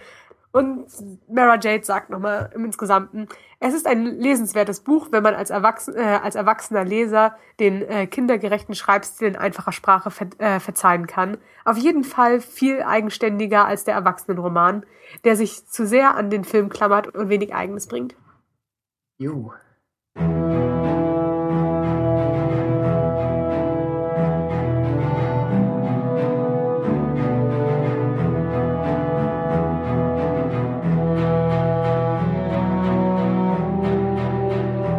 Before the Awakening. Und wir sprechen darüber nach dem, nach dem tatsächlichen Roman, was chronologisch jetzt etwas unsinnig ist. Aber Before the Awakening ist der Teil, wo man vielleicht auch ein bisschen über Spoiler reden könnte. Mhm. Also dachten wir, wir schieben es etwas weiter gegen Ende. Wobei wir vor den Spoilern auch nochmal wieder einen, einen Break setzen könnten. Da das hier vielleicht ein bisschen was ein bisschen anders bietet. Also, das Ganze, wer noch gar nichts davon gehört hat, Before the Awakening ist eine Sammlung von letztlich drei längeren Kurzgeschichten, die auch nicht direkt miteinander in Verbindung äh, stehen. Es geht um Finn, Ray und Poe, also so dieses zentrale Trio, wobei es theoretisch Kylo Ren wäre, aber verständlicherweise kann man nichts dazu bringen. Ähm, alle Geschichten spielen direkt vor Force Awakens und sind auch nur zusammen erhältlich. Bisher zumindest. Äh, geschrieben das Ganze von Greg Rucker, der Shattered Empire geschrieben hat, den Comic. Äh, dann die Han Solo-Novelle Smuggler's Run. Die wiederum ist einzeln erhältlich. Haben wir aber, glaube ich, beide nicht nee, gelesen. Genau. Außerdem hat er diverse Marvel- und DC-Comics geschrieben, hat eigene Kriminalromane gemacht. Also schon ein, ein alter, alter Hund. Illustrationen dabei von Phil Noto, das hattest du ja eben auch erzählt. Mhm. Der hatte ich nochmal nachgeschaut, hat für Disney Animation tatsächlich mal gearbeitet. Oh, okay. Ja, Mulan und alles. Ich glaube, seit König der Löwen. Also. Aber wie gesagt, ich finde seine Sachen auch echt gut. Ja, ich mag den mhm. Stil auch eigentlich ziemlich gern. Warum, warum kann er nicht den Comic machen? Ja. warum müssen wir diesen anderen Clown haben? Hier hat er dann für, ja, eigentlich für jede Geschichte einmal ein Charakterporträt gezeichnet, was auch auf dem Cover ist, und dann noch auf einer Doppelseite jeweils eine Szene aus, aus der Geschichte selbst. Ist, ist ein hübscher Stil, wenn auch eben mhm. skizzenhaft. Äh, ganz kurz zum Inhalt. Finns Geschichte dreht sich darum, wie er an der First Order zu zweifeln beginnt und dann parallel einen äh, soldatisch schwächeren Teamkameraden am Leben halten will. Ray sag ich nicht. könnte, könnte Zweck haben, das nicht zu sagen, was passiert. Poe Dameron verbringt den Großteil seiner Geschichte einmal natürlich mit, mit der ihm eigenen guten Laune, aber dann äh, im Cockpit, auch, auch das wenig überraschend, verlässt es aber zumindest kurz, um Leia Organa zu begegnen und sich dem Widerstand anzuschließen. Vielleicht, um spoilerfrei zu bleiben, das Fazit schon mal vorweggenommen. Äh, Bendix sagt, alles in allem mindestens 4,5 von 5 Punkten für diesen tollen Roman. Es fällt allgemein auf, dass die Jugendromane des neuen Kanons viel besser sind als die Erwachsenenromane. Äh, Mara Jade sagten zu insgesamt, aber sehr lesenswert. Wahrscheinlich stand da noch ja, was ich, voran. Wir springen ein bisschen durch die Zeit. Dafür, dass es ein Jugendbuch ist, finde ich es recht stark. Und Chris Aaron sagt, die drei Geschichten sind insgesamt auf ähnlichem Niveau wie Bewegliches Ziel und im Auftrag der Rebellion. Die Waffe eines Jedi, sagt er, fällt da deutlich ab, also die Luke-Geschichte. Ich denke, stilistisch ist das hier stärker als der Force Awakens Roman, mhm. was ich von einem Comic-Autor echt nicht erwartet hätte. Das stimmt. Aber ja, ist, finde ich, deutlich besser geschrieben. Es ist ein Jugendbuch und man merkt das schon, aber ich finde, ähnlich wie bei Lost Stars, und Bendix sagt, die Jugendromane des neuen Kanons sind vielleicht besser als die Erwachsenenromane. Ich denke, sie lesen sich alle aufgeräumter. Ja, ja, es, es gibt einfach viel, das, was passieren soll, steht auch im Vordergrund und ja. das passiert dann halt auch richtig und ja. das ist momentan irgendwie angenehmer als irgendwie in so einem Wagen die ganze Zeit nur gehalten zu werden. Ja. Es klingt so simpel. Ja. Das Buch erzählt einfach, was passiert. Aber das ist, das ist keine Selbstverständlichkeit mehr. Also allein, dass es nur einen Point of View hat, also pro Charakter dann oder pro, pro Geschichte, keine Subplots, nicht diese ellenlangen Beschreibungen von irgendwas. Finns Geschichte funktioniert für mich nicht so richtig, aber selbst die Geschichte hat einen roten Faden. Mhm. Also sie liest sich so einfach weg. Ich finde auch, dass das Buch, also das war jetzt eher meine eigene Leseerfahrung, mhm. dass ich eigentlich von Geschichte zu Geschichte die besser fand. Also das, ah, ja. ich finde Geschichte fand ich okay, war aber ja. Einstieg einfach nur. Ray fand ich dann schon besser und bei Poe war echt gegen meine Erwartung, weil ich eigentlich Poe tendenziell von den drei neuen am ehesten am uninteressantesten fand. Dann ja. in dem entgegengesetzt eigentlich die coolste Geschichte und mit dem meisten so Worldbuilding-Informationen irgendwie. Ja. Also es gab da einige so zur neuen Republik, wie das da funktioniert und wie stark die Resistance eigentlich im Vordergrund irgendwie steht oder nicht hat tatsächlich jetzt auch mit, mit der Pro Dameron Comic-Reihe mir tatsächlich auch Bock darauf gemacht, mehr über ihn so nochmal zu lesen. Wie fandest du seinen Geschwader, also seine, seine Teamkollegen, die in der Comic-Reihe, ich weiß nicht, ob es die sein werden, aber irgendwelche sollen ja, glaube ich, auftauchen? Ich schätze schon, dass sie wahrscheinlich die nehmen, die wir okay. auch aus dem Film haben, oder? Im, im Film wäre es ja wahrscheinlich das Team, das das Starkiller Base angreift. Ja. Also auch Nien Nam und so. Ach so, ich habe jetzt eher hier an äh, Snap und... Tamil Wexley. Ja, genau. Oh, Spoiler eventuell, aber das ist ja offenbar bekannt. Ähm, Was übrigens auch. Es ist aber schon irgendwie ein bisschen cool, oder? Ich find's. ich find's cool. Ja, aber Tammin, Tammin in, in Aftermath hätte ich mir nicht vorgestellt, als halt dieser entspannte Typ mit Vollbart. Ja, das, das stimmt. Das ist ein Fliege geheime Aufklärungseinsätze. Das ist ein Spannende großer Sache. Sprung. Großer Sprung und mehrere Drei-Gänge-Menüs. Nein. Aber okay, es nimmt vielleicht auch die Spannung jetzt für weitere Aftermath-Romane ein bisschen raus, Stimmt, ja. was mit ihm passiert. Wobei ich schon die Hoffnung hätte, dass das Kind der Gruppe nicht stirbt. Klar, Aber- aber äh, am Ende von Aftermath war es ja jetzt nicht unbedingt so, dass man denken würde, dass er jetzt vielleicht das gleiche macht wie seine Mutter. Seine Mutter. Stimmt, eigentlich ist es eine recht emotionale Sache, dass er sich am Ende doch für ihren Weg entscheidet. Ja, ja, und es ist so ganz cool zu wissen. Parallele zu Poe Dameron. Genau. Ja. Und Greg Grunberg ist eigentlich ein cooler Typ. Ja. Also er spielt ja auch in Lost, spielt er den Piloten am Anfang. Ja, Er ist, Stimmt. Ich, ich mag ihn total gern. Ich denke nur, weil, weil ich ihn einfach schon als, als ihn selbst abgespeichert habe, als so diesen J.J. Abrams Cameo-Schauspieler. aber in Heroes hat er doch eine Hauptrolle, Ja, das war, glaube ich, auch so. der Polizist. Ich habe nur den Anfang gesehen. Aber das. Die erste Staffel kann man durchaus gucken. erste Sch- ja, okay, ja. Aber des, deswegen hatte ich ihn jetzt nicht mit, mit äh, Tammin Wexley in, in Verbindung gebracht. Das Nein, wirkt so das- nach was, dass sie nachträglich irgendwie kombiniert haben. Aber Ja. dass, dass Tammin Pilot wird, das mag ich. Das stimmt. Ja. Aber ja, klar, es hat ein bisschen was von wegen. Man steckt das jetzt so zusammen, Genau. weil man irgendwie eine Anspielung machen will. Aber das ist ja eigentlich der falsche Roman, über den wir reden. ähm, genau. All das nicht in Before the Awakening drin. Ja, aber ich glaube schon, dass generell sie wahrscheinlich versuchen wollen, Post äh, Squadron auch einfach ein bisschen Okay. aufzubauen. Gibt Wahrscheinlich. natürlich auch Potenzial, gerade weil es ein Comic ist, neue Figuren vorzustellen, weil du es ja auch visuell machen kannst. Also ich vielleicht. Ein neuer Bösewicht für die First Order ist ja auch schon bestätigt. Stimmt, ja. Und Teammitglieder sind ja auch in, in Before the Awakening nur zwei. Also Stimmt. da ist ja eh immer noch Raum für eine, eine ganze Staffel da. Und überhaupt ein Comic über eine, eine X-Wing-Staffel, finde ich, ist. Wenn es so schöne Hintergründe gibt wie bei Kanan. Oh, Dann ja. dann, wenn sie nur an, an malerischen Locations kämpfen, dann gerne. Ich finde hier die, die Actionsequenzen bei Poe und ein bisschen bei Finn sind etwas zäh vielleicht.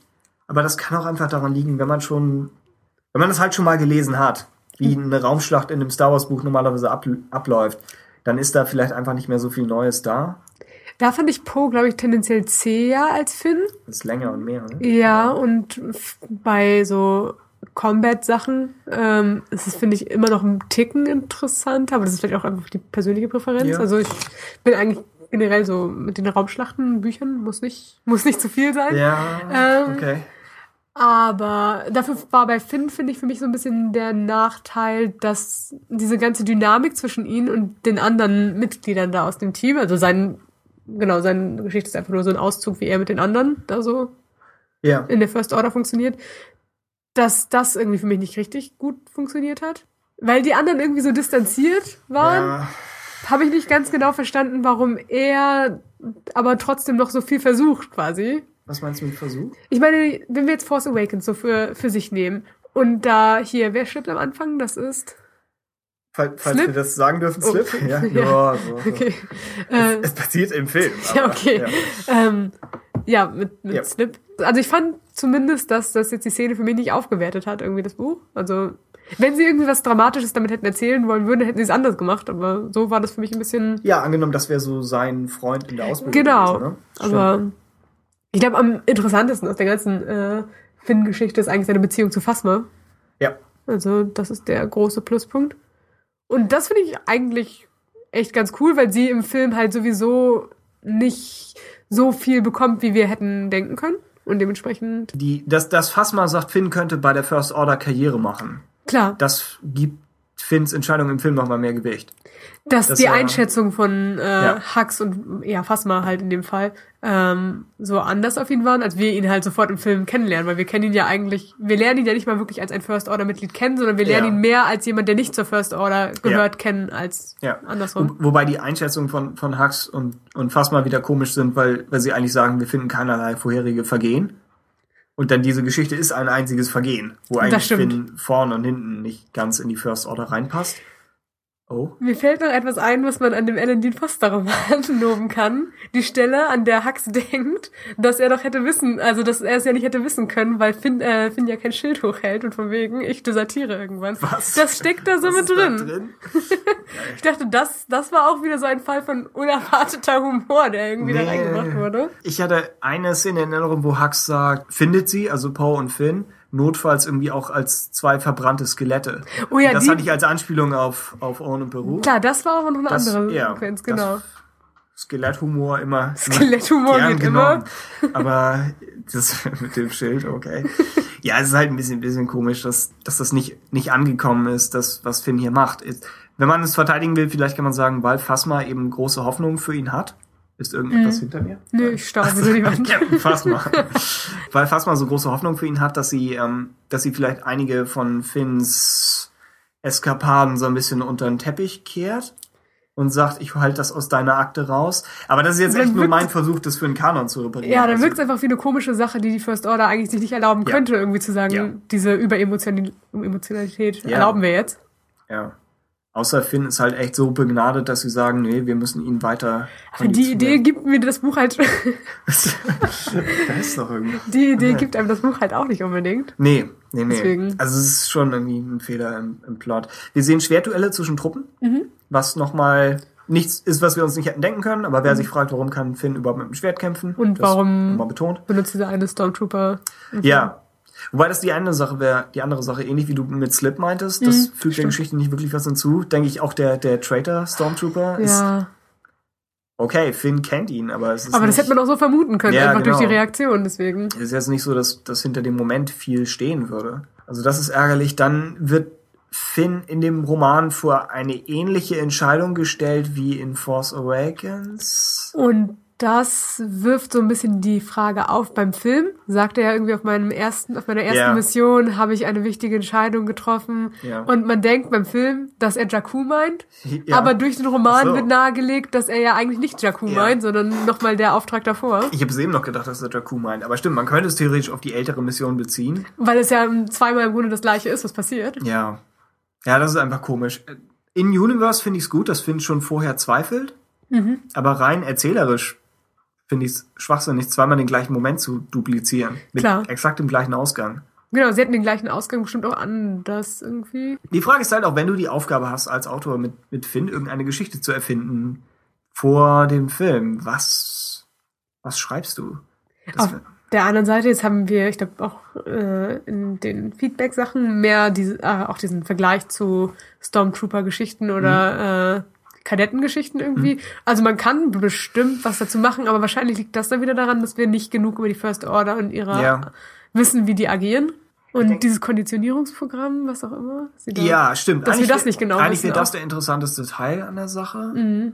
Wir sehen hier so ein bisschen, wie sie, wie die psychologische Manipulation läuft, aber auch das schwächer als in Lost Stars, denke ich. Hat auch ein bisschen was von wegen, wir setzen sie einmal die Woche irgendwie in den Raum und dann müssen sie sich eine Rede von Hux anhören oder sowas. Ja, Also, ja, stimmt. Was auch vielleicht seine Schäden hinterlässt, aber ja.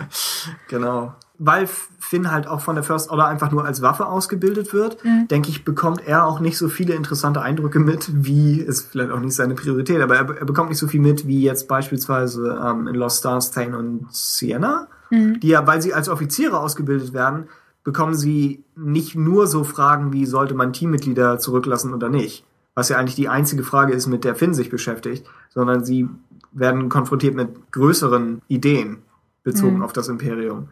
Und Finn macht nicht das gleiche für die First Order hier. Ja, das stimmt. Also- ein bisschen vielleicht ein bisschen schwieriger aufzuziehen einfach von der Geschichte als bei Ray oder Poe. Wollen wir zu Ray sollten wir vielleicht komplett überspringen? Ja, lohnt sich mehr für einen den Spoiler. Spoilern, genau. Mhm.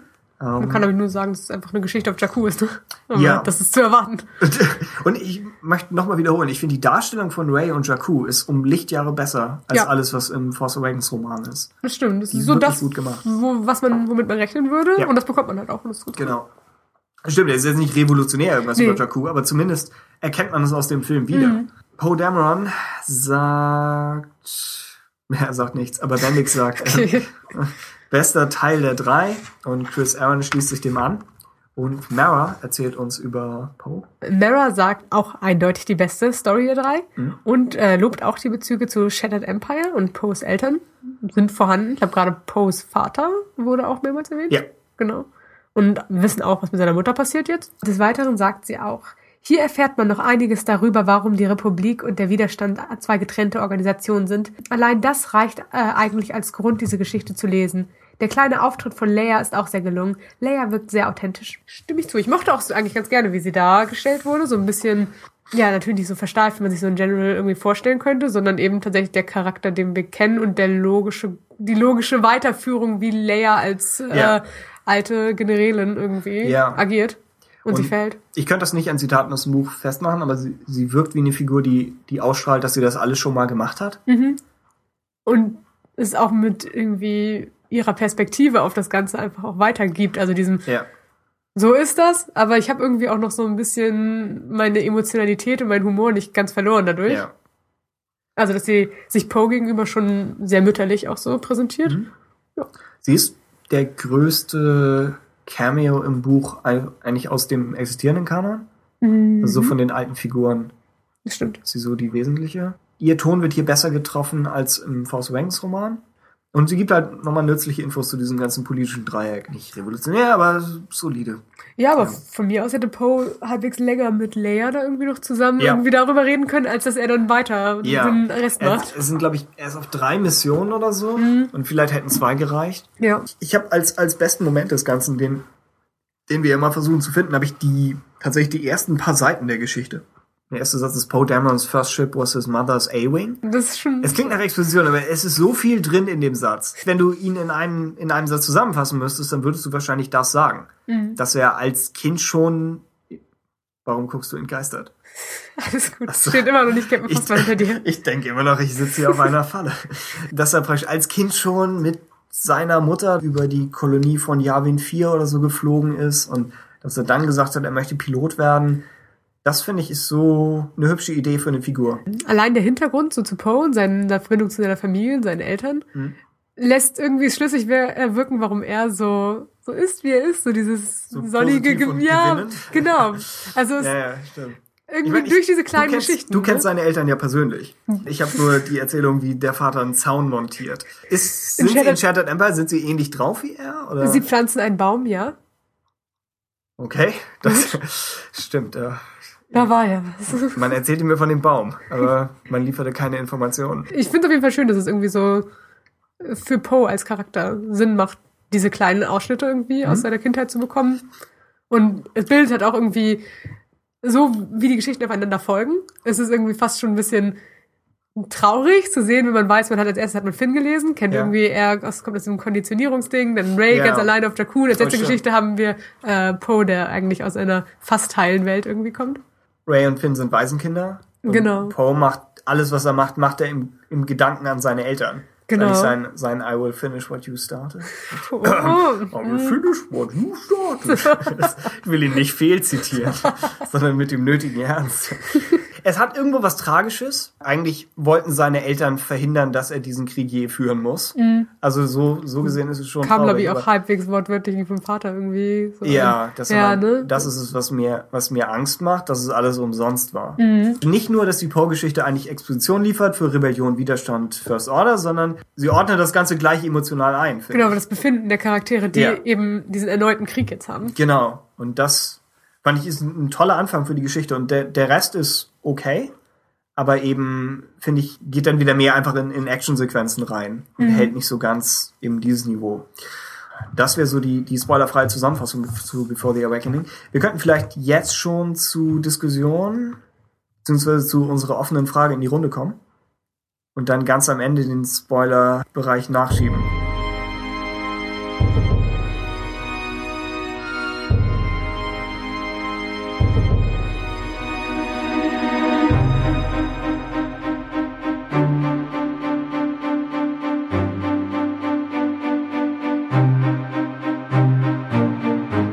Before the Awakening sprechen wir gleich nochmal weiter, dann mit, mit äh, denjenigen unter euch, die das Buch schon gelesen haben.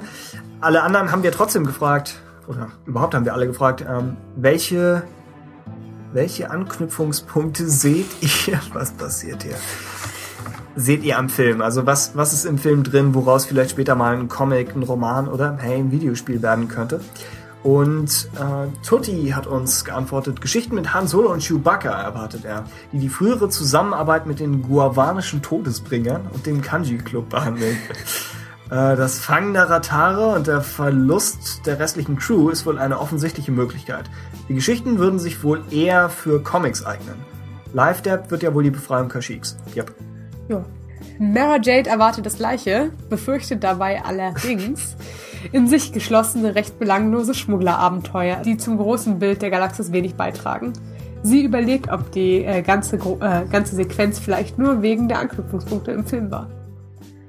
Ist vielleicht ein bisschen bitter, Ja, das so ganz, zu sehen. Ganz so zynisch wäre ich nicht, aber Ja. ich verstehe, was sie meint. Die Klar. Sequenz scheint nur aus Anknüpfungspunkten Genau, zu also bestehen. wenn wenn es Ja. irgendwie Name-Dropping für spätere Genau. Events gibt, dann ist es die. die Idee der Autoren war, glaube ich, schon zu zeigen, dass Han Solo bis hierhin ein, ein buntes Leben geführt hat, aber Ich wollte gerade sagen, es ist ja, wenn man einen Charakter erbaut, halt eine und das schnell machen muss, damit jeder jetzt auch auf, selbst wenn man die Filme davor nicht gesehen hat, auf Han als Charakter einsteigen kann, dann ist das halt The Noodle Incident, also so ein, Ja. das, das ist da und da Das ist passiert. Trope, ne? Ja, ja, stimmt. genau. Und dann muss man nicht weiter erzählen, was da ist, aber ja, nach Star Wars Manier müsste da jetzt natürlich einiges folgen. Genau. Eigentlich hat jetzt ein Autor die Wahl, ob er, ähm, wenn er Han und Chewie schreiben will, ob er die Alten oder die Jungen schreiben will. Hm, ja. Und das wäre nochmal interessant. Wann praktisch entschieden wird, diese Geschichte eignet sich mehr für 30 Jahre später und die Geschichte eignet sich mehr dafür, bevor er zum ersten Mal Luke und Leia überhaupt trifft. Ja, und es ist auch so ein bisschen die Frage, jetzt haben wir auch so eine große Lücke an Handgeschichten, die gefüllt werden können. Allerdings ist es ja auch so, dass man wahrscheinlich mehr bunte Geschichten mit ihm erzählen kann, nachdem Kylo weg ist. Weil er dann ja auch die eindeutige Trennung zu Leia Ja. hatte. Und vielleicht auch erst dann wieder anfängt, mit Chewie loszufliegen. Genau, Ja. dass das eben hinzukommt. Ja. Andererseits würde dann eigentlich alles einen traurigen Unterton haben. Weil er ja da nur fliegt, um zu verdrängen, dass er seinen Sohn verloren hat. Das stimmt. Äh, in den Risszeichnungen wird darauf eingegangen, dass die, die Eravana, glaube ich, Ja. also der, der Frachter, dass Han versucht hat, die zu modifizieren mit dem Hyperantrieb und dass er erstmal in einen Planeten gerast ist oder so. Also es hat nicht funktioniert. Das heißt, die Idee ist, dass dieses Schiff wirklich nicht gemacht ist für ihn.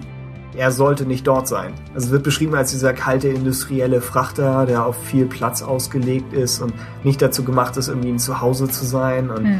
ich, ich bin etwas unsicher, wie viele Geschichten auf diesem Schiff ich, ich lesen möchte, auch wenn ich jetzt die Risszeichnung zur Hand habe und das Design für sich genommen eigentlich ganz interessant finde, aber Ja, eine halt würde reichen, aber du brauchst keine Reihe. Genau, also sobald die Ratare abgewickelt sind, wird das eigentlich reichen. Ja, okay, aber wir wissen auch nicht, wie lange der Falcon aus seinen Händen ist. Das Ja. heißt, Andererseits Han als Captain einer Crew wäre vielleicht interessant. Mhm. Mal nicht nur im, im Team mit Ja, Chewie. stimmt. Mara Jade schlägt außerdem vor. Genau, äh, zum Thema Imperium und First Order. Vielleicht etwas zum Bau der Starkiller Base. Man äh, müsste ja, wenn Disney das nicht will, äh, nicht so viel über die Oberen der First Order, also Snoke, verraten, sondern das Ganze auf einer niedrigen Eben Ebene spielen lassen. Also fast ein bisschen Lost Stars mäßig könnte man auch Ja. natürlich hier irgendwo weiter unten erstmal anknüpfen. Sie schlägt sogar vor, dass hier Nash Windrider aus Lost Stars, Oh ja, dass genau. der sich irgendwie, ja, ich habe es glaube ich hier nicht mehr rausgeschrieben, aber Mhm. dass er sich als irgendwie am Bau von Starkiller Base beteiligen könnte. Und sie hat es glaube ich irgendwo noch festgemacht an Servants of the Empire. Da habe ich dann aber nicht gelesen, da muss ich, muss ich passen. Mhm. Aber die, ich glaube, die Ironie, die sie im Sinn hatte, war, dass, dass ja, Nash nächsten Superwaffe da mitarbeitet. dass Nash die Waffe, die nächste Waffe baut, nachdem die erste sein Volk zerstört hat. So die, die Ironie dahinter. Mhm. Finde ich gut. Also gerade wenn, wenn, wenn jemand was vorschlägt, was schon als, was schon eine fertige Geschichte ist, was nicht nur ein Plot ist, sondern was schon auch Ja, erzählerisch irgendwie Sinn machen würde. Also sie, sie schreibt außerdem noch. Ähm, man könnte auch ähm, in die von, wie im Servants of the Empire angedeutete Geschichte erzählen, wie Hux Senior die Idee umgesetzt hat, Soldaten von klein an zu trainieren und Gehirn zu waschen. Hier hätte man auch die Gelegenheit, unbekannte Figuren in den Fokus zu setzen. Zum Beispiel Eltern, deren Kinder von der First Order weggenommen wurden, die ihr Kind eventuell aber auch freiwillig in die First Order gegeben haben. Man könnte auch als Jugendbuch die Geschichte eines äh, solcher Soldaten als Kinder erzählen. Zum Beispiel der Traitor, der Traitor Stormtrooper als Badass Kind. Anyone? Kind, glaube ich. Kind, also ich glaube, so eine Hux-Geschichte oder egal welche Generation von Hux jetzt, fände ich gar nicht schlecht. Ich finde auch die Idee tatsächlich interessant, dass jetzt eben wie in der Servants-Reihe äh, da angedeutet ist, vielleicht das auch so weitergeht, dass sie tatsächlich maßgeblich was mit dieser Sturmtruppenkonditionierung zu tun haben wird später, äh, später auch. Ja, oder der First Order ist irgendwas, das sich wirklich schon vorher abspaltet vom Imperium. Aber ich weiß nicht, ob das. Wann passiert der Wandel zwischen Remnant und, und Imperium? Ja. Äh, und First Order. Ob das jetzt auch, ob das jetzt schon äh, ja, ein paar Jahre nach Episode 6 ist oder Genau. wie der Widerstand erst irgendwie nicht so lange irgendwie ein Ding ist. Ja. Republik und Resistance existieren ja parallel, ob auch Remnant und First Order parallel existieren. Stimmt. Ob der First Order auch nur eine extreme Gruppe von, von Imperialen ist. Oder ob wirklich alles, was nur von Imperial nach ist, ist im First Order drin. Ich tendiere zu zweiten, aber Der, ja, den Film würde ich auch Ja, so ja. lesen auf jeden Fall. Ja. Ich fände es natürlich interessanter, wenn es verschiedene imperiale Splittergruppen geben würde. klar, EU mehrere. Generell wäre es mir auch lieber gewesen, wenn der First Order nicht so übermächtig wäre. Wenn das Imperium jetzt in der Underdog-Position Mhm. wäre, aber Aber das wissen wir halt jetzt auch leider nicht ganz genau, weil sie könnten jetzt fast alles verloren haben mit Starkiller Base, aber sie Ja. könnten halt auch irgendwie einen Sprung in den Hyperraum vielleicht machen ist es und nur dann. noch Snoke und diese mobile Basis. Das sind die, er muss jetzt noch in den Kampf. Ja, ja, ist Snoke hat ein kleines Schiff und da wird dann keine Ren gelie Jagd hinter den. Falken her. Also, Achso, du meinst, das nächste ist dann große Resistance, aber nur ein einziges Schiff mit einer bösen Crew quasi. ja, aber die ist richtig böse. Die ist, Phasma haben sie auch irgendwo noch aus einer Rettungskapsel Schiff auf. läuft mit Wut. Das, Das wäre die Idee. Das ist unser Konzept. Jetzt kommt ihr. Außerdem, Tutti schreibt, Geschichten mit Lawson Tacker könnte es geben. Er wird als Abenteurer beschrieben und ist Mitglied der Kirche der Macht. Da ist ein gewisses Potenzial für Comics oder auch Romane vorhanden. Chris Aaron schließt sich dem an und, Und- Mara Jade. Ich fände es interessant, über diese Kirche, ihren Glauben und ihre Funktion mehr zu erfahren. Eventuell auch, wie sie in den Besitz äh, zu Lukes Karte gekommen sind. Wenn es nicht die Ratare sind, dann ist es die Kirche der Macht, die irgendwie einen Ja. Anknüpfungspunkt sowieso schlechthin bietet. Das stimmt. Aber ich hätte viel lieber das hier. Ich, vor allem Ich auch. Also La- Lawson Tacker als, als Abenteurer, finde ich, ist eine schöne Idee. Und auch als Leute, die keine Jedi sind, aber Ja. Jedi-Loyalisten Ja. und irgendwie da die Macht wertschätzen. Eigentlich müsste man wirklich was Neues über die Macht erfahren, wenn man erfährt, wie sie, in welchem Bezug sie zu Personen stehen, die die Macht nicht hören. Mhm. Also Ja. das, das dürfte uns einiges geben. Und als, als das im Roman, glaube ich, kam mit Lost Tacker und legendäre Abenteuer, dachte ich, sowas wie irgendwie Expeditionen ins Polarmeer oder den Amazonas hoch, was das in unserer Welt wäre, sowas nach Star Wars zu bringen. Wenn Das sie da die, stimmt. irgendwelche Hyperraumrouten in, in die unbekannten Regionen und, und sowas erkunden. Mhm. Also da, da hatte ich Lust drauf. Und schließlich sagt Bendix, ich hoffe auf jeden Fall auf viele Comics und oder Romane oder sogar ein Spin-off zu Kylos bzw. Bens Ausbildung und Fall und im Allgemeinen zu Lukes Aufbau des neuen Jedi-Ordens. Wenigstens eine zeitliche Verortung für Bens Fall wäre mal interessant. Oh ja. Das ist ein bisschen schwierig. Wo würdest, wenn du es per Gefühl machen müsstest, einordnen? In Bens welchem Fall? Alter? Ja.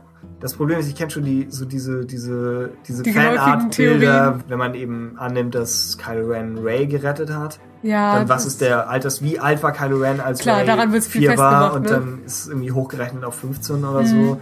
Und es klingt nach einer Teenager-Aktion. Auf der anderen Seite denke ich immer, dass das irgendwie ganz schön dark wäre, wenn ein 15-Jähriger sowas machen Ja. würde. Aber ich, ich stimme dem zu. Also ich Ja. bin auch am ehesten, wenn ich was einschätzen müsste, auf diese 15-Sache. Besonders auch, weil die Idee, dass wenn Han ihn in The Force Awakens das erste Mal richtig wieder sieht und ihn dann das erste Mal als wirklich erwachsenen Mann sieht, ich ganz Ja, interessant finde. Das, das Und das macht nur Sinn, wenn er Ja. noch nicht irgendwie äh, 20 oder so war. Ja, das ist eigentlich auch so ein Roman auch, oder? Das Ich glaube das auch, genau. ersten, ja. Äh, Chris Allen sagt, das müssen Sie schon verdammt gut erklären. Wie konnte das mit Ben passieren? Wo war Luke, als die Ritter von Ren die Akademie zerstört haben? Und Tuti rechnet damit, dass alles um Lukes Jedi-Orden erstmal tabu ist, bis zumindest nach Episode 8. Ich auch. Ja, ich würde sogar 9 sagen. Stimmt, ja, kann sein. Das, Also- vielleicht kriegen wir nach Episode 8 einen Trainingsroman mit Luke und Ray oder so. Ja, das könnte das könnte Aber sein. Ja, alles um die Akademie, wahrscheinlich eher mit später. Die Sache ist, was die Akademie angeht, spricht es so halb für eine Fernsehserie. Bisher haben sie immer versucht, wenn Star Wars als animierte Serie laufen sollte, haben sie immer gesagt, oh, wir brauchen ein, ein Kind als Jedi, als Hauptcharakter. Ja. Das hat mit Ahsoka nur so hm, halb Sinn gemacht und es hat auch mit Ezra nur so halb Sinn gemacht. Aber jetzt haben sie eine Akademie von Jedi-Kindern. Wenn sie daraus keine animierte Serie zimmern können, dann weiß ich nicht was. Aber das Problem ist, sie müssen alle sterben. Und ich weiß nicht, Und, wie sie und da Ben als rauskommen. Alternative zu nehmen ist auch nicht gut. Genau, also es ist alles schrecklich. Ben kann nicht die Hauptfigur sein, wenn er am Ende den, den Cast der Serie tötet. Ich hätte ja gedacht, ein After, eine Aftermath-Serie wäre gut gewesen, weil Tammin sich gut lohnen würde. Ja, stimmt. Wenn Aber- Tammin auch noch plötzlich machtempfänglich ist. Ja. Ja. Oder du hattest es am Anfang kurz angesprochen, dass, dass irgendwo erwähnt wird, das Verschwinden von Luke, Ach ja, und den, der Schüler. Also dass nicht gesagt wird, dass sie dass sie konkret tot sind, das, sondern Ja. vielleicht sind ein paar gestorben und Ja. ein paar haben sich versteckt wie Ich er. so oder so davon aus, diese komplett Jedi-freie Zeit haben sie in den Dark Times nicht eingehalten. Und das, Also gehe ich nicht davon aus, dass sie es diesmal schaffen. es ist einfach auch storytechnisch, wenn du diese Lücken füllen willst, langweilig. Ja, warum verbietet man sich 30 Jahre lang Jedi zu verwenden? Mhm. Also das, das scheint keine gute Idee. Du brauchst halt auch wirklich, wenn du dann die dunkle Seite trotzdem hast mit ihren Leuten, irgendwie, dann brauchst du ja einen Gegenpart und das können nicht nur irgendwie Leute wie Poe sein die ganze Zeit. Oh, Ja, okay. er könnte, aber... Natürlich, aber. Er, ist, er, er hat bestimmt die Macht, aber hat gesagt, oh, schaffe ich auch so. ja, Wenn Shira Glaube reicht. ja, genau. Also ich würde erwarten, dass sie daraus, dass sie aus einer Jedi-Akademie, es gab ja auch im alten EU, gab es ja auch noch daraus eine Serie für Jüngere, also ich glaube aus Romanen oder Stimmt. aus, aus, aus Kurzromanen, aber ich, bis, bis wir davon was sehen, wird es wahrscheinlich noch etwas dauern. Ja. Mhm. Ähm, dann kommen allerlei vermischte Sachen. Chris Aaron fragt, was macht eigentlich Boba Fett? Und wer hat Anakins Lichtschwert geborgen und wie? Prognose wäre Aftermath Teil 3, Boba Fett. Weil Das es gibt stimmt. diese Storyline um. Um den Um die Rüstung? Unbekannten da. Genau, und um. Ja. Und was Anakins Lichtschwert angeht, Maskanata deutet es ja mehr als an. Also mit dem, ne, eine Geschichte für ein anderes Mal. Ach so, ja. Ähm, ich dachte, wer es geborgen hat. Aber ja, Ach so. dass irgendwas draus wird. Genau, aber ob das jetzt romantechnisch kann, es könnte tatsächlich auch sein, dass es ja vielleicht für Episode 8 noch eine Rolle spielt, weil wenn sie es im Film ansprechen, aber auf der anderen Seite Ja. sprechen sie auch Cypher Diaz in Episode 2 an und der ist dann egal. Ja, wir haben es am Ende bekommen, die Geschichte. Ja, ja, das stimmt. Ja, das mit dem Bergen des Lichtschwerts ist, glaube ich, mehr so ein Handwave im Film einfach. Ja. Die Antwort ist vielleicht gar nicht mal so geheim, aber es war einfach kein Platz, das zu erklären. Und für den normalen Kinozuschauer vielleicht auch nicht so wichtig also einfach. Ich habe es jetzt auch nicht vermisst im Film. Mhm. Äh, Chris Aaron fragt, was, was wurde aus den Thai-Abfangjägern? Er fragt es mit so einem Smiley dahinter. Und ich hatte, als ich das gelesen habe, hatte ich das Bild vor Augen, wie man auch so eine Klippe sieht, wie bei Luke. Und da ist dieser letzte Thai-Abfangjäger. Schaut aufs Meer hinaus und so. Einst waren wir die Könige der Lüfte. Die, die Welt hat uns vergessen. Ja, also weiß ich nicht. Vielleicht sind sie gerade einfach nicht im Bild. Sind sie Äh, auch, ähm, haben sich versteckt irgendwo. Genau. Vor es, der gab, First Order. es gab ein Massaker in einem imperialen Hangar, Oh wo die letzten drei Abfangjäger er erwischt hat. Aber ansonsten frag, wird noch gefragt, auch von Chris Aaron, wie ist der Falke auf Ja- äh, Jakku gelandet? Hm? Ja, Klingt auch noch irgendwas für eine Comic-Version. wird weitergereicht, Ja. stimmt. Es gab ja schon mal ein Buch über den Falken, wo auch so von Besitzer zu Besitzer. Mhm, ja. So, von Lucino, glaube ich. Ich habe nur den Anfang gelesen. Bin schrecklich. Chris Aaron fragt, wird Rays Training als Roman erzählt, da wir ja davon ausgehen, dass 8 nicht direkt da anfängt, wo 7 aufgehört hat. Bis vor ein ta paar Tagen hätte ich noch gesagt, ja, jetzt haben wir Szenen in diesem einen Teaser bekommen, wie sie noch Ja, auf der Insel sind. das stimmt. Aber ich denke trotzdem, es gibt. Ich, ich hatte ja immer noch überlegt, ob wir Rays Pilgerfahrt dahin, ob man das noch länger auswalzt und als, als Ich Roman zeigt. Aber ich glaub's nicht. Weil sie im Film auch so gekürzt haben. Ja, ich glaube, ich mag einfach nur die Idee von diesem Jedi-Pilgerfahrt. Ja, die ist gut, die ist gut. Vielleicht kriegen wir das mit Luke ja irgendwie, wenn er, wenn er eine eigene Pilgerfahrt ja, genau. veranstaltet. Aber dann auch erst später, später, später. Was, was gegen diesen Trainingsroman spricht, ist, dass wir mit Luke nie einen für Dagobah gekriegt haben. Christoph hatte mal von einer Geschichte erzählt, wo Luke wirklich auf Dagobah unterwegs ist. Mhm. Und die meinte er war auch gut. Aber ja, es ist eher selten. Und Dagobah wirkt als Ort noch interessanter. Als ob das eher was, was hergeben könnte. Während Skellig Michael, weiß ich nicht, wie viel da ist. Auf der anderen Seite, zwischen Luke und Ray, was auch immer ihre Beziehung zueinander ist, wäre natürlich mehr, was in einem Roman so Obwohl, es ist auch eigentlich, zwischen Luke und Yoda hätte man auch einiges schreiben können. Mhm. Also, Also wenn Luke in Episode 8 stirbt, brauchen wir einen Roman. klar. Das Gute, wenn er stirbt, wäre natürlich, dass man dann wahrscheinlich auch den Roman vielleicht tatsächlich im Folgejahr bekommen würde und nicht irgendwie erst nach Episode 9. Ja. Wir sollten trotzdem dran denken, im Kino nicht zu jubeln. Ja, ein. Roman. Tutti schreibt, wir brauchen natürlich eine Crusher Rudown Romantrilogie, in der das Missverständnis aufgeklärt wird, das dazu führte, dass seine Arme von Ankerplatzschlägern abgehackt wurden. Weißt du was darüber? Nein, Enzyklopädie Seite 37, sagt man mir. denn dann habe ich es verdrängt. Okay. Weiß nicht, wovon dieser Mann spricht. Aber Crusher weiß es. Geschichten rund um Maskanata und ihr Schloss, sagt Tutti. Da sie schon sehr alt ist, könnte man hier zum Beispiel auch bis zur Prequel-Trilogie zurückgehen. Halte Bücher und Comics für möglich. Ja, bin ich mir auch ziemlich Ja. sicher. Allein, dass man sie so alt gemacht hat, Ja. das kann jedes Und- Cameo der Welt ist möglich. Genau. Und während sie bei Yoda gezwungen waren, ihn weiter als Mysterium zu spielen, könnte Mhm. man sagen, bei Maskanata geht man in die andere Richtung und nutzt es wirklich, dass eine und die gleiche Person eine Perspektive liefern könnte auf tausend Jahre Galaxis-Geschichte. Also genau, und sie eben halt auch nicht diesen Jedi-Background hat und muss sich dann nicht irgendwie dementsprechend verhalten, sondern kann Genau. einfach der Charakter sein, der sie ist. Genau. Äh, abschließend sagt Mara, Ich sehe natürlich viele Anknüpfungspunkte, aber auch nur an den wenigsten wird Disney wohl tatsächlich in Form eines Buches oder Comics anknüpfen, weil sie sich ja alles für Episode 8 aufheben wollen. So wird zum Beispiel sicher nicht über Lukes, Rays oder Kylos Vergangenheit in Episode 8 äh, nicht darüber erscheinen, was ich sehr schade finde. Ich hatte eigentlich damit gerechnet, dass nach The Force Awakens ein ganzer Schweif von, an Büchern erscheinen wird, die über die Zeit zwischen 6 und 7 erzählen. Aber nachdem, äh, nachdem nun doch äh, so viel geheim ist, könnten wir uns das natürlich abschminken. Ist wahrscheinlich leider die Perspektive, ja.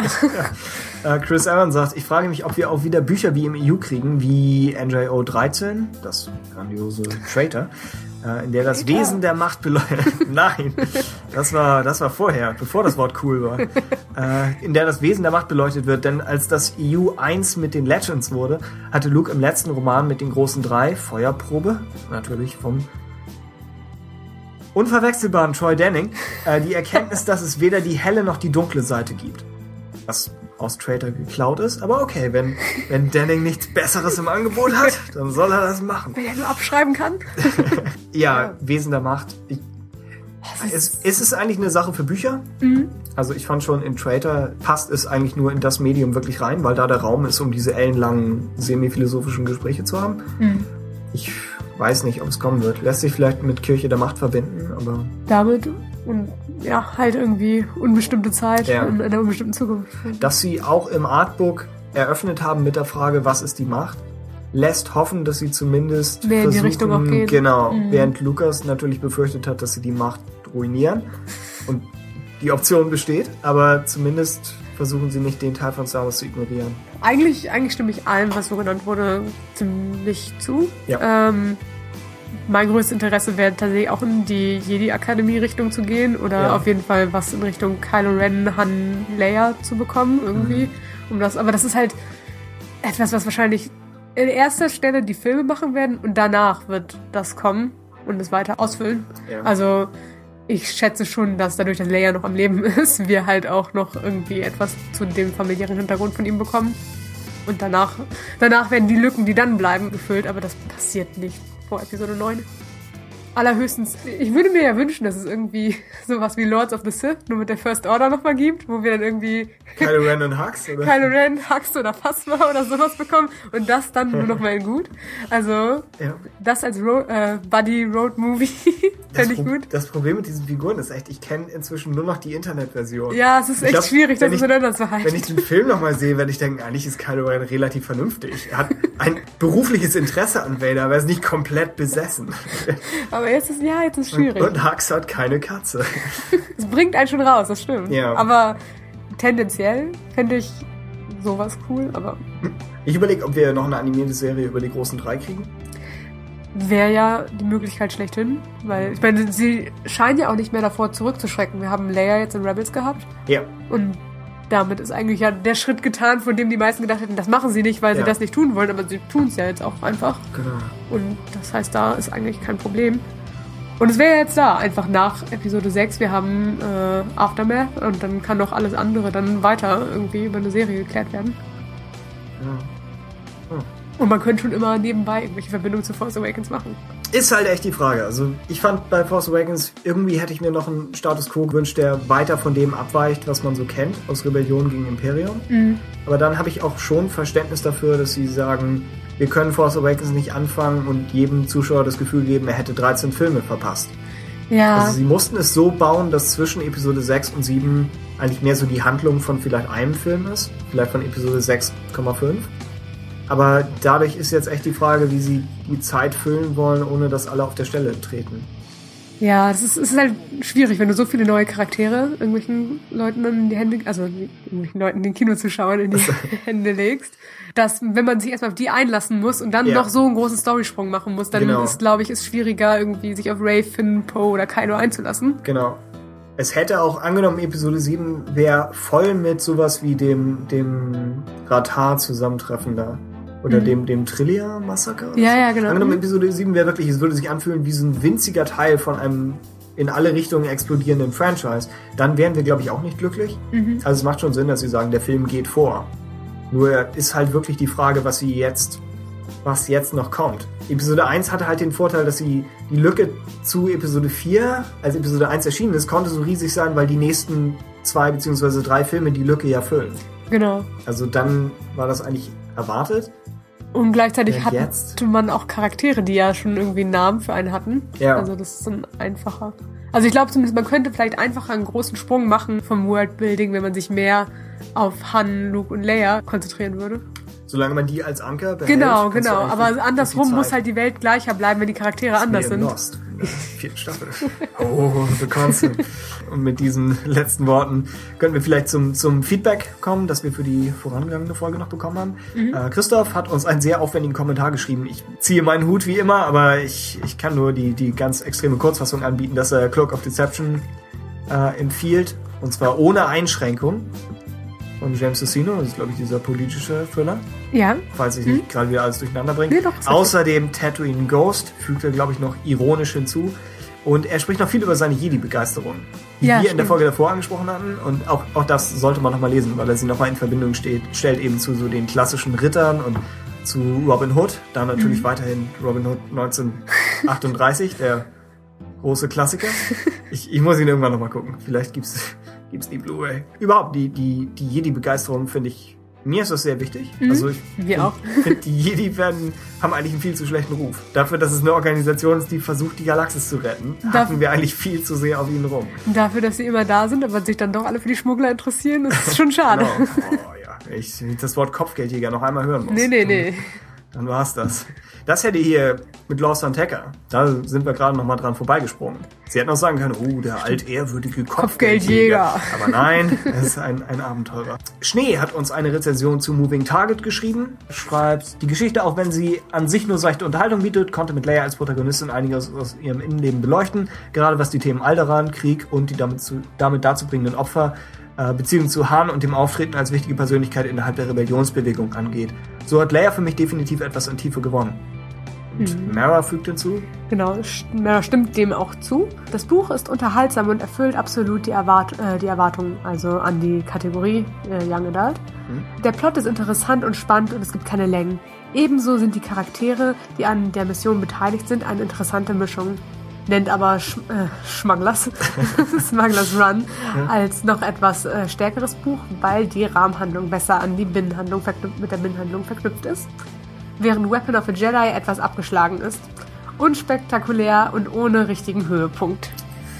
wobei sich der Byzantiner. Oh, der Byzantiner hat sich ausgesprochen für Weapon of a Jedi. Also Stimmt. ich muss das noch lesen. Oh, Jetzt, jetzt habe ich keine Wahl mehr. wo die offizielle Empfehlung da ist. Ja. Eigentlich brauchen wir auch ihn immer noch irgendwie hier für die Sendung, oder? Eigentlich wollte ich als, als Segment haben, dass ich irgendwann frage, gibt es Kunde von Byzantiner? Dann hört man so einen Vogel und der irgendwie so einen Zettel abliefert und dann liest du das vor. Und das, der Byzantiner mag Weapon of a Jedi. Es ist noch in der Mache, aber Okay. ja, er wird unser Supreme Leader. Das, das ist auch nur als Hologramm. Ja. Byzantiner ist cool. Kannst nicht anders sagen. Das, das war mein Fazit aus Berlin. Es tut mir leid. Das ist nichts über den Film zu sagen, aber darüber. Das war mein erster Gedanke. Als wir rauskamen, ist trotzdem noch, ne? Der als, Byzantiner als, ist als ihr cool. mich alle gefragt habt, ja, und erste Eindrücke, dachte ich, cooler Typ. Moff Balthasar. Lost Stars fand ich wirklich interessant. Die Hauptcharaktere sind glaubhaft, der Teil nach Endor war ein bisschen kurz. Bin gespannt, wie es weitergeht und ob nun endlich ernstzunehmende Imperiale kommen. Nicht so Komiker wie Zinji oder Isard. Äh, jemand wie Thrawn oder Peleon soll im neuen EU eingeführt werden. Die kommen, glaube ich, beide aus der X-Wing-Reihe von Ersten oder Stackpole, aber habe ich nicht gelesen, also muss passen. Die beiden Oh ja. älteren Imperialen. Es gibt natürlich Gerüchte um Thrawn. Ja. Vielleicht. Snake Shit. Oder, oder wie Ben sagen würde, Snake Shit. Ja, möchtest du ihn? Ja. Er liest es immer so, als ob, als ob Snake Shit gerade in so einen Western-Saloon reingekommen Oh wäre. Ehrlich gesagt, das ist das, was ich von Romanen zu Star Wars erwarte. Neue Einblicke und nicht immer nur die neuesten Abenteuer von Luke, Han und Leia. Nach The Force Awakens wird es aber bestimmt auch noch mehr davon geben. Bin bei verlorene Welten jetzt bei der Hälfte und ziemlich begeistert. Kann es nur, wei- nur jedem weiterempfehlen. Jo. Äh, danke außerdem an Luke Skywalker, der uns, glaube ich, gestern oder vorgestern noch was geschrieben hat. Danke an Luke Skywalker. Gute ja, Aktion. Äh, und er mochte Before the Awakening. Das ist cool. Vielleicht haben ihn die Ray-Passagen an irgendwas erinnert. Warte, wir hatten auch schon mal, dass General Hux irgendwie geschrieben hat in der letzten Folge. Ja. Es wird gefährlich Auf hier. SWU schreibt doch immer George Lucas. Ah ja, stimmt. Sie auch, eigentlich, Äh, müsste, danke an George Lucas. eigentlich müsste das jemand wirklich so schreiben, als ob es die Person wäre. Wie diese Fake-Twitter-Accounts. Ja, wenn schon. Wenn man sich schon den Namen sichert. Zum Beispiel Stylo Ren, der auch uns Feedback geschrieben hat und sagt, du meinst, warum hast du den Namen nicht? Ja. ja. Vielleicht lässt sich, Nicht so vielleicht schlimm. bist du Stylo Ren. Das lässt sich, Lässt sich nicht nachweisen. anders, anders. Genau. In diesem Fall wissen wir aber noch nicht mal, ob Stylo Ren über Buchclub-Hörer ist. Ich glaube, er hat einfach nur in dem, so, in dem, in dem Beitrag was geschrieben und wusste vielleicht nicht, dass er da in einen Themensammelpost ohne Gleichen reingeht. Das tut mir leid. Gut. Ähm, Stylo Ren, trotzdem vielen Dank.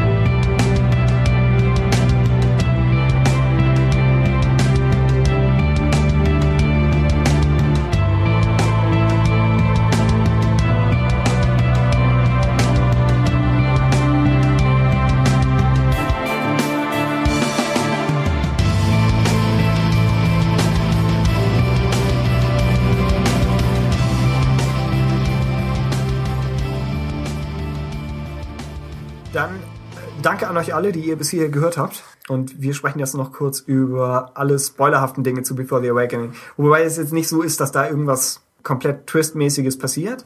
Aber trotzdem, da man schon so viel weiß eigentlich darüber, wie es endet, sollte man vielleicht die Mitte etwas unter dem, dem Spoiler-Banner behandeln. Also Spoiler ab hier. Bendix sagt, er mag das Detail mit Iba, einem Planeten aus Rebels. Sehr interessant. Das zeigt auch wieder die Vorteile des neuen Kanons, diese Verknüpfung zwischen allem. Also, dass der erwähnt wird. Mara? Ja? Ich keine Erinnerung an den Planeten. Ich, ich auch nicht, aber es liegt Sorry. vielleicht auch an mir mit Rebels. Okay. Die Geschichte mit dem, äh, mit dem schwachen Teammitglied, dass der Held immer mitzieht, was vom Imperium First Order aber nicht gern gesehen wird, fand ich recht banal. Das hatten wir schon in Servants of the Empire und das wird langsam langweilig. Außerdem sagt Mara, nach dem Lesen des Finn-Kapitels stellen sich äh, mir allerdings noch mehr Fragen. Wieso ist Finn schon immer ein Außenseiter? Wieso hat er so gut wie keine Beziehung und kein Vertrauen zu seinen Kameraden? Wie kann man so viele Jahre als Außenseiter überleben? Hätte er nicht schon viel früher auffallen und aussortiert werden müssen? Ja. Tatsächlich berechtigte Fragen, weil es Ja. Per se ja einfach keinen Grund gibt, warum Finn ein Aussätziger da sein müsste und nur wegen guten Leistungen oder weil Ja. er so auffällt, macht ja eigentlich keinen Sinn, weil die anderen ja auch eigentlich dafür sein müssten, dass sie effizient sind. Es gibt auch diese komische Szene, wo ein etwas ranghöherer Offizier ihn praktisch von außen charakterisiert. Und Ja. er, er hört, dass Finn keinen Namen hat. Und schon ist du. Ja, genau. Voll gemein. Und, und spricht dann irgendwie darüber, du, du wirst immer von außen nach innen sehen, du wirst nie einer von ihnen sein, was etwas komisch ist. Warum ist in, in einer Organisation, die darauf aus ist, die ganzen Sturmtruppen weniger menschlich zu machen, warum ist die Figur ohne Name der Außenseiter. Ja, das ist. Wäre es nicht andersrum. Beziehungsweise sie sollten ja auch einfach unterstützen, dass diese Außenseiterkultur gar nicht irgendwie da ist. Ja, oder, oder jeder ist ein Außenseiter. Ja, du entweder, entweder das oder, aber, oder keiner. Ja. Aber so. Ich meine, wenn sie Finn als Anführer versuchen auszubilden, dann Mhm. hat es vielleicht Zweck, ihn etwas getrennt von seinen, seinem Squad. Also du meinst, wenn. Phasma jetzt wirklich denkt, Ja. aus ihm kann man noch mehr machen, fast Ja. vielleicht auch wie ein zukünftiger Captain der Sturmtruppen, Genau. Dann, dann macht es vielleicht Sinn, dass sie sagt, er muss das gleiche machen, was ich vielleicht auch irgendwie durchgemacht habe oder sonst Ja. was irgendwie. Aber so, wie Mara schon sagt, es ist eigentlich, eigentlich wirft es nur noch mehr Fragen auf. Mhm. Es wirkt eigentlich für mich mehr wie, als ob im Film die Idee war, dass Finn problemlos als Zahnrad funktioniert hat in der First Order und dann an diesem einen Tag kommt er an die Grenze und sagt, Mhm. ab hier nicht mehr. Und weil das sich für eine eigene Geschichte nicht gut eignet, haben sie gesagt, für die Zwecke dieser Geschichte muss Finn jetzt Außenseiter werden. Das war aber nicht geplant, als sie den Film geschrieben haben. Ja, das stimmt. Also so wirkt es. Aber ja. Äh, Tutti sagt, bei der Trainingsmission am Anfang fühlte ich mich sehr an die Folge Klonkadetten von Clone Wars erinnert. Der Kontrast zwischen den Klonen, die vorgeworfen bekommen, einen Kameraden zurückgelassen zu haben, und Finn, dem angekreidet wird, dass er ein gefährliches Maß an Empathie gezeigt hat, als er mit seinem Team Slip gerettet hat, fand ich sehr schön. Was mich dann wirklich gestört hat, war die fast identische Szene zu Force Awakens. Finn bekommt den Befehl, Zivilisten zu töten und führt den Befehl nicht aus, während Captain Phasma direkt neben ihm steht. Das hätte man wirklich besser lösen können. Ich fand es in Episode 7 schon gerade so akzeptabel, dass Finn nicht einfach direkt wegen Befehlsverweigerung irgendwie bestraft oder sogar hingerichtet wird. Die Szene hat für, besser für Slip als für Finn funktioniert. Ich würde mich speziell letzterem anschließen. Ja. Ich finde die Idee, dass, dass Slip die ganze Zeit als, als, eigentlich als Waffe scheitert, aber dann, wenn es darum geht, Unschuldige zu töten, trumpft er auf. Und das ist zwar richtig unheimlich, aber das macht Sinn, dass die First Order so strukturiert ist. Du kannst dein, dein handwerkliches Unvermögen ausgleichen, wenn du für uns Leute tötest. Und dass er sich dann jetzt als einer der Sturmtruppler fühlt, ist schon unheimlicher Kram. Ich glaube, eine der wenigen Sachen, die ich daran mochte, die in der Folge passierten, aber einfach nur für Phasma selber, dass sie danach so viel irgendwie schlägt sie sich ja halbwegs auf die Brustplatte und ist so, Ja. ihr seid jetzt einer, äh, ihr gehört jetzt zu uns irgendwie Ja. nach dieser, äh, nach der ersten Mission von denen. Das fand ich ganz cool für sie einfach so als jemand, der tatsächlich ein Captain einfach ist und nicht so distanziert wie Hux oder Kylo oder so, sondern dass sie tatsächlich Ja. einfach wirklich in Kommunikation mit den Sturmtruppen steht. ja. Dass sie auch die Duelle persönlich überwacht und alles. Genau, also sie, wenn jemand im Combat irgendwie mit denen ist, dann halt sie. Was natürlich bedeutet, im Film müsste sie es eigentlich besser wissen. Aber naja. Ja, also ihre Funktion im Film ist dann langweiliger, wenn sie nur ankommt und den Befehl zu schießen gibt, Ja. wenn sie eigentlich vielleicht wahrscheinlich mehr wäre. Ja. Die darauffolgende Szene sagt äh, Tutti weiter. Die darauffolgende Szene mit der Simulation ganz am Ende fand ich für Finn selbst toll, wie er in der Simulation steht und realisiert, dass er nicht mehr diese nicht mehr als Spiel betrachten kann, ist großartig. Das war meiner Meinung nach die beste Stelle des Finn-Teils, wenn man ignoriert, dass Captain Phasma ihn schon wieder dabei beobachtet. Das löst in mir das Gefühl aus, das Buch gegen meinen Kopf schlagen zu wollen.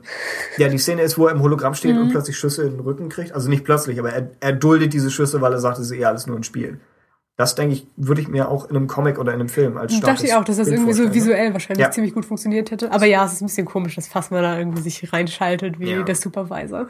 Ja. Und sie guckt halt zu, wie Finn offenbar eine halbe Stunde nichts macht. Und man sollte meinen, dass sie die Simulation herunterfährt von ihrem Punkt und irgendwie so ist, nein, du gehst Du jetzt. meinst, wenn der First Order auch nur begrenzt Ressourcen hat? Ja. Also, wir sind hier nicht zu ihrer Unterhaltung da, FN 2187.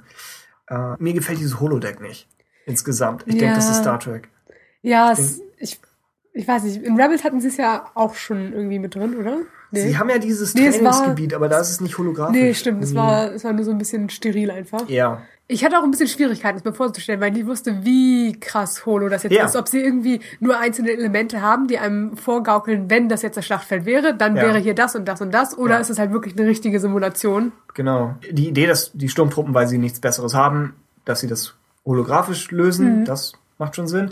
Aber weil sie nicht genau klar machen, wenn sich jetzt die Sturmtruppen hinter irgendeinen Wall knien und dann spüren sie die Erschütterung dadurch. Durch was kommt diese Erschütterung? Durch Photonen? Das stimmt. Also, Das ich glaube, eigentlich hätten sie nicht mehr machen dürfen als in der Klonkadettenfolge. Ja, Also, genau. das wäre noch Star Wars gewesen. Wenn es Ja. noch mehr Hologramm als das wird. Wobei ich wiederum die Idee mag, dass die Hologramme in Episode 7 fotorealistisch sind, theoretisch. Ja, stimmt. Also das macht als Steigerung Sinn. Mhm. Aber dass sie plötzlich körperlich sind, das ist komisch, finde ich. Alles, was sich in Star Wars über Jahre hinweg entwickelt, sind eigentlich echt nur die Hologramme.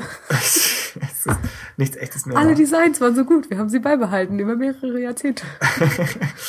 Wobei die, die Risszeichnungen gehen darauf ein, dass sie sagen, die Technik ist tatsächlich sehr viel besser als früher. Mhm. Aber weil alle sich verbessert haben, merkst du den Unterschied nicht. Also ich, Da auch kein Problem mit, dass jetzt nicht plötzlich Teleportation erfunden wird. Nein, das Nur, ich denke, ja, muss auch echt nicht. dieses Holodeck ist irgendwie komisch. Äh, über das Poe-Kapitel haben wir eigentlich schon gesprochen. Das heißt, es bleibt nur noch Ray. Ja. Bendix sagt, das Ray-Kapitel fand ich auch ziemlich gut, nur wie das Finn-Kapitel auch, war es einfach nicht so relevant. Und dass am Ende das Schiff einfach von beiden geklaut wurde, war sehr unbefriedigend. Das stimmt. Mara sagt dazu, interessante Geschichte, aber fiese Moral. Ich habe die ganze Zeit mitgefiebert und immer wieder in Frage gestellt, ob die beiden Schrottsammler-Kollegen es ehrlich meinen. Immer wieder habe ich festgestellt, dass ich den Kerlen nicht, zu, äh, nicht getraut hätte und ich habe mir, mir dann selbst vorgeworfen, zu misstrauisch zu sein. Und dann hatte ich doch recht. Ich glaube, Rays Geschichte ist aber wirklich die vorhersehbarste. Ja, Ja. also mir ging es wie Mara, dass ich auch nicht ganz sicher war, ob sie... Bin ich so abgebrüht? bist- Ja, wahrscheinlich. Kann sein. Du siehst nur das Schlechteste im Schrottsammler. Ah, just a scavenger. Tutti sagt, die beste Stelle im Ray-Teil ist auch bebildert. Äh, Ray will ihr Schiff gegen vier Tidos trotz einer aussichtslosen Situation verteidigen und wird durch ihre beiden eher unfreiwilligen Gesprächs äh, Geschäftspartner gerettet. Das bringt ihnen ihr Vertrauen ein, dass sie später dazu nutzen können, das Schiff zu stehlen. Die gelassene Reaktion von Ray darauf war super. Also ich fand halt auch schon gut, dass der, der Roman es so gemacht hat, dass sie damit gespielt haben mit der Erwartungshaltung, aber es war halt schon klar, dass Ray ja nicht von Jakku runterkommt oder irgendwie jetzt äh, am nächsten Tag irgendwie ein Schloss irgendwie hat am Ende, weil sie die ganzen Rationen oder sonst was irgendwie hat. aber ich fand die Geschichte halt trotzdem gut, weil in sich war sie einfach so klar strukturiert, dass sie halt gut nur gut funktionieren konnte. Ich wusste noch die Version mit dem Schloss und dann hatte ich gedacht, was, wenn ihr diese Supersternzerstörer, was, wenn ihr das gehört? Ach so, Vielleicht einfach nur, weil sie nicht gefragt wird. Und sagt, Den hat sie gekauft. Du könntest ja rein theoretisch einfach einziehen und Ja. in so ein Wrackteil. Und Das wenn ist- dann jemand anderes kommt, du musst halt wirklich nur die Ressourcen haben, um so ein großes Schiff zu verteidigen. Ja, warum keine Städte in diesen Schiffen bauen, ne? Ja. Genau. Schrotthändlergilden. Ja, genau. Überhaupt diese ganze, was, wer darf was klauen auf Jakku, Mhm. auch dass Ray Speeder nicht geklaut wird. Die Risszeitungen sagen, da ist so eine Einbruchssicherung da. Mhm. Ich glaube, das Buch sagt irgendwo, das ist so viel Schrott, das wird nicht geklaut. Aber andererseits, es ist ein fahrendes Fahrzeug. Du würdest denken, es hat einen Wert. Aber die Geschichte geht ja darauf ein, dass Ray sagt, sie kann das Schiff nicht für sich beanspruchen und du kannst Mhm. nicht irgendwo so einen Claim oder so reinstecken, sondern sie muss, sie muss das Schiff entweder verteidigen oder verstecken können. Wir sind praktisch im Non-Spoiler-Teil etwas um das Schiff herum getanzt. Weil Aber es ich- halt aber auch einfach was die große Entdeckung genau, ist. Ne? genau, du weißt, du weißt nicht, was passiert. Und es ist, eigentlich ist es so naheliegend, dass man sich überlegt, was, was für eine Geschichte könnte Ray erleben. Die Idee, dass sie ein Schiff findet, ist ebenso einfach wie sympathisch. Ja, Erstmal, wie sie sich da, darüber freut, dass sie es findet. das ist schon ganz putzig für ihren Charakter irgendwie so. Genau, wenn jemand sein Leben lang nur, nur Schrott irgendwie von hier und von da zusammengesucht hat, ein beinahe flugfertiges Schiff zu finden, in dem noch vorher niemand war, muss ein irres Gefühl sein. Mhm. Und das, es, es wird verkauft, weil wir vorher irgendwie 20 Seiten lang Ray in, auf Jakku erleben, wie sie vor einem Sandsturm flüchtet und Hunger hat und von Anker Platt vielleicht übers Ohr gehauen wird. Und dann aus, aus dieser eher düsteren Situation heraus dieses Schiff zu finden, finde ich, ist so von der emotionalen Linie. Es ist sehr, gut. sehr schön gemacht. Ähm, Also dadurch, dass nicht so viel anderes Worldbuilding irgendwie gemacht Genau. werden muss, kann man sich gut auf Ray konzentrieren. Das Genau. stimmt. Das ist eigentlich wieder diese Jugendromansache, die wir eben hatten. Das ist so, er weiß genau, welche Geschichte er erzählen will und das wird dann einmal so durchgezogen. Das klingt so einfach. Ja, genau. Das ist, das ist das Fiese daran, aber ja. Er sieht auch hier einfach aus, finde ich. Mara und Co. haben argumentiert, Poe ist die beste Geschichte. Ich glaube, du auch. Ja. Würdest wahrscheinlich sagen. Ich mag Ray am liebsten. Okay. Ich finde, man ist so in ihrer Figur drin, dass man wirklich sich genauso über dieses Schiff freut wie sie. Und wenn sie da am, am Basteln ist, dass sie auf einmal ein Langzeitprojekt hat, dass sie nicht immer nur dabei ist, Tag für Tag zu überleben, sondern sie strukturiert das jetzt alles so, dass sie, dass sie sich dieses Schiff irgendwann zusammenbauen kann. Stimmt, das ist eine sympathische Idee, besonders wenn man überlegt, was würde man den ganzen Tag machen, wenn Genau. man irgendwo im Nirgendwo lebt einfach. Sonst ihre einzige Möglichkeit herauszufinden, dass Zeit vergeht, ist eben, dass sie diese Einkerbung macht, um Mhm. das zu, zu markieren. Und jetzt baut sie ein Schiff. Mhm. Äh, Ich finde, der Technobubble-Anteil ist okay. Es ist nicht, Ja, das nicht übertrieben. Und es, es schwingt einfach in einem so eine Begeisterung mit drin, die sie da hat. Ich finde die Szene, was, was hier Toti sagt, wo sie ihr Schiff gegen die Tidos verteidigt, fand ich teilweise echt unheimlich. Mhm. Aber vielleicht bin ich auch, es ist einfach, mir Angst zu machen. Aber sobald sie da allein in diesem Schiff ist und nachts auf Jakku wurde eh schon so ein bisschen aufgebauscht als gefährlich. Und dann kommen plötzlich Gestalten aus der Dunkelheit. Und dann noch rein, rein für sie als Figur, dass sie jetzt an einem Punkt ist, wo sie, während sie sich sonst auf Jakku vielleicht eher so, wenn sie etwas passiver agiert, sagt, zieht sie hier plötzlich eine Linie im Sand. Das hier ist mein Schiff und ich werde es selbst gegen die Überzahl verteidigen. Das ist ja schon so ein, noch nicht das Erwachen selbst, das sie dann im Film hat, aber das ist so ein beinahe Erwachen. Das gleiche dann für, für die kurze Sequenz, wo sie fliegt. Und ja, dann schon. eben auch fürs Ende. Sie hat das Schiff zwar wieder verloren, aber für einen kurzen Moment ist sie geflogen. Und das war natürlich für sie als Pilotin auch einfach nochmal genau. ganz cool, die ja. Verknüpfung zu machen. Ja, während sonst er erklärte, dass sie in diesen Simulatorflügen und so drin ist. Genau. Was ich als Parallele mochte, dass, dass Ray und, und Finn beide in Simulatoren geübt haben. Und dann zusammen im Grunde beide yeah. das erste Mal richtig irgendwas genau. machen müssen. genau. Also das, das fand ich cool. Ja. Ansonsten keine, keine größeren Anmerkungen. Ich hatte mir noch irgendwo notiert, dass ich fand, Jakku im Vergleich zu Tatooine, ähm, Tatooine wird bedrohlich durch seine Völker und Monster, finde ich. Ja. Und Jakku wird, wird gefährlich durch die Umgebung selbst. So durch diese Sandstürme, dann der Treibsand, mhm. äh, dann einfach durch Nahrungsknappheit, was auf Tatooine angedeutet wird, aber es ist nicht also Jetzt nicht, nicht, im Film einfach. Nicht so krass, dass wenn man genau. irgendwie da draußen lebt, dass man unter Umständen gar nichts bekommt, wenn man nicht irgendwie Schrott tauscht oder so. Genau. Also ich finde jetzt, zumindest in diesem, in dem Roman hier hat Jakku schon ein bisschen eine andere Persönlichkeit als Tatooine. Mhm. Heißt nicht, dass man nicht trotzdem den gleichen Planeten hätte nehmen können, aber es aber ein bisschen was anderes draus gemacht. Aber ja, ich fand auch einfach, dass Jakku sich sehr gut auch wirklich wie das Jakku des Filmes angefühlt hat. Ja. Also einfach, weil man so diese richtige Mischung hatte aus Sachen, die wir nicht kennen mit dem Schiff und äh, ja. einfach dem zum Nima Außenposten und von Race zu Hause und so hin und her zu gehen. Ja. Das, das Ende, was denkst du?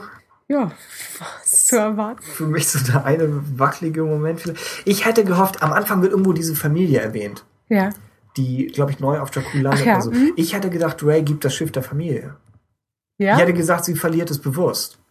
So. Weil so ist es, so, so trifft sie eigentlich am Ende ihrer eigenen Geschichte, trifft sie keine Entscheidung. Nee, sondern. Und das finde ich von der Konstruktion her leicht schade. Also ihre große Entscheidung ist die, die sie zwischendrin trifft, wenn sie sich hier, ja, ist sie Devi mhm. und Skunk oder so, wenn mhm. sie sich da denen anvertraut. Aber da hat sie nicht wirklich eine Wahl. Also hätte ich gehofft, dass sie am Ende noch irgendwas Pointiertes macht. Stattdessen ist es mehr so ein, ist also etwas abrupt. Ja, es ist einfach nur so eine weitere ja. Lektion auf ja, ja. Einzelgänger sein. Also du hast recht, eigentlich hätte man es wissen können, aber trotzdem fand ich es ein bisschen so der eine wackelige Schritt. Mhm. Aber naja. ansonsten fand ich die Geschichte sehr gut. Also was, was. Äh, Hatten, glaube ich, keine Sterne gegeben, ne? Nee, stimmt. Was. Sag. Was, äh, willst du für äh, einzeln oder willst du. Nö, ich glaube, ich mache es als einen. Okay. Ähm, ich sag dreieinhalb. No. Okay. Äh, ich bin bei drei.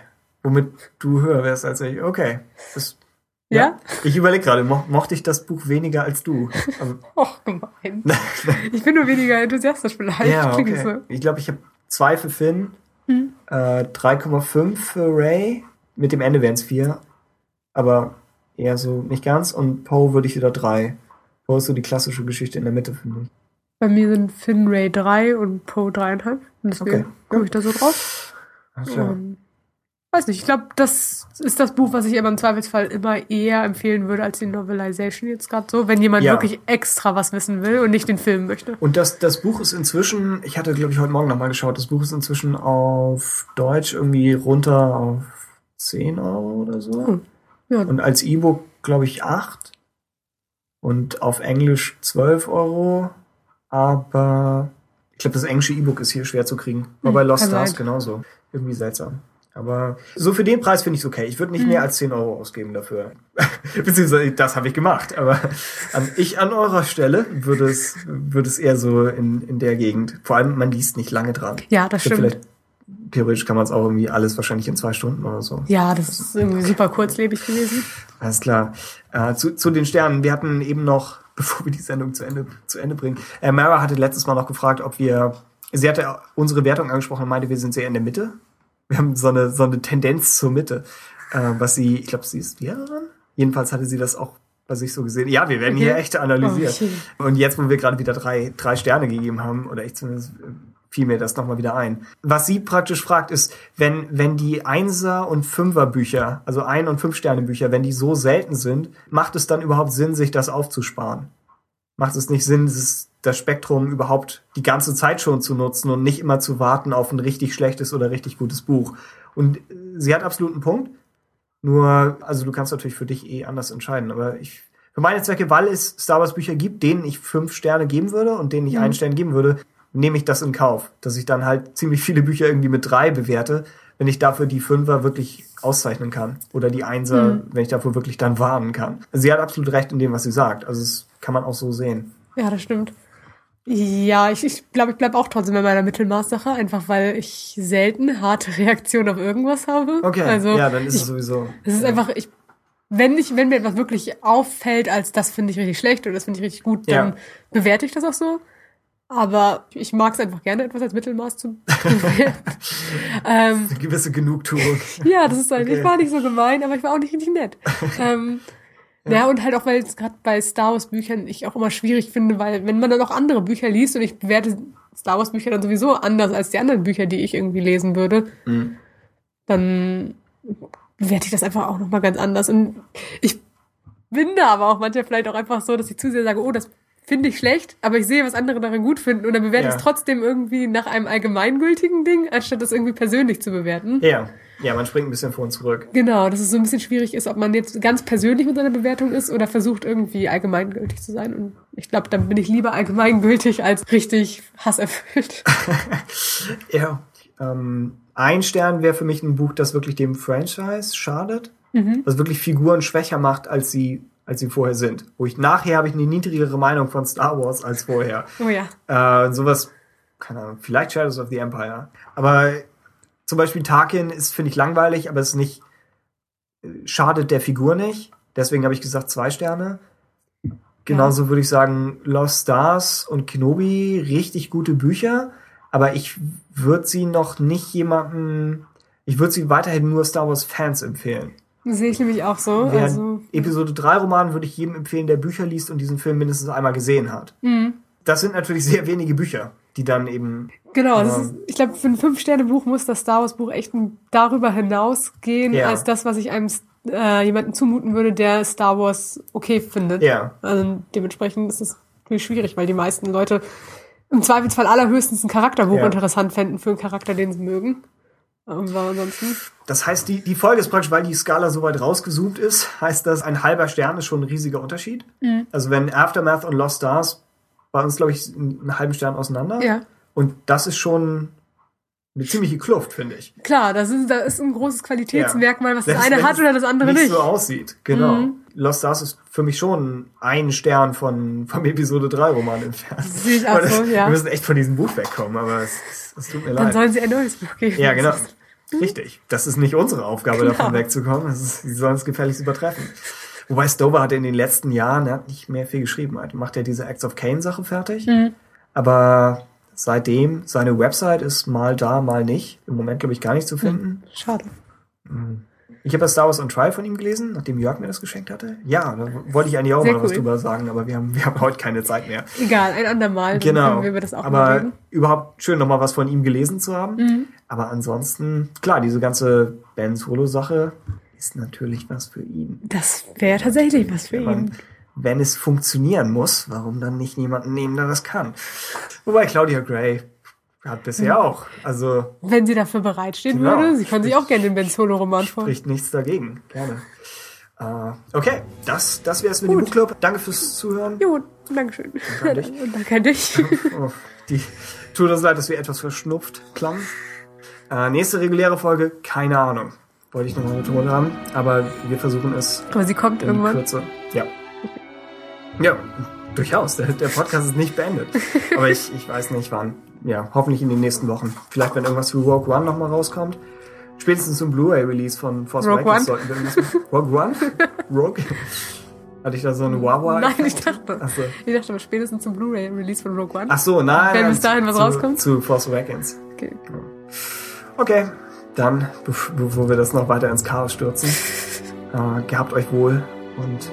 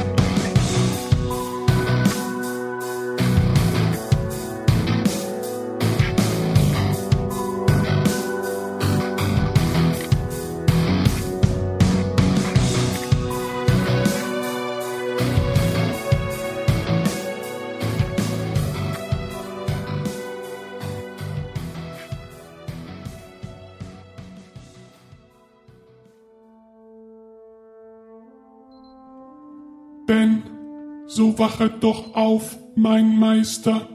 Dein Winterschlaf ist Scheibenkleister. Ach nein, der Lyrikdruide. Ich dachte, ich hätte dich kürzlich beim Einkaufen zurückgelassen. Zurückgelassen habt ihr mich sehr wohl, doch kaufte ich solustanischen Kartoffelkohl. Dann flog ich Richtung Unterkunft und spürte eure Unvernunft. Unvernunft? Pappalapapp. Naja, aber wenn du schon hier bist, wie wär's, wenn du dich dann auch gleich nützlich machst? Geh doch rüber ins Kommunikationszimmer und stell eine Verbindung zu Tim her. Ich denke, ja, ich denke, so langsam dürfte es Zeit für eine neue Folge Radio Tatooine sein, denn ich habe das Gefühl, ja, die imperialen Sender nutzen unseren Winterschlaf zu ihrem Vorteil. Eure Worte ergeben wenig Sinn, doch gehe ich jetzt dorthin. Ich weiß schon, warum ich dich zurückgelassen habe.